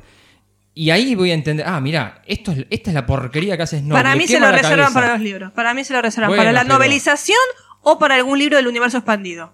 ¿Qué querés que te diga? A mí Pero no, no me, me- me- es decir- me hubiera gustado. Alguna cosita me hubiera gustado. No el currículum. Justamente. Eso es lo que yo No, digo. No, no. necesito el currículum. Pero ¿sabes por qué pasa esto? Porque esto es como una bofetada a todos los que durante dos años Sí, estuvieron diciendo. totalmente. eh, sí, porque Snoke es Darth Sidious. por- no, Darth Sidious, perdón. Eh, sí, no. Sí, Darth Plagueis. Darth Plagueis, Dar- perdón. Dijeron Darth Plagueis, Anakin, Windu. Windu, que es quieras. una bofetada a, como dice, Your Snoke's theory sucks. Sí. Es eso, es como decirte, ¿sabes qué? Es como los padres rey, Bien. que durante tanto tiempo se especuló, o dos años sí, los padres reyes que eh, deciden de Kenobi, de esto, de lo otro. Es una bofetada para decir, ¿ves? No tenías Está razón. bien, pero la ascendencia de Rey no me molestó. No, a mí tampoco, pero, Pero- sigue siendo una bofetada al fan bien, que pero- especuló durante un, un- dos años sobre la, la- la herencia de, de Rey. Que era. Skywalker, que era Kenobi, que esto, que lo otro, y Rey termina siendo hija de nadie. Pero Hija nosotros lo dijimos Pero- en los primeros programas, ¿eh? Nos Sí. encantaría que Rey sea hija de nadie, porque ese es el mensaje de la nueva trilogía. No necesita ser sangre Skywalker. Eso me, Cualquiera me puede encantó. ser héroe. Y, que, y viste- vieron que dice en un momento, al- se especuló que no, que Kylo Ren le está mintiendo a Rey. Yo no creo que le mienta. No, bueno, ahí hay gente que no quiere no le- para mí aceptar no le y quiere seguir. mintiendo. Para mí en ningún momento se miente ninguno de los dos. No, o sea, no, la para mí no conexión que hay mintiendo. es imposible Lo la que pasa- mentira, no puede haber mentira. Porque aparte Exactamente. él le dice, creo que en un momento le dice, lo percibiste. Sos hija de nadie, sos hija de dos chatarreros que te vendieron para comprar al- alcohol, una Sí. cosa así. Lo que pasa, lo que pasa eh, y creo que mucha gente que shipea a Rey con Kylo también aboga por esto de que le mintió, porque cuando él le dice, eh, no sos nadie, salvo para mí, se lo dice de una manera horrible. ¿sí? La está ninguneando, la está rebajando, entonces yo creo que no quieren que la relación entre ellos dos sea así. No, pero además Entonces eso le dicen, sirve- bueno, no, le está mintiendo para poder traerlo No, yo lo oscuro. escuché de otro lado, no del lado de los que shipean Reylo, ¿eh? Lo escuché de otros lados que le está mintiendo. Para mí no es así, para mí el Force Bond que se da impide la mentira. Claro. Se están viendo completamente como son ellos, no pueden mentirse. Yo lo escuché de otros lados, no del lado de Reylo de que se mentían. De hecho, eh, me parece que eso que decís vos, de no sos nadie, no sos nadie, pero sos, sos pa- para mí sos, sos mucho, sos alguien. Sí, sí, sí. Eh, no me parece tan horrible. A mí no me gustó. No me parece pero tan le horrible. es funcional para atraerla hacia el lado Pero es que oscuro es una también. manipulación. Es una manipulación. Es la manipulación. Vos percibiste que sos hija de nadie, no le importás a nadie, Luke no te da bola. Solo yo te Solo yo soy el que, el que se interesa Pero es una por relación vos. tóxica. Sí, sí, sí. Es la- por la- eso, el- por eso, la- no me gusta verlo. No me gusta. Pero ese es Kylo Ren, no es Ben Solo. Bueno. ¿Entendés? O sea, yo sigo disociando Ben Solo de Kylo Ren. Ese que le da la mano, ese es Kylo Ren. Claro. El que la quiere manipular. Tiene, por eso tiene el guante de vuelta. Totalmente. Totalmente. Él Sí. cuando se saca el guante o cuando está desnudo es Ben Solo. Esa parte es Kylo Ren que la quiere manipular. Bien. De hecho, Snoke también los quiere manipular, diciendo que él creó esa conexión. Sí. Bien, eh, me parece que hay cierta verdad porque es cierto que él lo transforma a, a Kylo como que lo disminuye o lo, o- totalmente. o Yo lo tomé o por ese lado. O lo debilita para Sí. que la busque a ella. Exacto. Sí. Pero que la forjó la conexión, no, la, la conexión, en mi parecer, y creo que Abrams lo dijo en algún momento, se forja en el momento del interrogatorio de Force Awakens. Totalmente. Es ese momento que las dos mentes se, ellos dos se atonan y forman una conexión. Digamos que Snoke la fomentó. Snoke lo que hizo es debilitarlo. dándolo a él, Lo, claro. lo llevó a que él la busque a ella como alguien que la comprenda y que lo comprenda. Que sí. ya lo vimos muchas veces, yo lo hablamos muchas veces, son dos muy parecidos, son dos personajes abandonados que buscan la interacción con el otro, donde no han tenido ningún contacto con nadie. Sí. Son dos personas que están solas en el mundo, entonces buscan un contacto con el otro que lo comprenda. En el momento que se toca las manos, él viste que le dice, no estás sola, vos tampoco. Sí. O sea, es buscar eh, acompañamiento con el otro, es la compatibilidad con el otro. Hmm. Pero Estábamos, lo dejamos a Snoke tirado en el piso. Lo che. dejamos a Snoke. Sí. bueno, Eh, eh, sí. a mí me encantó que muriera, pero no en ese momento. No en ese momento, eh, no, de esa manera. No de esa manera. Pero me gusta la- toda la situación que él mate a Snoke. Porque lo mate a Snoke justamente, primero para liberarse de la presión que tiene Snoke. Y segundo porque quiere salvarla a ella. Las dos cosas son. Sí. Es un poco y un poco. Pero me hubiera gustado que pasara en el episodio 9. Sí. No ahora. Pero Está ¿qué bien, pasa? pero si hubiera pasado en el episodio 9, no necesitábamos todavía saber quién era Snoke o de dónde Sí, surgía y además, Snoke. eh, así como decíamos, si no se va Luke, no crece Rey, el Ryan tomó como que si no se va Snoke, no puede crecer Kylo. Así lo dijo en alguna que otra nota. Entonces dijo, cuando leo el guion del Despertar de la Fuerza, digo, Snoke eh, no me sirve. Lo dijo así, no me sirve ¿Sabes cuando personaje. hablamos que los personajes tienen que deshacerse de la generación anterior? Sí. Es, es un poco deshacerse. Sí. Viste No, que dijimos. todo. Lo, que, pasa es que está mal hecho. A mí no me gusta no cómo es está la hecho. generación anterior. Snoke representa una generación anterior, pero no sabemos de dónde sale. Pero representa a la generación anterior, igual que Luke. Luke Sí. y Snoke son los maestros bien, de la pero- vieja generación, que tiene Claro. que ser superada por el millennial, que son estos dos Pero chicos. Luke lo conocemos. Claro. A Snoke no. Entonces, mostrame Totalmente, poquito, totalmente. un poquito. Tenés razón. ¿De Ahí te lo concedo, pero Totalmente. poquito. No ¿Qué necesito ser la biografía. No, no se No necesito ser como Palpatine que sé todo Deci- después. Con que, me, con Exacto. que me diga solo, solamente esto, eh, se lo advertí a Palpatine y no me hizo caso, ya está. Ya sé que este tipo tuvo relación con el emperador, que este tipo le enseñó al emperador, listo. Con esa frase me doy por hecho. Pero algo, este tipo aparece de la nada en las novelas, muy poquito, ni siquiera casi nada, te digo, muy poquito que te puede llegar a dar a pensar de por dónde puede venir. Pero se- para mí se desaprovechó completamente. Y si lo hicieron para las novelas, estamos igual que con One. O sea, Sí. a ver. Necesito un manual, no necesito un Claro. manual para ver la película. Pero sí es cierto que esto lo habíamos anunciado en un podcast que dijimos que estos dos necesitan salir o, o- o- o superar la generación anterior. Sí. ¿Te acuerdas Sí, que lo sí, dijimos? sí. Al ser millennials necesitan resurgir y tratar de no, no eh, eh, estar bajo la sombra de la generación anterior. Lo que pasa es que la ejecución es lo que nos molesta, por lo menos me parece a Sí. mí que es lo que estamos hablando. Sí, nos yo molestan las formas. Lo vi muy pobre, lo vi muy pobre la resolución de Snoke. Creo que tam- sí, se, ¿Se le podría haber dado. regreso de Snoke? No. No. No va a volver. Con No, patas no. robóticas. No. No, hay no. algunos que están teorizando de que es una proyección de Snoke lo que estaba ahí. No era Snoke. ¿Y se proyecta así dividido? Sí. No la compro. Bueno. No la compro. Eh, yo creo que e- esa, ese deseo de que Snoke vuelva es el fanático que no quiere ver Que no cómo quiere es morir, ¿eh? la película. Claro, no quiere ver la película como Lo es. que pasa es que y la, la, la muerte de Snow, como decís vos, es para que Kylo ascienda como líder Y supremo. sí, que no queda otra. Sí. Innecesario. Porque ¿Y además, si, fuera una lado? proyección de ¿Quién Hux, quedaba del, Hux. No, del lado oscuro, de la Hux, fuerza. Militar. Déjame Y no. atrás el pasado de la fuerza y de los Jedi y vayamos a guerras en la galaxia militares. Pero vos, vos qué decís, o sea, muere Snow pero y no. queda Hux al mando de la primera orden. Yo lo compraba. No, No. no, alguien del, a- algún usuario de la fuerza del- de la primera orden tenía que quedar. Hux En claramente necesita de a alguien vista. arriba de él. No está capacitado, capacitado para, para dirigir, dirigir. la en primera esta orden. película no me lo capacitaron. En la anterior, cuando dispara la base Starkiller, está recontra Sí, capacitado. pero, lo acá dispara eh, pidiéndole permiso a su señoría. Bueno. No es que él más se manda. Hux, justamente. Hacks. Mira, Armitage. Bueno, hablamos Hux. bastante al principio, Sí, ¿no? ya- De- yo creo que me encanta. hemos dicho a ver, eh, eh, visualmente hay un cambio. Sí. Y me Sí, gusta sí. muchísimo. Yo lo vi Tiene las envejecido. cejas más largas. Yo lo vi envejecido, Sí. Hux. Lo vi más viejo. Las patillas, las cejas más largas, está más pálido. Sí, Me gusta muchísimo estéticamente este Hux. Pero se la pasan parodiándolo. La parte que me pareció también parodia fue cuando lo encuentra a Kylo desmayado y lo trata de matar, pero cuando ve que está vivo, Sí. No sé si es parodia. No, ¿eh? no sé si lo es muestra parodia. como es. Es parodia cuando, cuando Kylo Cuando dice arrepiente. cuando Kylo dice disparen y él se asoma y dice disparen Bueno, y eso es Kylo parodia, lo mira. sí. Eso Sí, de eso es vuelta, parodia. a ver, no. Sí. no, eso lo muestra como la serpiente víbora que es. Claro, sí, Sí. sí, lo de lo de que lo quieren matar Sí, a Kylo. claro. Eh. Para mí es un personaje buenísimo en El despertar de la fuerza y en las novelas y acá él dijo, no, lo quiero ridiculizar al malo. Me resulta innecesario. Nunca ridiculizaron al malo en Star Wars. Nunca nos reímos de un malo. Es cierto, no, no lo hemos Yo nunca hecho. me reí de un malo en Star Wars. No, Entonces, no. Me parece que no. Que no, no, no hizo bien al, al personaje. Eh, Fasma. Fa. Ay, fa. ¡Qué momento! Yo la comparo con Boba Fett. Sí, pero a ver, ¿para qué me la haces volver? No sabes lo que es la novela. A Fasma. La novela no, no la leí. La novela es buenísima. Pero bueno, Te la justamente, es decir, Fasma es un personaje que pegó estéticamente y acá, chau. No, Boba- Chau. ¿Estás seguro que es Chau?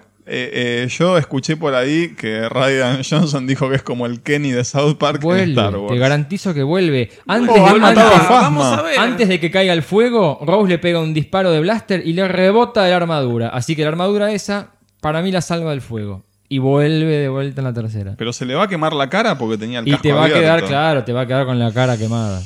Bueno, puede ser que vuelva. qué sé yo. A, Bueno, mí, a mí me sí. da la impresión de que no vuelve. Esa caída al fuego es, es, es un fatal. personaje que Más allá de eso, no me va no ni me destacó. ¿eh? No, no, No destaca, destacó. no Para destaca nada. en The Force Awakens. Me encanta. No sé por qué. La actriz es maravillosa, Gwendolyn Christie, Sí. y peleando es monumental. Está muy bien. Desaprovechado, Lamento, chicos, lamento otra que la lleven a todas las conferencias de prensa porque no, tiene mucho para decir de su personaje. Y no, no, a bueno. menos que haya Es que quedado no tiene mucho. un desarrollo tampoco. A menos que haya quedado mucho metraje en el cuarto de edición y Es que, no nos enteramos. Así como la Leia, eh, eh, el, el poder que utiliza Leia, que terminó en esa Leia Poppins, eh, Phasma también es una imposición de Katy Kennedy.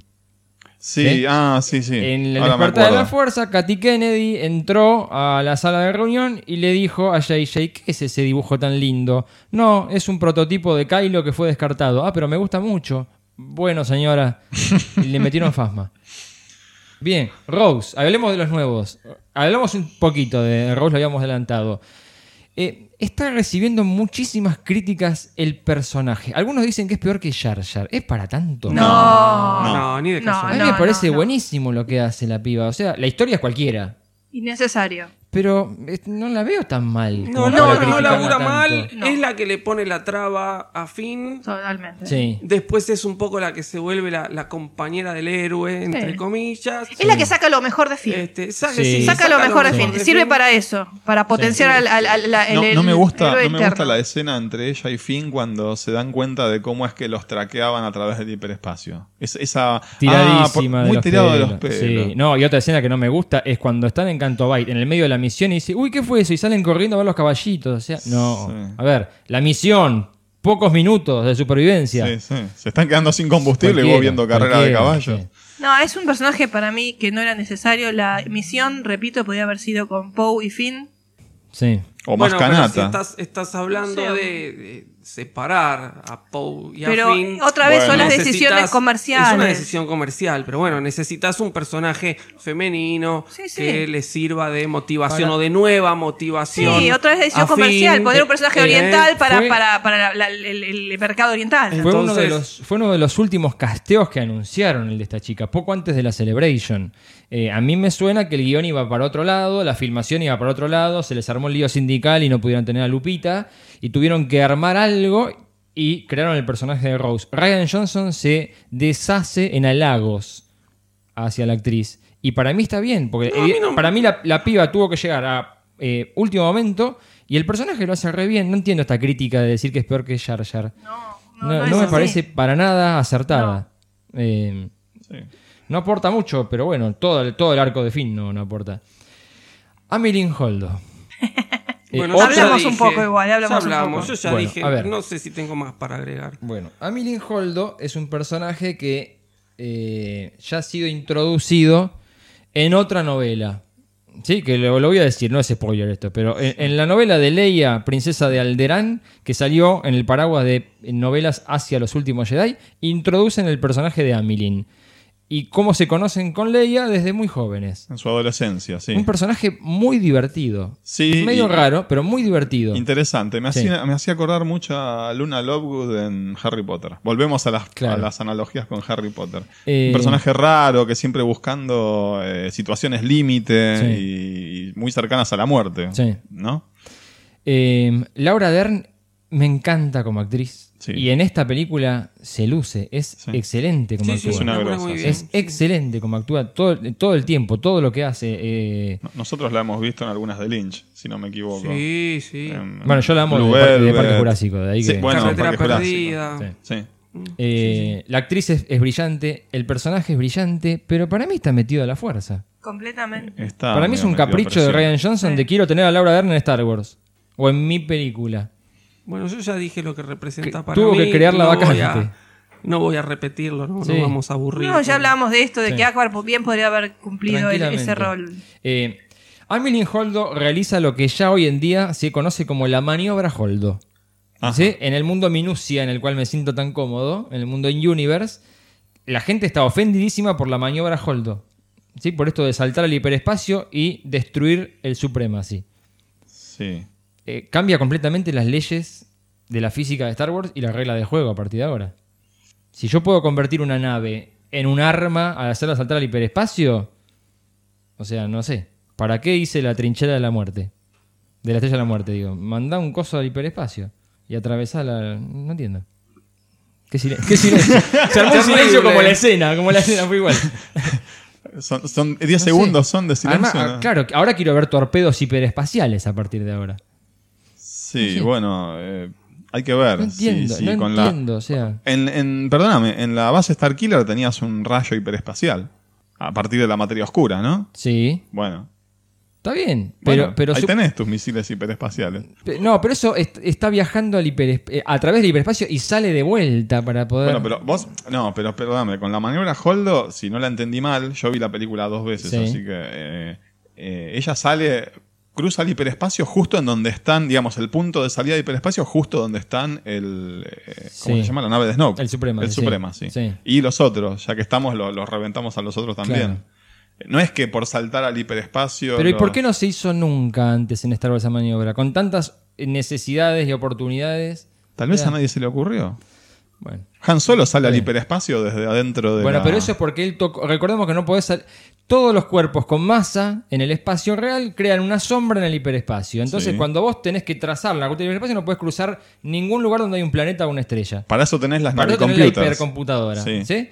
Entonces, lo que hace Han Solo es tocar la computadora de Millennium Falcon para darle derecho, no le hagas caso, y sale un poquito antes, sale dentro de la atmósfera de Starkiller. Bueno, pero Te lo su- puedo aceptar, pero.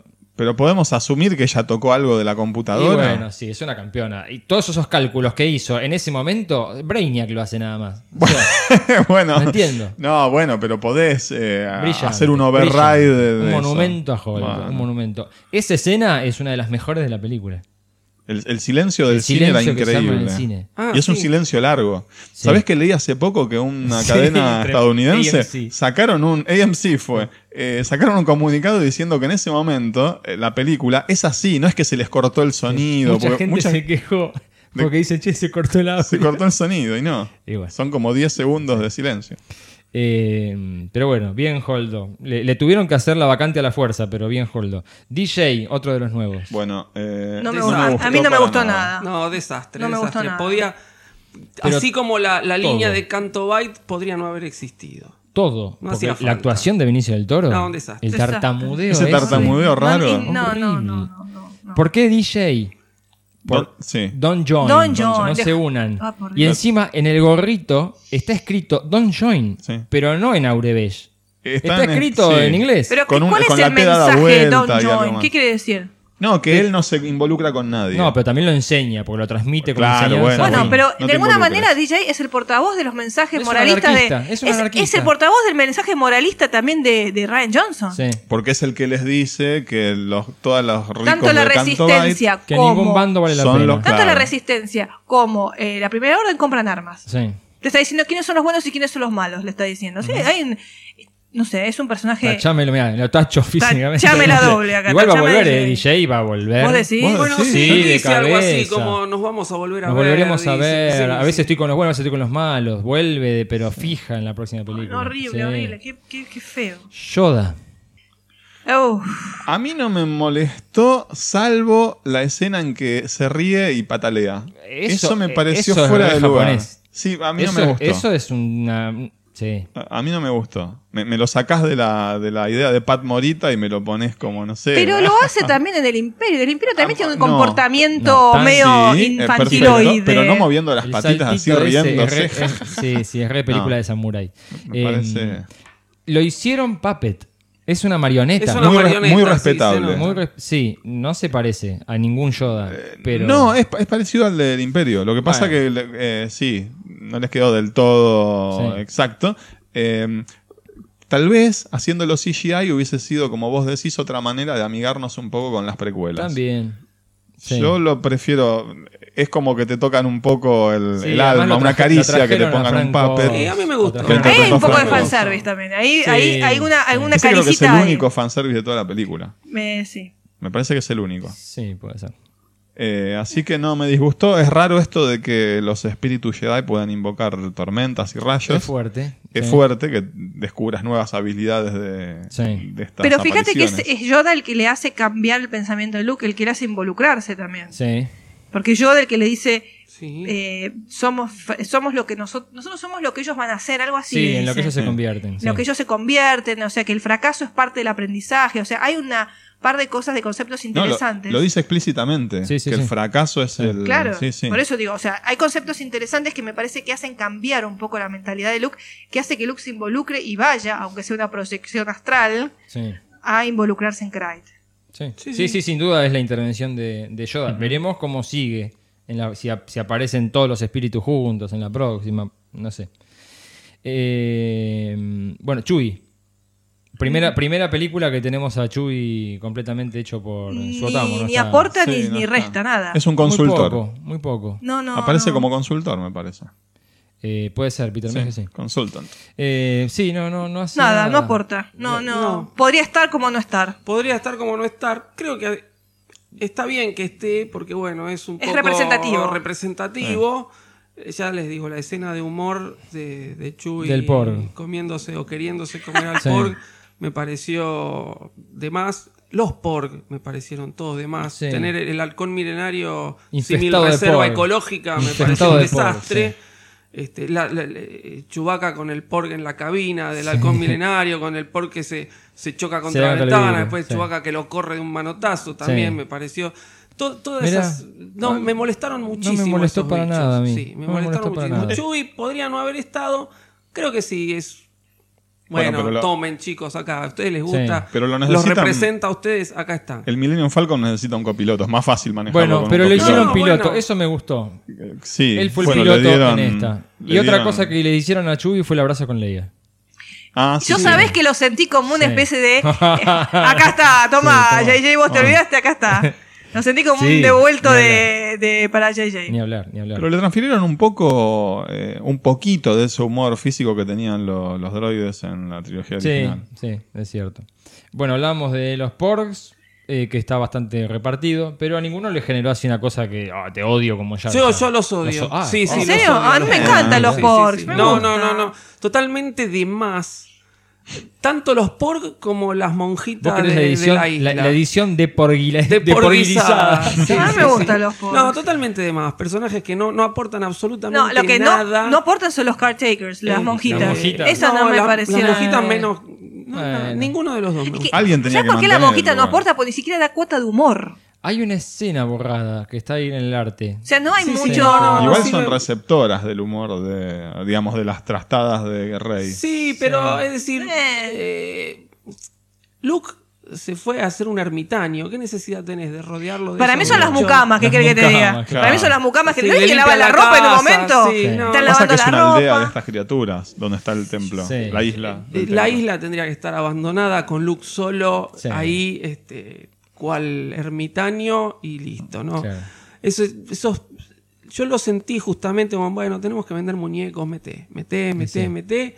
Hay, los pork de peluche se van a vender. Va, no sé si se van a Eh, vender. qué A mí me yo. gusta. A mí me Pero gustaron. no, no, no, no me Los que no me movieron nada, son los nada. otros, los Vulptex. A mí me los- gustaron los- los zorros Los zorros Swarovski. Ah, sí. me sí. gustaron. Lindos bichos. Bueno, pero los zorros. Sí. tienen una mínima participación Sí. en la Sí. trama. Enseñarles los que les dicen Claro. hay Indican una salida, salida. del otro Sí, lado. Claro.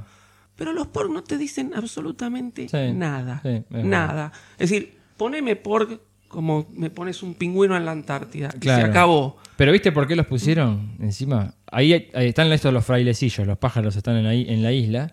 Ya en el Sí. despertar de la fuerza se los ve cuando Rey sube la escalera. Entonces decía, a ver, hay tanto pajarraco dando vuelta que no me queda otra que hacerlo obvio. Está bien. Entonces pero van y le dan entidad y crean el Está porro. perfecto. Pero no los metas en el Pero ponémelos de fondo, eso es un decorado que aparecen ahí, chau, ya está.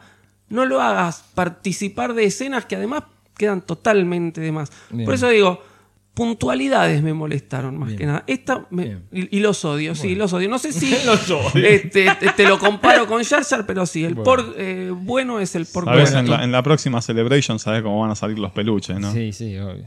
Eh, Yo quiero uno, ya te droides. Sí, otro con las Lot Cats. Droides. Eh, Citripio R2 y BB-8. Eh, Citripio me pareció muchísimo mejor que en el Despertar de la Fuerza.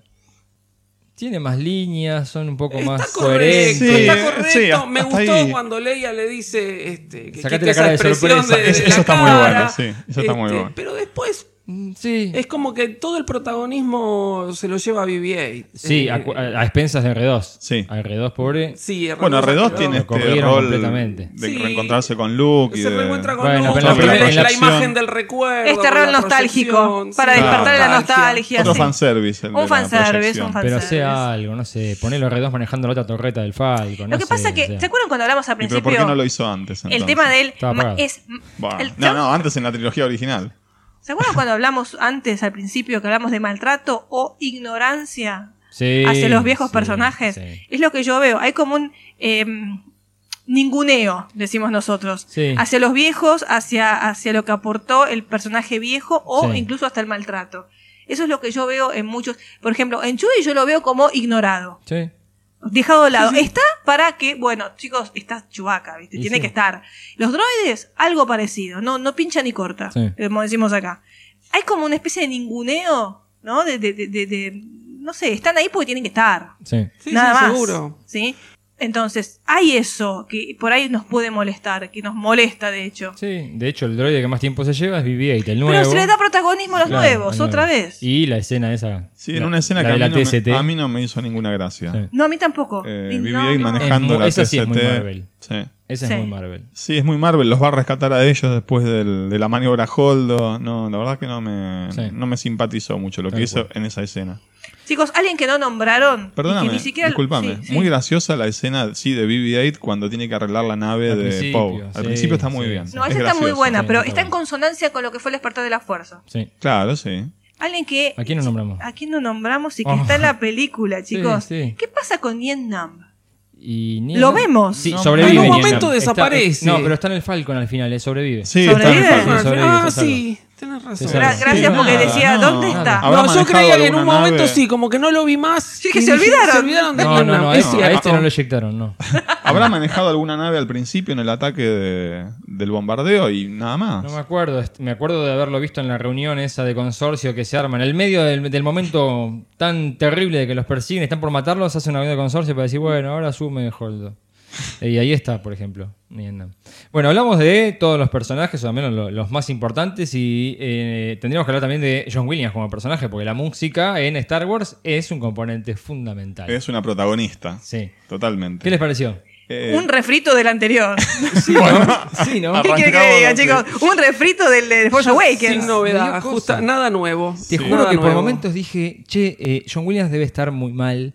Y dijeron, y bueno, dale, hacé copy-paste de temas anteriores, porque Sí. Sí. solo un tema nuevo le detecto que es cuando está Rose. Ajá. Yo por lo general eh, suelo escuchar la banda de sonido, no la terminé de escuchar. Sí. Eh, ya me llamaban la atención incluso los nombres, que son medios raros de las canciones. Sí. Este de Fun with Finn and Rose. Sí. Eh, ¿Así pero- se llama? Sí. Divirtiéndonos con Finn y Rose. Y el del bien. duelo entre Finn y Fasma se llama Chrome Dome, como le, Claro. le dice Finn a Fasma. Me suena raro que tengan esos Sí. nombres las canciones. Pero bueno, más allá de eso, Sí. es cierto, no, no hubo nada. Perdón, no, hay que- temas nuevos y muy impactantes que es todo lo de Canto Byte. Ahí suena una música rarísima. Sí, bueno, Sí, eh, lo, lo notas un poco en la película. Yo no llegué hasta esa parte en el disco. Eh, lo, que- lo que pasa que a veces en las películas a mí me pasa que Sí, te escuchás la, en otra la ter- cosa. No, no, pero la tercera vez le empezás a, a prestar Ah. más atención a la música. Claro. Con Force Awakens me pasó Sí. eso. No llegué a la tercera todavía. Sí. Pero la, música de Force Awakens es muy buena. Es mucho. Sí, sí. eh, Tiene una porque es toda potencia. nueva. Y tiene unos sí, temas tiene una potencia, buenísimos. unos temas buenísimos. Este yo lo vi como refrito. Sí. No, Sí, no sí, le vi como cosas. que el lago de taquito y ya está. Yo Bien. esperaba Este, escuchar. No, no hubo mucho esmero. ¿no? yo esperaba Es yo escuchar y pasó que era la- el tema de la resistencia. Claro. Tuvo una presencia impresionante al principio, sobre todo en Sí, el ataque de los bombarderos. Que es un tema que está bueno. Sí, Está muy sí, bueno. Se sintió rara la banda de sonido. Está buena, me encanta John Williams. Y, y la- lo que tiene la música de John Williams es que cuanto más la escuchás, más te fanatizás. Sí. Pero es como la que. eh, Siento que de las bandas de sonido es la que tiene menos presencia. Menos que vos decís, esta es la de esa película. Menos novedad. Es que hay, Sí. hay yo lo que lo que la percibí la música fue con poca presencia. Claro, ¿No? sí, es sí. decir, hay momentos en, en Star Wars, tanto en, en la trilogía original como en las precuelas, que la protagonista de la escena es la música. Si vos a esa escena le sacás la música, cae totalmente. Completamente. Y acá no, acá la percibí como música de fondo. De acompañamiento. De acompañamiento. Sí. Eso es la En lugar de ser protagónica. En Sí. lugar de tener ese Sí, protagonismo que hay- por momentos aparece a lo largo de toda la saga. Sí. Eh, hablando de John Williams, anunciaron que el tema principal de la película de Han Solo lo va a escribir él. Sí. ¿Sí? Escuché. Vamos a ver por con- estos con días. qué nos sorprende. Bueno, eh, nos vamos a Katy Kennedy, a la productora ejecutiva. Uh, Amiga bueno. tuya, por Sí. lo que estuvimos A ver, suponiendo. ve- venimos, venimos juntando un montón de traspiés y cosas medio extrañas en el universo de Star Wars. ¿Sí? Tuvieron ciertos encontronazos con J.J. Abrams durante la filmación del Despertar de la Fuerza, algunos choques, algunas tensiones, se terminó imponiendo siempre J.J.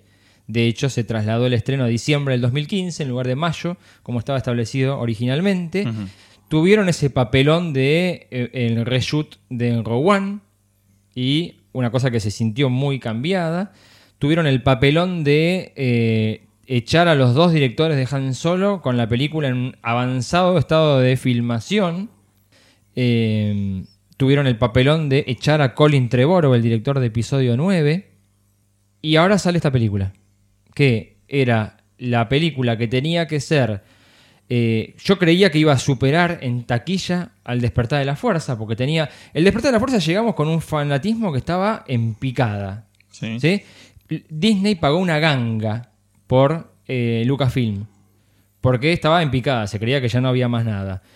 El Despertar de la Fuerza se convirtió en la película más taquillera de la historia del cine. Esta película tenía todo listo porque había un hype que la anterior no tuvo. Y si no le, no le está yendo mal, pero está yendo en la mitad de recaudación que el Despertar de la Fuerza, cuando seguramente se esperaba muchísimo más. Eh, ¿No te- no son te parece? seguidas. Pero ¿no te parece que eso, discúlpame porque acá yo no sé si tanto pasa por Lucasfilm o, o Katy Kennedy. Sí. Acá no pasa un poco también porque los fanáticos tenemos demasiado hype. No, a mí lo que me parece y lo que esta película me está terminando de cerrar es que acá hay un choque muy fuerte entre Lucasfilm, representado por Katy Kennedy, y Disney. Y para mí, J.J. Abrams, que yo hasta ahora lo tomaba como que era la carta ganadora que siempre tenía Katy Kennedy bajo la manga, para mí J.J. es el as de Disney, no de Katy Kennedy. Para mí acá hay un choque de visiones entre Disney, J.J., Lucasfilm, Katy Kennedy. Y por eso en episodio 9 le dijeron, sacame ese pibe. A, a ver, Colin Trevorrow era el director de Jurassic World, película producida por Frank Marshall, el esposo de Katy Kennedy. Le dieron una patadita y pusieron a JJ. Para mí acá se está imponiendo Disney de vuelta y le está diciendo, no, vamos a lo seguro, no, JJ entiende al fanático. Eh, está, me parece que está muy complicada la posición de Katy Kennedy. Pero le dieron una trilogía a Ryan. La, la trilogía que le dieron a Ryan la anunció Katy Kennedy y la anunció después eh, Bob Iger, pero es como decir, este, Florencia te regala un millón de dólares. O sea, después veamos en la realidad cuando te depositen la cuenta Claro. bancaria. Pero está el anuncio por ahora de que a Ryan Y para mí fue parte de. Manijemos esta película y elevemos a Ryan Johnson a la categoría de semidios de George Lucas reencarnado. Ya lo maté por. De George Lucas reencarnado, porque si no, esto. No sé, yo estoy bien. Me están, Sí, es se me decir, están sumando muchas cosas. No olvidemos que tenemos ahora la película de Han Solo y después tenemos episodio 9 Mm. Sí. y recién después tal vez vendría la nueva trilogía. Sí. Es decir, falta mucho tiempo para Es la cierto. nueva trilogía. Es cierto. Chicos, qué cero hype que tengo con la película de Han Solo. Y sí.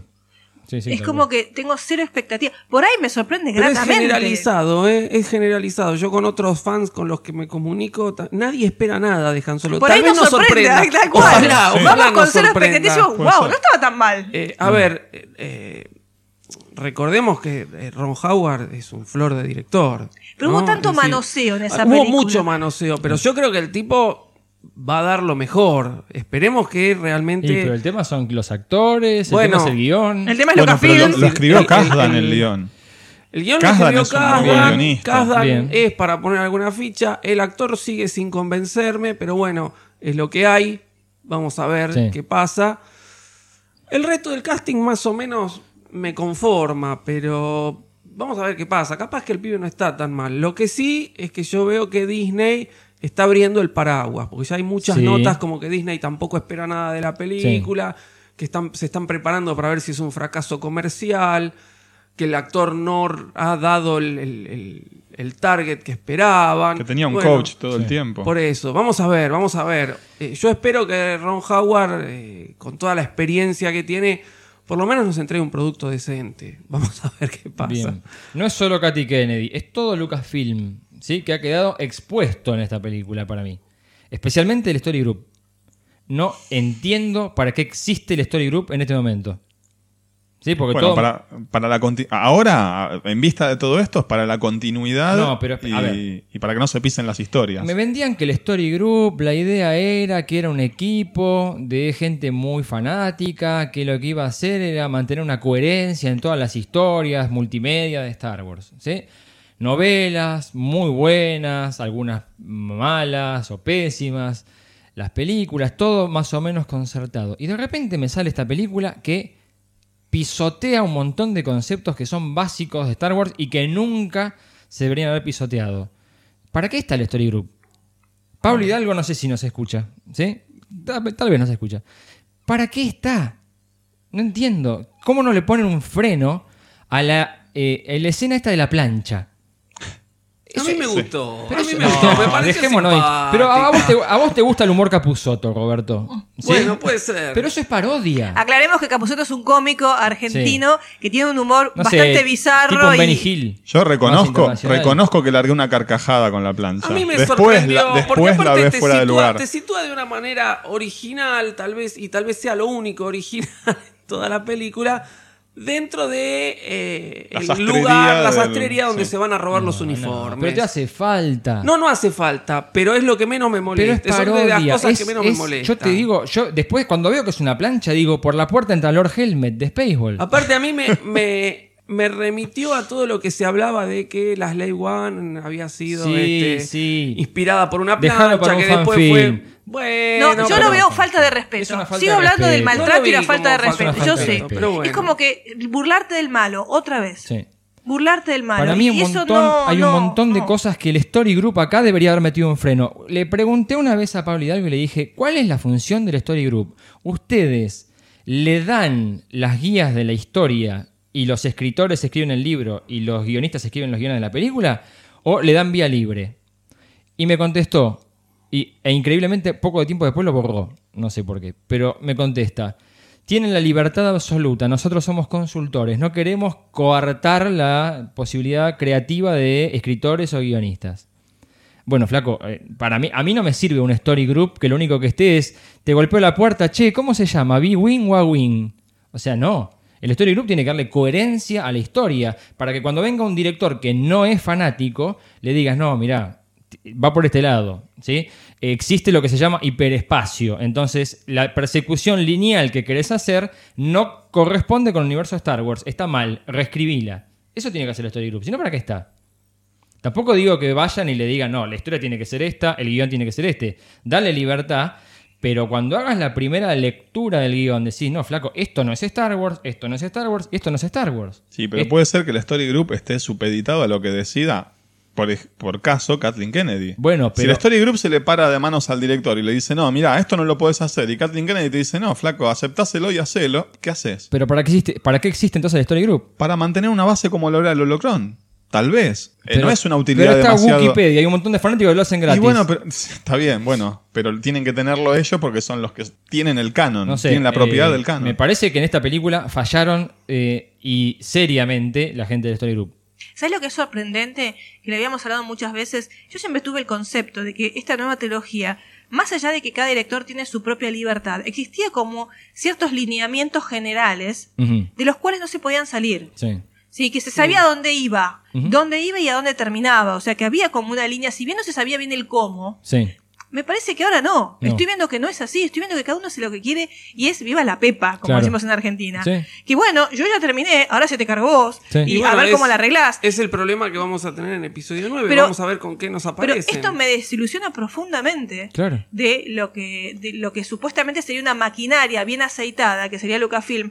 Me parece que cada uno hace cualquier cosa. Hacé spin-off. ¿Querés hacer eso? Hacé spin-off. Tal cual, querés hacer tu película independiente, como quiso hacer Ryan Johnson, que es lo que yo veo, hacé tu spin-off. A mí, me llama, a mí me llama mucho la atención Bueno. viniendo de Disney, que tienen, eh, por caso, el universo Pero- de Marvel, sí. que lo planifican a siete años en el futuro. Fantástico. Ellos ya saben lo que va a pasar en cada una de las películas. Todo converge ahora el año que viene en Infinity Wars y tienen un plan armado a mucho tiempo, que es lo que yo supuse que iba a pasar con Star Wars. lo que supusimos todos. Fantástico, pero ahí te- esa es la demostración de por qué yo no lo veo a Disney como el malo de la película. Disney es plata. Yo te pongo la plata, multiplícamela. Pero te hago algo coherente. No, no, no, no. Disney te dice, yo te pongo la plata, pibe, vos me decís que esto me va a rendir, dale, yo te doy toda la plata, haz lo que quieras, pero multiplícamela. Entonces, Marvel está manejado por fanáticos de Marvel que Kevin Feige. están ceñidos a las leyes del universo Marvel y te hacen una película tras otra que es exactamente igual a los cómics. Vos decís que Kevin Feige es como el Kathleen Kennedy, pero no permite que tengan... No, pero él es fanático. Y Kathleen Está Kennedy bien. no es fanática de Star Wars. Sí, Kathleen Kennedy es una productora de la hostia, es la mejor productora de cine del mundo, es la más taquillera. Vos juntás y es un hitazo tras otro, pero no es fanática. Mm. Entonces, la mina es una excelente productora, pero debajo de ella hace falta un Dave Filoni. Hace falta un tipo que hizo cosplay antes de trabajar en Lucasfilm. Porque si no, no hay una visión de fanático, no hay una coherencia. Y Katy Kennedy dice, y a mí me gusta mucho Ryan Johnson. Sí, genial. Pero no es fanático. Entonces, o ponen a alguien que haga las cosas como tiene que ser, como hizo Marvel, o esto va a ser así, es una trastada, una embocada, dos para adelante, una para atrás. Sí, entonces no abajo, sino a la par la tienen que poner. Porque le si pondría- ella tiene la última palabra, ella, ella es una excelente productora ejecutiva y lo demuestra su currículum. Pero tiene que haber alguien que esté por debajo de ella y que coordine todo en materia de historia. Y alguien que esté en contacto con el fanatismo. ¿Sí? Katy Kennedy es la mina que te va a conseguir la cuenta bancaria para hacer la película. Te consigue los lugares, todo. Es la abridora de puertas.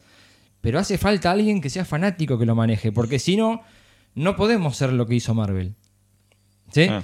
Con el despertar de la fuerza dijeron, vayamos a lo seguro, muchachos. Y esto fue Disney que le dijo a JJ, no quiero precuelas. Las precuelas armaron mucho lío. Haceme la guerra de las galaxias. Y JJ hizo exactamente lo que le pidieron. ¿Sí? Gareth Edwards es un director fanático. Y no sé, por, por todos los errores que ha tenido, es un director tremendamente fanático y se nota. Hay un montón de cositas que son fanservice. es puro fanservice. Sí, sí, mucho Ryan fanservice. Johnson no es fanático. Y acá se pudrió todo. ¿Sí? Porque le faltó un fanático arriba que le dijera, no, pibe, esto no va. Entonces, o el Story Group falló, o el Story Group hizo su trabajo y le dijeron, eh, no, hacele caso al director. Mm. Pero tenés que un fanati- un fanático en el medio. Porque si no, no vamos a lograr hacer lo que hace Marvel. Y yo no siento que sea Disney el malo de la película. Yo creo que Disney dice, hace plata. Y esta película le falló en esa parte. Mm. En hacer plata, fundamentalmente. Sí, es porque- donde les duele a los Sí, Es donde les accionistas. duele. O en hacer la cantidad de plata que esperaban. Sí, totalmente. Sí, sí, Sí, recuperar, para la, recuperar inversión, la inversión. seguro. por eso. Sí, obvio. Pero no puede esta película recién ahora haber pa- pasado lo que recaudó Rogue One. Esta película tenía que haber duplicado Rogue One. Totalmente. Porque tiene toda la historia de los episodios atrás. sí, sí, Entonces seguro. tiene un arrastre enorme. Eh, vamos a ver cómo le va con Han Solo. Pero si le va mal con Han Solo, como hasta Disney predice, yo creo que van a rodar cabezas en Lucasfilm. Y va a haber cambios. Yo supongo que va a haber cambios importantes. Sí, vamos a ver qué pasa. Estamos Eh. todos disponibles acá. Eh, bien, la reacción del público. Sí, porque esta mesa creo que ha sido muy representativa de lo que le ha pasado a la gente. también. Heterogénea. Sí. Heterogénea. Detonó Internet. Jamás nos esperábamos que esta película iba a causar eso. No, creo Una mucho división. odio o amor incondicional. Sí. No una reacción eh, tibia. Yo, yo leí un comentario, eh, creo que en Facebook, un muchacho que ponía algo así como, esta es la peor película de Star Wars, este, no sé cómo los viejos se quejan de las precuelas, ¿no? Entonces, este, yo dije, qué complicados que somos los fans de Star Wars. Sí. y después Sí. dije, bueno, todos aquellos que aman las precuelas, ahora se sienten como nos sentimos nosotros cuando vimos las precuelas, ¿no? Sí. Y que no les gustó de la Jedi. este, que no les gustó Sí, de la Jedi, ¿no? Porque bueno, al que le gustó, le gustó. Claro, claro. Pero al, al que es amante de las precuelas y no le gustó de la Jedi, y ahora se siente, o sabe lo que sentimos nosotros. Sí. ¿no? Así que bueno, espero que sirva para que comprendan. Pero el fan es complicado. El fan de Star Wars es complicado. Eh, está circulando un meme, elige tu propio episodio 9, Sí, sí, sí. que Ah, es sí, sí. similar a Con los, miles- los miles de libros. finales, con, sí, este, Ni esos- JJ, ni eh, Ryan Ryan Johnson, Johnson, podrán con tu es- fanatismo. Justamente, el mayor experto de la galaxia en Star Wars. Es tú, muy bueno, es bueno. ¿no? Es muy bueno. Pero representa lo que son los Este- fanáticos, complicados. Cada uno tiene su idea de lo que es Star Wars. El problema de esto es haber nacido o habernos criado durante tantos años con esta franquicia. Ya Bien. es propia, ya es nuestra. Y es muy complicado. Cuando viene otro de afuera y te dice, ¿saben qué? Lo que vos creías no existe. Es una, es como tocar tu propia Bueno, infancia. pero, pero lo que pasa, lo que tienen que, lo que tiene que entender eh, Disney y Lucasfilm es que esto, este, esta ganga que compraron por 4 mil millones de dólares no es solo un paquete de películas. Y esto no es voy a ver una película más de Star Wars. Es un fenómeno cultural Star Wars. No se sobrevive 40 años con solo una película. ¿Sí? Eh, a ver, hay fanáticos de un montón de cosas, pero no conozco mucha gente que le haya puesto Clark Kent al hijo. ¿Sí? O Peter Parker. Pero yo veo pibes, eh, hay, hay nenes y nenas que son Luke y Leia. Hay gente que se propone matrimonio delante de Mark Hamill. Entonces, ese tipo de cosas la genera Star Wars, porque es un fenómeno cultural. Entonces tenés que entenderlo como tal, no podés ningunearlo. Y si Star Wars llega hasta el día de hoy, es por los fanáticos. Sí. Sí, porque si no hubiese quedado atrás como una de las tantas películas que dejó en los 80. ¿Sabes qué pasa? Que todo, todo se sintetiza a la lógica del mercado. Es Pero, triste. pero el fanático es mercado. A ver, los nenes, los nenes que, van a- que disfrutan Star Wars, disfrutan de Star Wars porque el padre lo lleva a ver Star Wars. Sí, pero está. Porque a un pibe de 9 años no le surge, uy, mostrame una película de hace 40 años, poneme King Kong del 80. Pero Mariano, no te olvides que la, la- está, que est- está viniendo una nueva guardia Sí. de fanáticos. Sí. Y hay que incorporar esos fanáticos. ¿Y pero tenés que deshacerte de los otros? ¿Hay necesidad de destruir lo anterior? Yo no lo creo que haya Claro, necesidad, pero me parece tema. que eh, la visión que está teniendo en este caso Lucasfilm es destruye el pasado. Es equivocada. Es equivocada porque lo- los nenes que están disfrutando de Star Wars y que disfrutaron del despertar de la fuerza eh, eran nenes llevados por sus padres a ver la película. Era el padre que podía compartir con su hijo esa pasión. O sea, esta película no, no- no hacía falta que hiciera lo que hizo. Eso es lo que yo lo que siento. Bueno, mirá, a, a tal punto que hubo una petición en Change. Sí. En change.org. eh, de una- un grupo de fanáticos que están pidiendo que eliminen del canon episodio 8. Una locura. Sí, es una barbaridad. Sí, una paparruchada. Pero bueno, es, es la demostración de la reacción. Además, hay otra cosa que hay que entender. Las redes sociales generan esto en la gente. ¿sí? Eh, este cosa del anonimato, de poder tirar mi mensaje de odio y fumátelo, Es, léelo y el- es bancátelo. la, la, es sin consecuencias. Todo Sí, se hace sin todo sin consecuencias. Nada, nada tiene una consecuencia. Es lo Sí. que yo siempre digo, que es la democratización de las redes sociales, demasiado... Sí. Se dice demasiado y sin consecuencias Sí. reales. Eh, y además en un mundo que desde afuera no terminamos de caer. Estados Unidos está muy convulsionado desde hace tiempo y todo se ve en blanco y negro en demócratas y republicanos. Star Wars hoy en día se vive como, ¿te gusta la película? Sos demócrata. No te gustó la película, sos republicano. Y sos de la extrema derecha encima. ¿Sí? Así se vive, así se- con eso se tiran en los Twitter, en, en- en- en Twitter hoy en día. Es, Es un fenómeno mundial esto, ¿eh? El no, la no tolerancia al otro. Sí. Pero esto se da en todos lados. Se, Pero se da en todos lados. yo lo que- Es no tolerar al otro, el otro no tiene nada que por- aportar. Sí. El otro no tiene verdades. Pero yo estoy notando mucho esto de eh, el que no le gusta la película va y lo putea con todo a Star Wars o a Ryan Johnson. Y el que le gusta la película va y ataca a ese fanático y le dice, andate de Star Wars, no te necesitamos. Vos no sos fanático. Sí. Porque no te gustó. No entiendo. No, es, es una posición equivocada. O sea, la idea es defender o, ata- o atacar o criticar, digamos, eh, una obra o un director. Pero esto de, de- de atacarse entre fanáticos, yo la verdad que no lo entiendo. No lo entiendo. Y está pasando mucho, lo ves en muchas Sí. páginas. Bueno, pero otra vez la intolerancia. O Mm. sea, la gente que no, no es tolerante con el otro, que no sabe convivir con el otro, habla de un nivel muy bajo de convivencia o de socialización. Sí. Cuando vos no tenés socialización, no podés convivir con el otro, porque no podés vivir en sociedad. La sociedad es la convivencia con el otro y el entenderlo y comprender que el otro tiene su verdad. El tipo que hace eso se refugia en el anonimato, O su primero. opinión, no su verdad. O sea, para no ponerlo Pero- en términos absolutos. Pero la opinión de cada uno es su verdad. Por eso, pero es mejor decir opinión como para que no sea bueno, tan pero la verdad es que su- mi opinión es mi verdad. Está bien, Sí. está bien. ¿Sí? Entonces, el no entender la opinión del otro es una falta de socialización absoluta. Sí. Y las redes sociales son tan anónimas que crean esa tendencia de anónima a decir cualquier cosa sin consecuencias. Sí. El problema es cuando vos no podés convivir con el otro, cuando Claro. el otro es el enemigo que hay que destruir. Y está horrible eso. Sí. Es horrible. O sea, no entender que el otro tiene su, ver- su opinión, su verdad. Y también vos podés tomar de eso algo que te Claro, sirva. claro. Podés convivir Es que perfectamente. fíjate que recién lo hicimos en la mesa. Eh, Fuimos planteando temas, las posturas se iban rotando, a veces más positivos, más negativos, pero en ningún momento uno intentó convencer al otro de que tenía que cambiar de idea. Era manifestar. Mira, a mí me generó esto, yo me sentí de esta manera y está fantástico. Bueno, pero Mariano, no se que nosotros tenemos muchos años de amistad. Sí, ¿eh? bueno. Hay un cariño que está eh, eh, más allá de las Jedi. Entonces, Sí. hay algo en nosotros, en un sustrato diferente. Sí. La gente que no se conoce se Claro, embandera claro. con algo y es como una rivalidad a muerte. Es una guerra santa. Es una guerra santa, absolutamente. Sí, con todo. Se embandera, viste, de una manera que bueno, se fanatiza al estilo, viste, de, de talibán, digo yo. ¿no? Que, que va y se con un chaleco y se inmola. Bueno, eh, a modo de conclusión, ¿sí? hagamos una, un cierre cada uno de qué le ha generado esta película, qué le ha causado, cómo, cómo ve el futuro y todo eso. ¿Empieza la princesa? Bueno, Si ¿sí? lo tenés ¿Cómo pensado, si no, arranco yo, tengo Eh, como quiera. Eh, bueno, dale, empieza vos, ¿Sí? dale, sí, empieza, empieza. Bueno, eh, esta película para mí ha sido el regreso de la soberbia. Ajá. De todos lados. Así nomás. Sí. Eh, la... ¿Y por qué digo el regreso de la soberbia? Porque yo esto lo había vivido en las precuelas.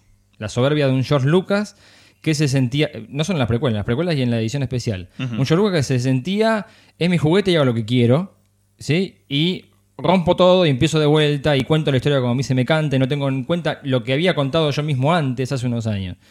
Eh, acá veo la soberbia en varios lados. La soberbia de un director que no es consciente de que por más artista que él se sienta, él está al servicio de un fenómeno cultural que es Star Wars. Entonces vos viniste a dirigir y a escribir un capítulo de una historia que existe antes que vos y va a seguir existiendo después que vos. Entonces, no podés torcer todo en función de tu guioncito. Sí, me parece que eh, ha pecado de muchas cosas, pero fundamentalmente de soberbia Ryan Johnson en esta película y lamento que se lo hayan permitido, porque yo siento que ha dañado eh, la relación eh, de los fans. no, no- no puedo creer que estemos en este momento donde yo pensé que íbamos a estar todos unidos, que habíamos dejado en el pasado la pelea de trilogía original y precuela, y estamos de vuelta peleando a ver quién es más fanático que el otro. ¿Sí? Así que, no, eh, soberbia por ese lado. La soberbia de eh, Lucasfilm. De no tener en cuenta al fanático, de sentirse superior al fanático, de decir, esta es la historia y así va a ser, y si quiero te piso todo el pasado y empezamos de vuelta. Eh, ¿Por qué digo la soberbia de Lucasfilm? Esa soberbia ya viene siendo manifestada de distintas maneras. ¿sí? En por ejemplo, en el Star Wars Show. Lo, lo vengo viendo en la manera en la que comunican las cosas. Eh, reírse de los fanáticos, reírse de los mensajes que reciben.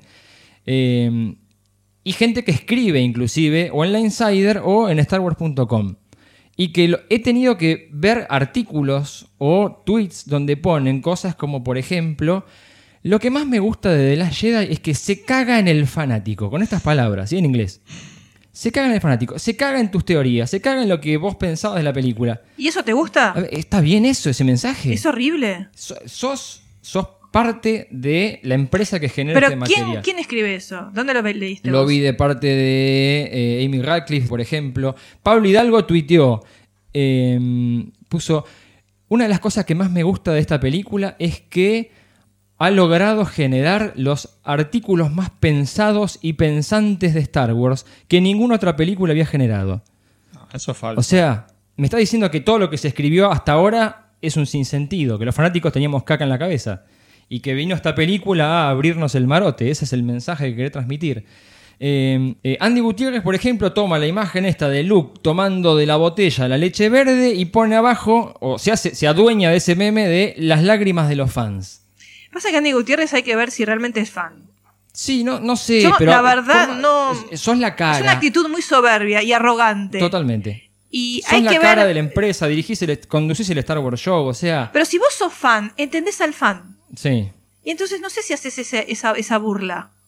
Sí, no sé, a mí me parece soberbia. Soberbia de, de una empresa que no debería tratar así a los fanáticos. Porque están ahí, tienen trabajo por los fanáticos en definitiva. Porque si no, esta película se moría hace 40 años. Completamente. ¿sí? Esto era, no sé, volver al futuro, era una cosa así que decías fenomenal. Pero terminó. Pero ya está.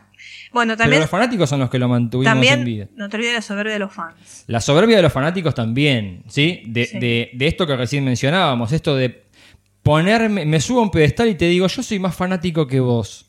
¿Sí? ¿Por qué? Porque yo la vi cuando vi la película en el cine. O yo soy más fanático que vos porque me gustan todas y no las critico. Tengo el fanatómetro de Star Wars. Claro, o sea.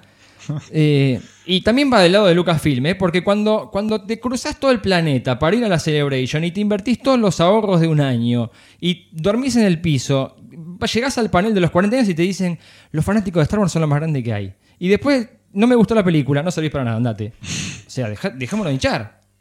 Te utilizo. También Te la utilizo soberbia también. del fanático que dijimos, Star Wars desde el momento que salió es mía. ¿Por qué es mía? Porque es mi recuerdo, es mi infancia, es lo que yo viví, son mis muñequitos, fantástico.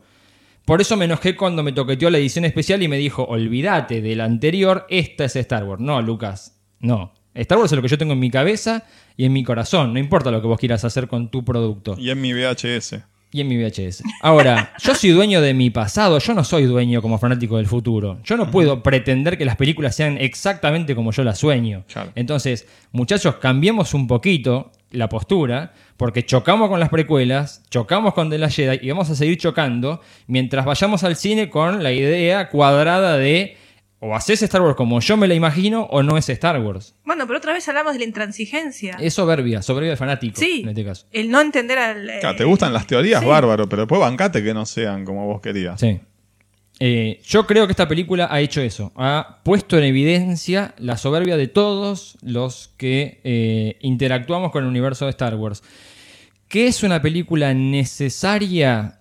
Estamos de acuerdo. ¿sí? Star Wars, venimos diciendo, Star Wars tiene que despegarse de los Skywalker. No hay futuro en Star Wars si seguimos con esta cosa del linaje Skywalker. Hacía falta pasar la posta, hacer un cambio. Pero me parece, así como me parece una película necesaria, me parece innecesariamente dolorosa. No había necesidad de lastimar tanto a los fanáticos como se hizo con esta película. la- el tema es el cómo. Exacto. ¿Sí? El cómo. Ese es el problema. Es hacerlos eh, con un maltrato, con, con violencia, con agresión, si querés llamarlo así. Eh, bien, eh, yo coincido mucho con vos. Coincido que hay mucha soberbia, mucha arrogancia de parte de un, de un director que quiere hacer la obra, ópera prima, parece, una Sí. obra maestra. Eh, de- realmente, si, si, si vos querés hacer algo así, trabaja con tus propios productos, pero vos tenés que ceñirte y tener la humildad de decir, bueno, tengo que bajar la cabeza y, y- responder a un patrón, a una estructura ya armada previa a mí. Y de ahí innovar, pero siempre respetando ciertos límites, porque bueno, estás en una, en una, en, un- en una franquicia que Sí. lleva años sostenida por los fans. Sí. Lo que yo veo es que esta película es, vuelvo a, para hablar de la- del término millennial. Sí. Es una película para millennials, una Sí. película para las generaciones nuevas. Por eso es que a veces nosotros, los viejitos, no nos sentimos tan identificados con esta película, porque tiene cosas que a los chicos les va a gustar y a nosotros no, porque no somos de la generación de los millennials. Me parece que apunta a sembrar nuevos fanáticos. Sí. Nuevos fanáticos, eh, millennials digo porque son la generación esta que viene y de hecho los protagonistas principales, que son Rey y Kylo, son representantes de esta generación. Sí. Son millennials. Representan al millennial y por eso los chicos se sienten identificados con estos personajes. Por eso me parece que coincido mucho con vos y agrego esto. Es una película para millennials. A mí me gustó, reconozco. Debo tener un poco de millennial por algo de juventud. Tengo todas las críticas que ya expuse. Pero básicamente, si yo tengo que hacer un balance, a mí la película me gustó mucho. ¿Sí? Eh, sin embargo, veo que está apuntando a otro público. Claro. Y nosotros estamos como los dinosaurios, Sí. quedándonos atrás. Bien. Eh, yo por mi parte, eh, con respecto a lo de la soberbia, firmo al pie. Bien. Me, me parece lo mismo. Eh, yo creo que cuando el actor que interpretó, no toda su vida, pero que- cuyo papel fundamental fue el de este personaje tan querido por todos los fans, te dice, mirá que me parece que no está bien esto, que al director le dice, no estoy de acuerdo, Tal cual. habría que escucharlo un poquito más. Eh, para mí el balance es positivo, eh, con todas las críticas que le hicimos. Trato de verlo de la manera más positiva posible. Sí. Dentro de algunas cosas yo me imagino una explicación coherente de por qué se dieron las cosas como se dieron, eh, manteniendo las críticas que le hicimos. Pero Bien. en definitiva me, me gustó. Eh, bueno, a mí la película me gustó. No me parece ni ahí la mejor de Star Wars, tampoco me parece la peor. Como dije antes, mencioné antes, me parece que incluso hasta es más, hasta es más sólida eh, de Force Awakens. Pero bueno, me gustó. Sí creo que es una consecuencia de algo que se viene dando desde la venta de Lucasfilm. Tal vez porque había que darle una dirección. Tal vez porque eh, dijeron, bueno, todo esto no va más, ahora es leyendas. ¿no? Este, y lo vimos con, con la muerte de Han Solo, ya lo dije, en The Force Awakens, y acá se va profundizando. Vamos Sí. a ver qué pasa en, en episodio 9, ¿no? Este, las cosas que me molestaron tal vez fueron, sí, más puntuales que otras. Yo la película la disfruté y reitero a la gente que nos escucha, ármense ustedes su propio canon. Totalmente. Se van a hacer mucha menos mala sangre. Totalmente. Eh, yo lo aprendí, eh, un consejo para los millennials, ¿no? Lo aprendí a, a base también de golpearme y, y- y cuando no había internet, de mandarle cantas al fan club y que el fan club me contestaba con la misma, con el mismo desprecio, si se quiere, que Sí. contestan ahora vía Facebook o vía Twitter. Sí. ¿no? Tardaba más la respuesta, pero ese desprecio al, al- viejo fan se notaba. Eh, entonces, desde que yo me estoy armando mi propio canon, me compro mis libritos, me compro si es leyendas o si es este eh, nuevo canon, acepto lo que me gusta, lo que no me gusta, lo dejo de lado y se acabó. Eh, y bueno, nunca, nunca creo que se va a poder superar la trilogía original, que eso es lo que realmente tengo en, en- en mi corazón. Así que bueno, eh, la película sí me pareció eh, una película buena, que me gustó mucho, que me entretuvo, con las críticas que se le hacen. Y ya está. Y sí, somos dinosaurios y estamos destinados a desaparecer y lo acepto. Bueno, mala suerte. Es lo que nos toca en este momento. Eh, así que bueno, bueno, ese ha sido nuestro primer repaso por los últimos Jedi. Queríamos traerles nuestra reacción. Gracias por la paciencia. Un programa muy solicitado. Pero bueno, la fiesta, todo. O sea, tenemos que meter una pausa en el medio de todo esto. Disculpen si, no- sí, y disculpen si nos pisamos varias veces también. ¿eh? Mucha energía, mucha emoción. Había mucha, fragor. sí, mucha energía contenida hace mucho tiempo y era como que explotó. Sí. Eh, disfruten cada uno, como dice Robbie, cada uno se relaciona y se vincula con el universo de Star Wars eh, como lo siente, disfrútenlo. Mis palabras, se habrán dado cuenta que la película no me gustó nada, pero mis palabras para aquel que le gustó es te envidio. ¿Sí? Por- así como envidio a los que disfrutaron las precuelas desde el minuto cero. Porque Star Wars es para disfrutarlo. Y yo cuando hay algo que no me gusta de Star Wars me siento mal. Porque digo, yo lo paso bien con Star Wars. ¿sí? Es, mi, mi universo escape. Entonces, eh, los envidio realmente y disfrútenlo. Eh, no, no hace falta que estén señalando al otro eh, porque no le gusta, criticándolo. Si está pasando por un mal momento, bueno, compréndanlo. ¿sí? Le mataron a su héroe de toda la vida. Es una sensación emocional muy fuerte que tenemos con, con la historia. Esperamos que, bueno, que hayan disfrutado. Se deben haber reído mucho de nuestras explosiones de furia. Eh, la idea no es enojar a nadie, la idea no es cambiarle eh, la opinión a ninguno, sino que compartir con ustedes, como siempre, de manera franca, abierta y justificada, nuestra vinculación con cada una de las cosas nuevas que salen de Star Wars. Sí, muchas gracias por escucharnos. La paciencia es importantísima, la valoramos mucho, especialmente hoy, que fue muy explosivo el programa. Así que eh, nos encontramos para la próxima. Gracias. Bueno, gracias por estar del otro lado, como siempre. Eh, aguardamos sus comentarios en Facebook. Supongo que serán tan largos como este podcast. Eh, y gracias por estar. Bueno, sí, como siempre, muchas gracias por estar y bueno, nos vemos en la próxima. Abrazo grande, feliz año nuevo y que la fuerza los acompañe siempre. Chao, chao.